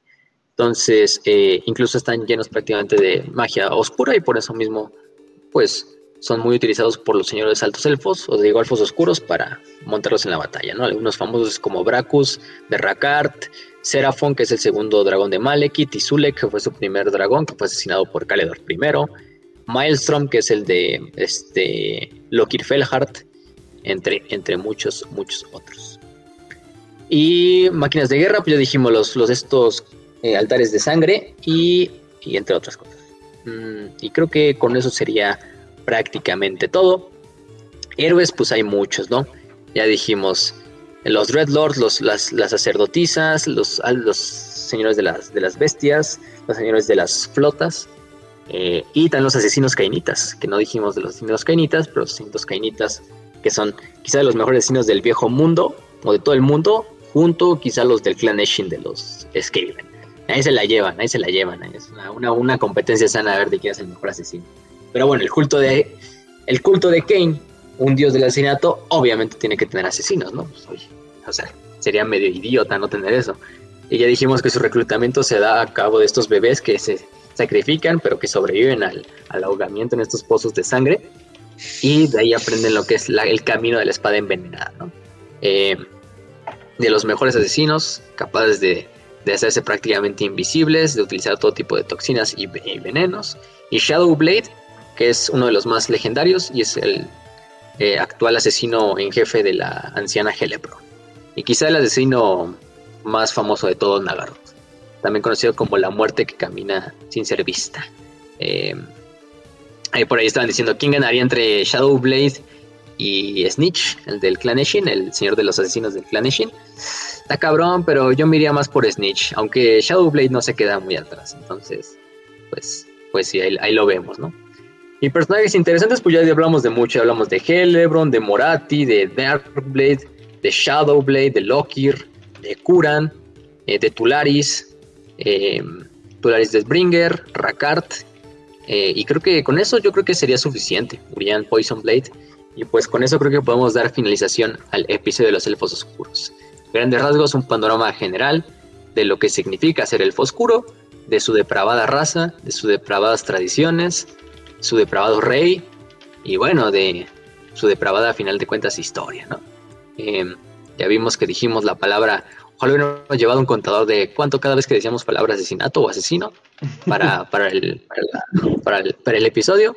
Pero pues, pero bueno, vieron que, que no todo es miel sobre hojuelas en Warhammer Fantasy, ¿no? Bueno, ya de por sí es Warhammer, ¿no? Tú sabrías que, este, que nada va a salir bien de aquí. Pero incluso a Warhammer lo podemos llevar a otros extremos, ¿no? Eso es claro, ¿no? Y le hemos dejado en claro con este episodio de, de los teléfonos oscuros, donde hubo toda clase de palabras eh, prohibidas, que a lo mejor YouTube no los va a desmonetizar, pero no importa, todo lo hacemos por ustedes. Pero son teléfonos oscuros, tenemos que ser, tenemos que ser buenos con su historia. Te digo, pudiste haber dicho un hermoso chiste, pero Kench ya no me dejó decirlo. No, ese, ese no es de monetización, güey. Diablo. No, Nagatoro. Generación Tal. No, no, no, no. O sea, ni, ni siquiera les vas a decir el nombre completo, les tienes que decir My. Por Nagatoros, obviamente. Ajá. Nagaros, perdón. Ay, Dios, pero bueno. Por Nagarot. Entonces, bueno, nada más para despedir el programa, una frase. Dice, ha pasado otro año en el exilio, otra deuda de sangre para los usurpadores en Ultuan. No perdonamos y no olvidamos. Somos la gente del hielo y la oscuridad, sostenidos por nuestro odio. Vivimos para y por el rey brujo, y para corregir los errores antiguos, a través del fuego, la sangre y la ruina. Hanilkar Tehak Graef. Entonces, bueno, Nice. entonces terminamos el episodio de hoy. Y Muy bien, muy bien. Espero que se queden con esa, esa idea de el odio como único motor. Te hace falta odio, Malekith. Exactamente. esa es la, la enseñanza del capítulo de hoy. Entonces, Muy bien. bueno, Entonces, eh, Empezamos a las 5 de 5. Es que estaba marcando la timestamp. Ahí está. Eh, ah, holy shit, si nos tomamos un tiempo. Vamos a tratar de hacerlo 5 de 5. Este 5 de 5 ahora sí. Eh, pero vamos a ver, Demorador del Abismo dice una pregunta muy parecida, bueno, que ha llegado una que otra vez. Con la llegada de Old World, ¿crees que en Games Workshop saque nuevas novelas de fantasy, pero ambien... ambien Jesus Christ, aparte a escribir, ambientadas en lugares como Katai, Nippon, eh, eh, Ind? In, in, in- No sé. Eh, ¿Ind qué era? Ind es como la India. Ah, ok, Literalmente. ok. Este, Pues me es- imagino. se llama Ind. Ind. Ah, ok. Este, bueno. Nunca escribieron mucho de ello, pero bueno, o sea, no sé, yo creo que a lo mejor sí, con esto de que Total Warhammer los va a introducir esas, esas, esas facciones, por lo menos Katai ya lo introdujo, obviamente, a lo mejor introducen Kuresh y no sé si Int lo vayan a introducir. Yo creo que con este pedo de Old War, yo creo que sí pueden llegar a escribir nuevas novelas. Mm, Va a estar difícil porque tendrías que como darle, y oficialmente estarías como reviviendo el lore de una IP que ya está muerta a favor de otra IP que es Age of Sigmar. Pero, eh, si ya está reviviendo The Old World con un nuevo juego de mesa, prácticamente lo que van a hacer, pues no le veo tanto, no tanto pedo. Estaría interesante y estaría muy bien que hicieran novelas de esas. Porque ya tenemos historias del Imperio, de los elfos, de los hombres bestia, de los hombres lagartos, tenemos historias de todo. Pero nunca tuvimos muchas historias de estos reinos olvidados del oriente, ¿no? Como Ind, Katai, Nippon, Kuresh, etcétera, etcétera, etcétera. ¿Mm? Pero bueno, esa es la respuesta. A corto plazo. ok, ok, ok. Eh, y también dice qué personaje les gustaría ver esas novelas. Yo ni idea. Hoy me enteré que existe Int, vato. ¿Qué crees? Pero bueno. No sé, o sea, los nuevos que introdujeron el Total War Warhammer, a lo mejor. y ya. O sea, por ejemplo, a la, a la, a la esta dragona, no me acuerdo cómo se llama. Ah, ok, ok. Miao Jing, Miao Jing se llama. Muy bien. Y a su hermano. Vamos a la siguiente de Rafa King. 5 de 5 con qué facción o raza de fantasy harían una cruzada invasión y a qué región sería su objetivo. Ah, hombres lagarto, men. Los hombres lagarto me, sí, sí me, sí me gustaban bastante, la verdad. Eh, e invasión, no, pues a, a la India para tomar el- la esencia indoeuropea de nuevo. A huevo, a huevo. Sí, sí, sí, a huevo que sí.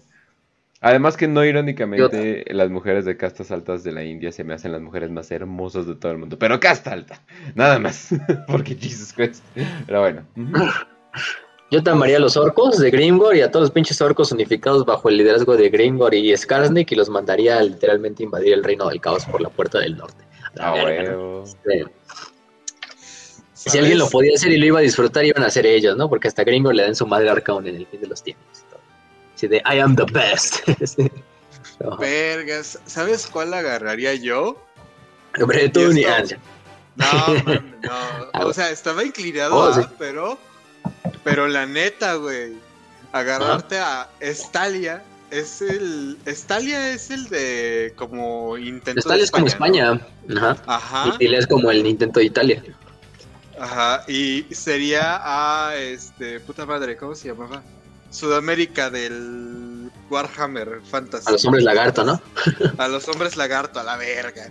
Que ya lo han hecho, o sea, lo- los que hicieron esa historia básicamente de la conquista de América fueron los imperiales. Eh, No mames. bajo el mando. Sí, los imperiales son los que han tenido más colonias como allá en... O sea, son alemanes invadiendo a los hombres lagartas y a los aztecas. Uh, uh. Güey, no mames, tengo, Tiene tengo que sentido. ver eso. Tiene sentido, tiene sentido. Pero bueno. Superaría eso. Ok, vamos a la siguiente de Fran. 5 de 5. Algún elfo obscuro inmerso en algún culto del placer ha terminado pasándose del todo Slanesh y luchando en las filas del caos por voluntad propia. ¿O alguno ha llegado a convertirse en demonio? Ah, cabrón. no, o sea, luchar por voluntad propia no creo que ningún elfo. No, he tenido ninguno. O sea, Morati es lo más cercano, ya dijimos, ¿no? Porque Morati, ya vale ver. Pero si vemos hasta Morati termina mal, ¿no? O sea, termina siendo consumida en una eternidad de palabra con V por Slanesh. O sea, pues tampoco es algo que yo creo que Morati quisiera. Ya dijimos, a lo mejor sí. Pero, pero así por voluntad propia, no. O sea, de que hay muchos inmersos y que se terminan pasando Slanesh, pues sí. O sea, porque ya estar de hecho en un culto ya es pasarte Slanesh, casi casi, ¿no? O sea, este, es como que medio obvio. Pero luchar por parte de ellos, no. Su, raza, su, su, su lealtad siempre está primero con Malekith y con con estos cabrones que antes que con Slanesh. Incluso, ¿no? es algo curioso. Yo creo que Slanesh lo utilizan más como para potenciar el placer. ah, oh wow, o sea, literalmente ah. utilizan la magia para sus propios propósitos, o sea, no, no se rinden ante ella. Wow. Sí, o sea, sí, o sea Morati la utiliza a los, a los demonios y esas madres para, para ayudar a Malekith, por ejemplo, la mayor parte del tiempo. Ajá. Wow, me respetas. Ok. Hasta que todo sale mal y se la lleva a la verga. literalmente. La verga, la verga divina. Literalmente. Literalmente. Eh, ok. De Tobar, 5 de 5. ¿Qué tan fuertes serían Croak y Lord Masamundi en 40k? Ah, bastante poderosos, me imagino. pues yo creo que sí, como un Psyker Alpha, ¿no? Yo creo así. Ajá. Al nivel del Ariman. Al nivel de. Mm, no voy a decir del Magnus porque Magnus está casi del emperador, pero del nivel del Ariman, yo creo. Sí, o sea, también la, la, la, en este pedo, pues está. O sea, hacer temblores, hacer temblores porque, ay, tuve un mal sueño, o sea, sí, eso es bastante poderoso. o sea, o sea, o sea, o sea, Croak flotando así en su pinche formetería desmadrando ocho demonios de Korn, así, incluso benditos por el mismo Korn con poderes antipsíquicos y, y Croak desvaneciéndolos como si fueran nada, o sea, ya creo que eso te da poca vida para que, güey, o sea, está muy cabrón, ¿no? sí, sí. sí, la, verdad, la verdad. Eh, y, ok. No, sí, bastante fuertes. Y de Atom Balcast, eh, dice, los Rubik Maris ya usaban antes de la rúbrica de Ariman las armaduras por las que actualmente se les conoce los usuarios con dorado. O los han ido tuneando. pues sí, es que sí fue una tuneada literalmente las hechiceras de los mil hijos a lo largo de los siglos para verse como se ven actualmente. Literal, le atiraste completamente. No, obviamente antes de la rúbrica no utilizaban la armadura de rúbrica. o sea, no tendría como ah, era, el sentido. El dorado ya, o sea, el dorado ya utilizaban, cambiaron del rojo por azul. y ya. Sí, se supone que las nuevas armaduras eh, fueron creadas específicamente por, eh, por Ariman. Se supone que era para contener eh, mejor el espíritu y que quién sabe qué y el diseño bla bla. Aparte de que, pues ya saben, está raro que polvo con conciencia ande queriéndose verse tuneado, pero pues no sé, tal vez es lo único que puedes controlar. Entonces como que, ah, no mames, quiero ver más acá. Pero sí iba a ver, sí iba a ver más raro seguidores de Sinch con armaduras rojas, entonces había que cambiar. Sí, hay que, hay que, hay que adaptarse, hay que, ver, hay que verse más, hay que verse más chido. Pero sí, inclusive eh, diferentes tipos de cascos, inclusive cascos eh, con cabezas de pájaro y cosas por el estilo, no es tan raro de ver. Eh, entonces sí, sí, sí, las armaduras rúbricas fueron hechos específicamente en la cagada. O no sé, es que es cagada o tope de temporal de Aridman. Porque pues lo puedes ver como una cagada, pero al mismo tiempo es así de. es que es así bien raro. Porque en la novela esta de Ariman, la de Exilio, ¿cómo se llama? Dejan como en claro que este. Solo los, los Rúbrica y que caen o que se quedan bajo el mando de Ariman se quedan azulitos. Mientras que los demás Rúbrica y que están con Magnus y todo ese desmadre son rojitos todavía. Pero eso luego se contradice con otras novelas, con las imágenes de Artwork, donde ves a Magnus invadiendo, por ejemplo, Fenris, y ves a todos los pinches Rubric Marines azules, ¿no? Entonces, pues dices, ah, bueno. Pero yo me quedo con más que que todos son azules. Por ese pedo de esa novela, es un detallito nada más de color, pero como dijo Ken, sí, o sea, sí lo tunearon, o sea, pero originalmente es que mm. solo los de Ariman se quedan azulitos y los demás se quedan todavía rojos, pero siguen siendo Rubrics. Pero pues de todos modos ya todos los vemos azules, siempre, en todos los artworks. ¿Cuándo hemos visto un rúbrico rojo en un artwork? Mira, yo tomo el lore de Warhammer como el Corán. se supone que lo del Corán, si ves que algo se contradice, debes de leer lo de hasta el final. O sea, si ves que, no sé, Alá era pacífico al principio y Alá era un pinche guerrero así de que tomaba sangre de sus enemigos al final, ah, quédate con la versión del final. De hecho es al revés, pero bueno. Eh, o sea, te quedas con la versión del final. Entonces yo me quedo, yo me quedo como en el Corán, leo lo del final y digo, ah, esta es la versión más canon que hay. Pues la versión más canon es de que se supone que Ariman eh, estaba diseñando todo eso y que Ariman tiene ciertos Rubric Marines bajo su propio mando directo. Y, los de Magnus al parecer tienen una relación no muy buena. Básicamente Magnus nada más está encontrando la excusa para chingárselo. Pero una de esas excusas es esperar a que Ariman eh, pues básicamente le regrese el cuerpo a, a ¿cómo se llama? A los Rubric Marines. Eh, pero por eso eh, se involucra la librería negra y cosas por el estilo, porque pues qué mejor lugar que ir si quieres ese tipo de conocimiento. Yo le hubiera dado un fonazo a algún Necron, así de, oye, güey, ¿cómo, ¿cómo, más o menos hago lo que ustedes hicieron, pero en carne? Y ellos, ah, pues yo, también quiero saber, hijo de la chingada, ¿no? Pero bueno. Eh, y la última de Kill Em All eh, que utiliza su beneficio de Patreon para hacer sus preguntas, pero nunca las hace en Patreon. Así que vámonos a leer su pregunta. Dice, ¿qué fue primero? ¿La cruzada a Terra o la guerra de la plaga? Ahora, busqué eso mientras estaba... La Terra. Ajá, exacto. Yo, sí, yo, sí la cruzada de Terra fue primero. Ajá, exacto. Exacto, exacto. Y simplemente por ese hecho, porque ya en la guerra de la plaga, si te fijas, hasta todo el artwork sale y en toda la historia, ya tiene la espada del emperador.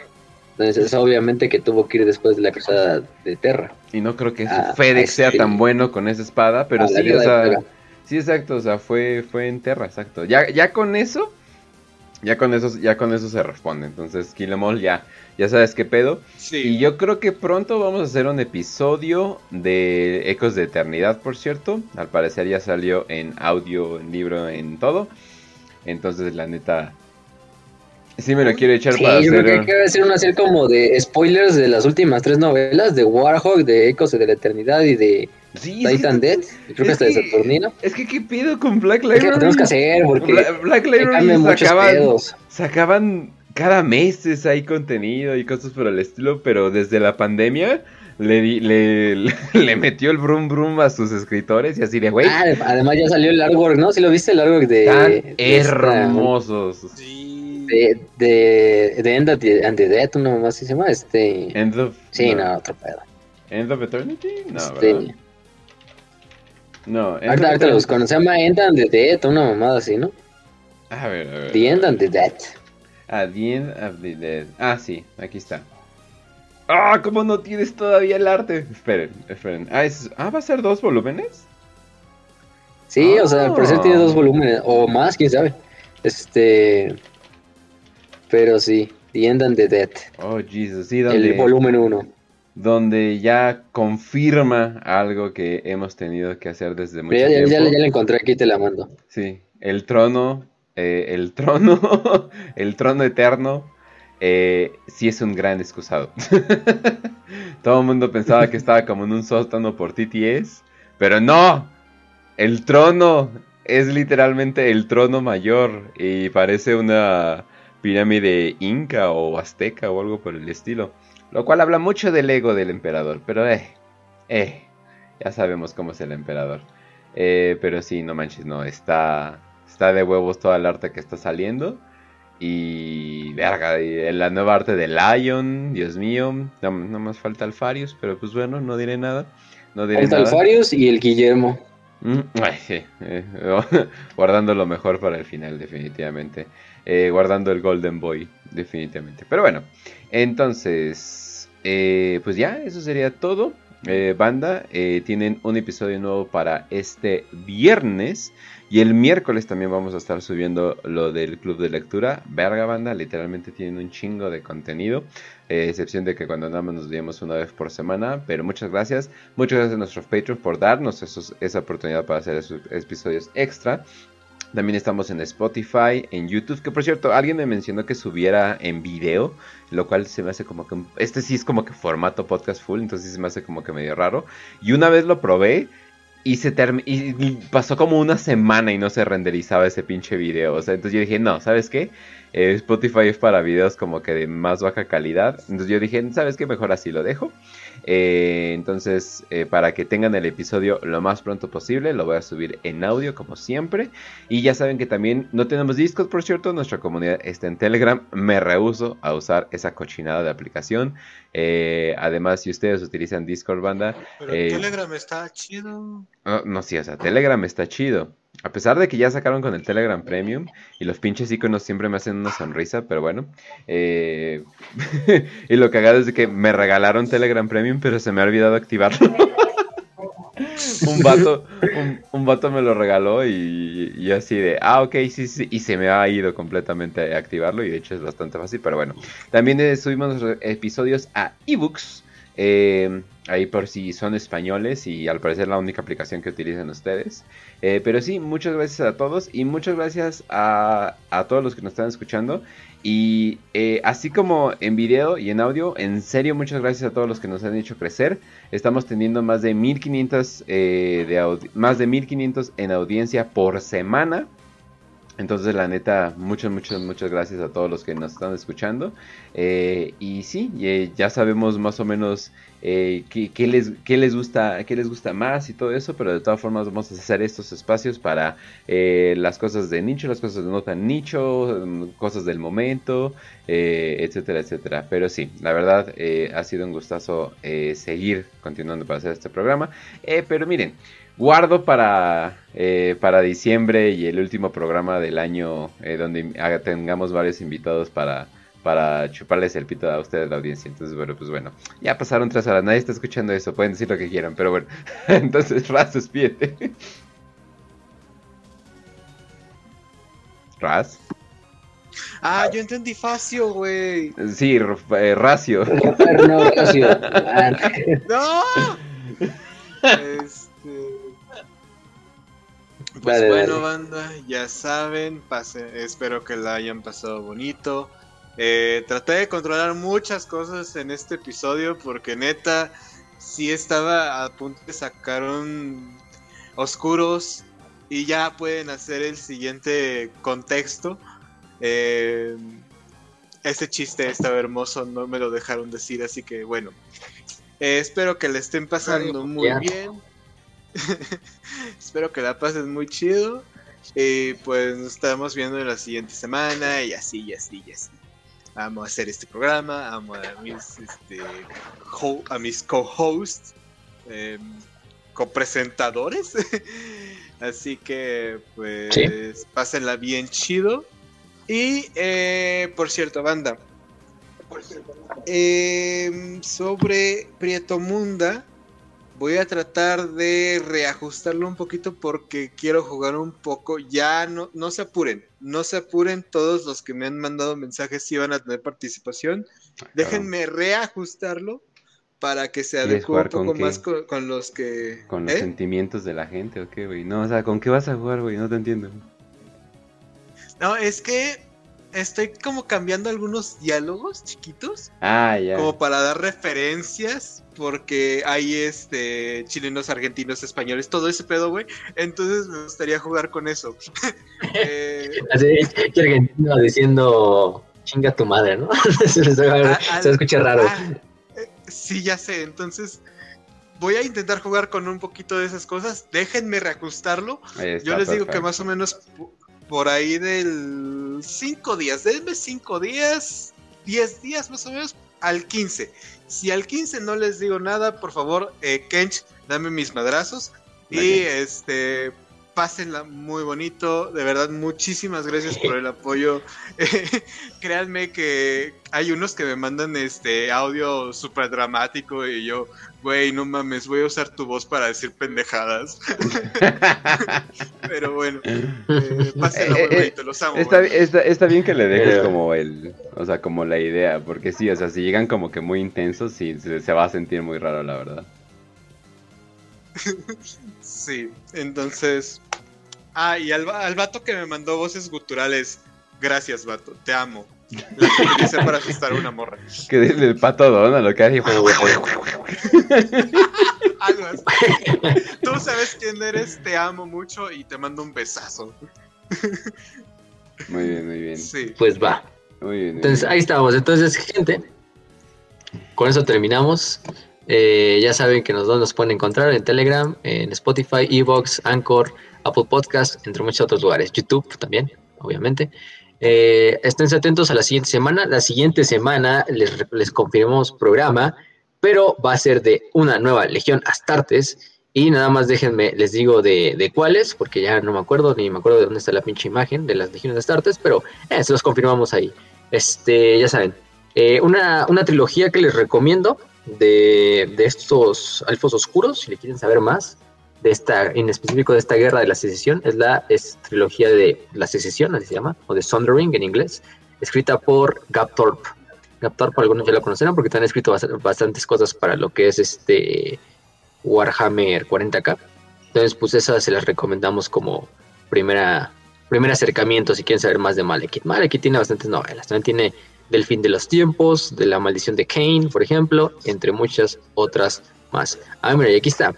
Eh, les, re- les decimos que la siguiente semana toca episodio de los Ultramarines. Entonces, bueno, por fin entonces, pónganse su traje, pónganse sus mejores ropas porque toca hablar de los Minions, ah, no de los Ultramarines, pero este, pues vamos a hablar de ellos. Entonces, la siguiente semana de eso toca programa. Entonces, esténse atentos. No También los. Patreons ya tienen una nueva cápsula. Es cierto, banda, va a ser otro episodio de la Legión Alfa. A huevo. Si ya le tocó los puños, que no les toca a los Ultramarines, que también son archienemigos. También. Este, pero bueno, entonces eh, ya los Patreons tienen nueva cápsula, una cápsula de los Rogue Traders. Entonces esténse atentos, la gente eh, que no está en el Patreon pues la va a poder ver hasta dentro de un rato, bueno, dentro de unos, unos días, pero los Patreons la tienen, ¿eh? Y la siguiente semana sale otra, bueno, el siguiente fin sale otra cápsula para los Patreons, entonces también ustedes esténse atentos. Pero, pero bueno, con eso podemos terminar. Eh, sin nada más que decir, les deseamos un feliz lunes, una feliz semana, les deseamos salud y victoria y que la virginidad de Morati los acompañe. o sea, maldecir a la audiencia. Ya, los mal-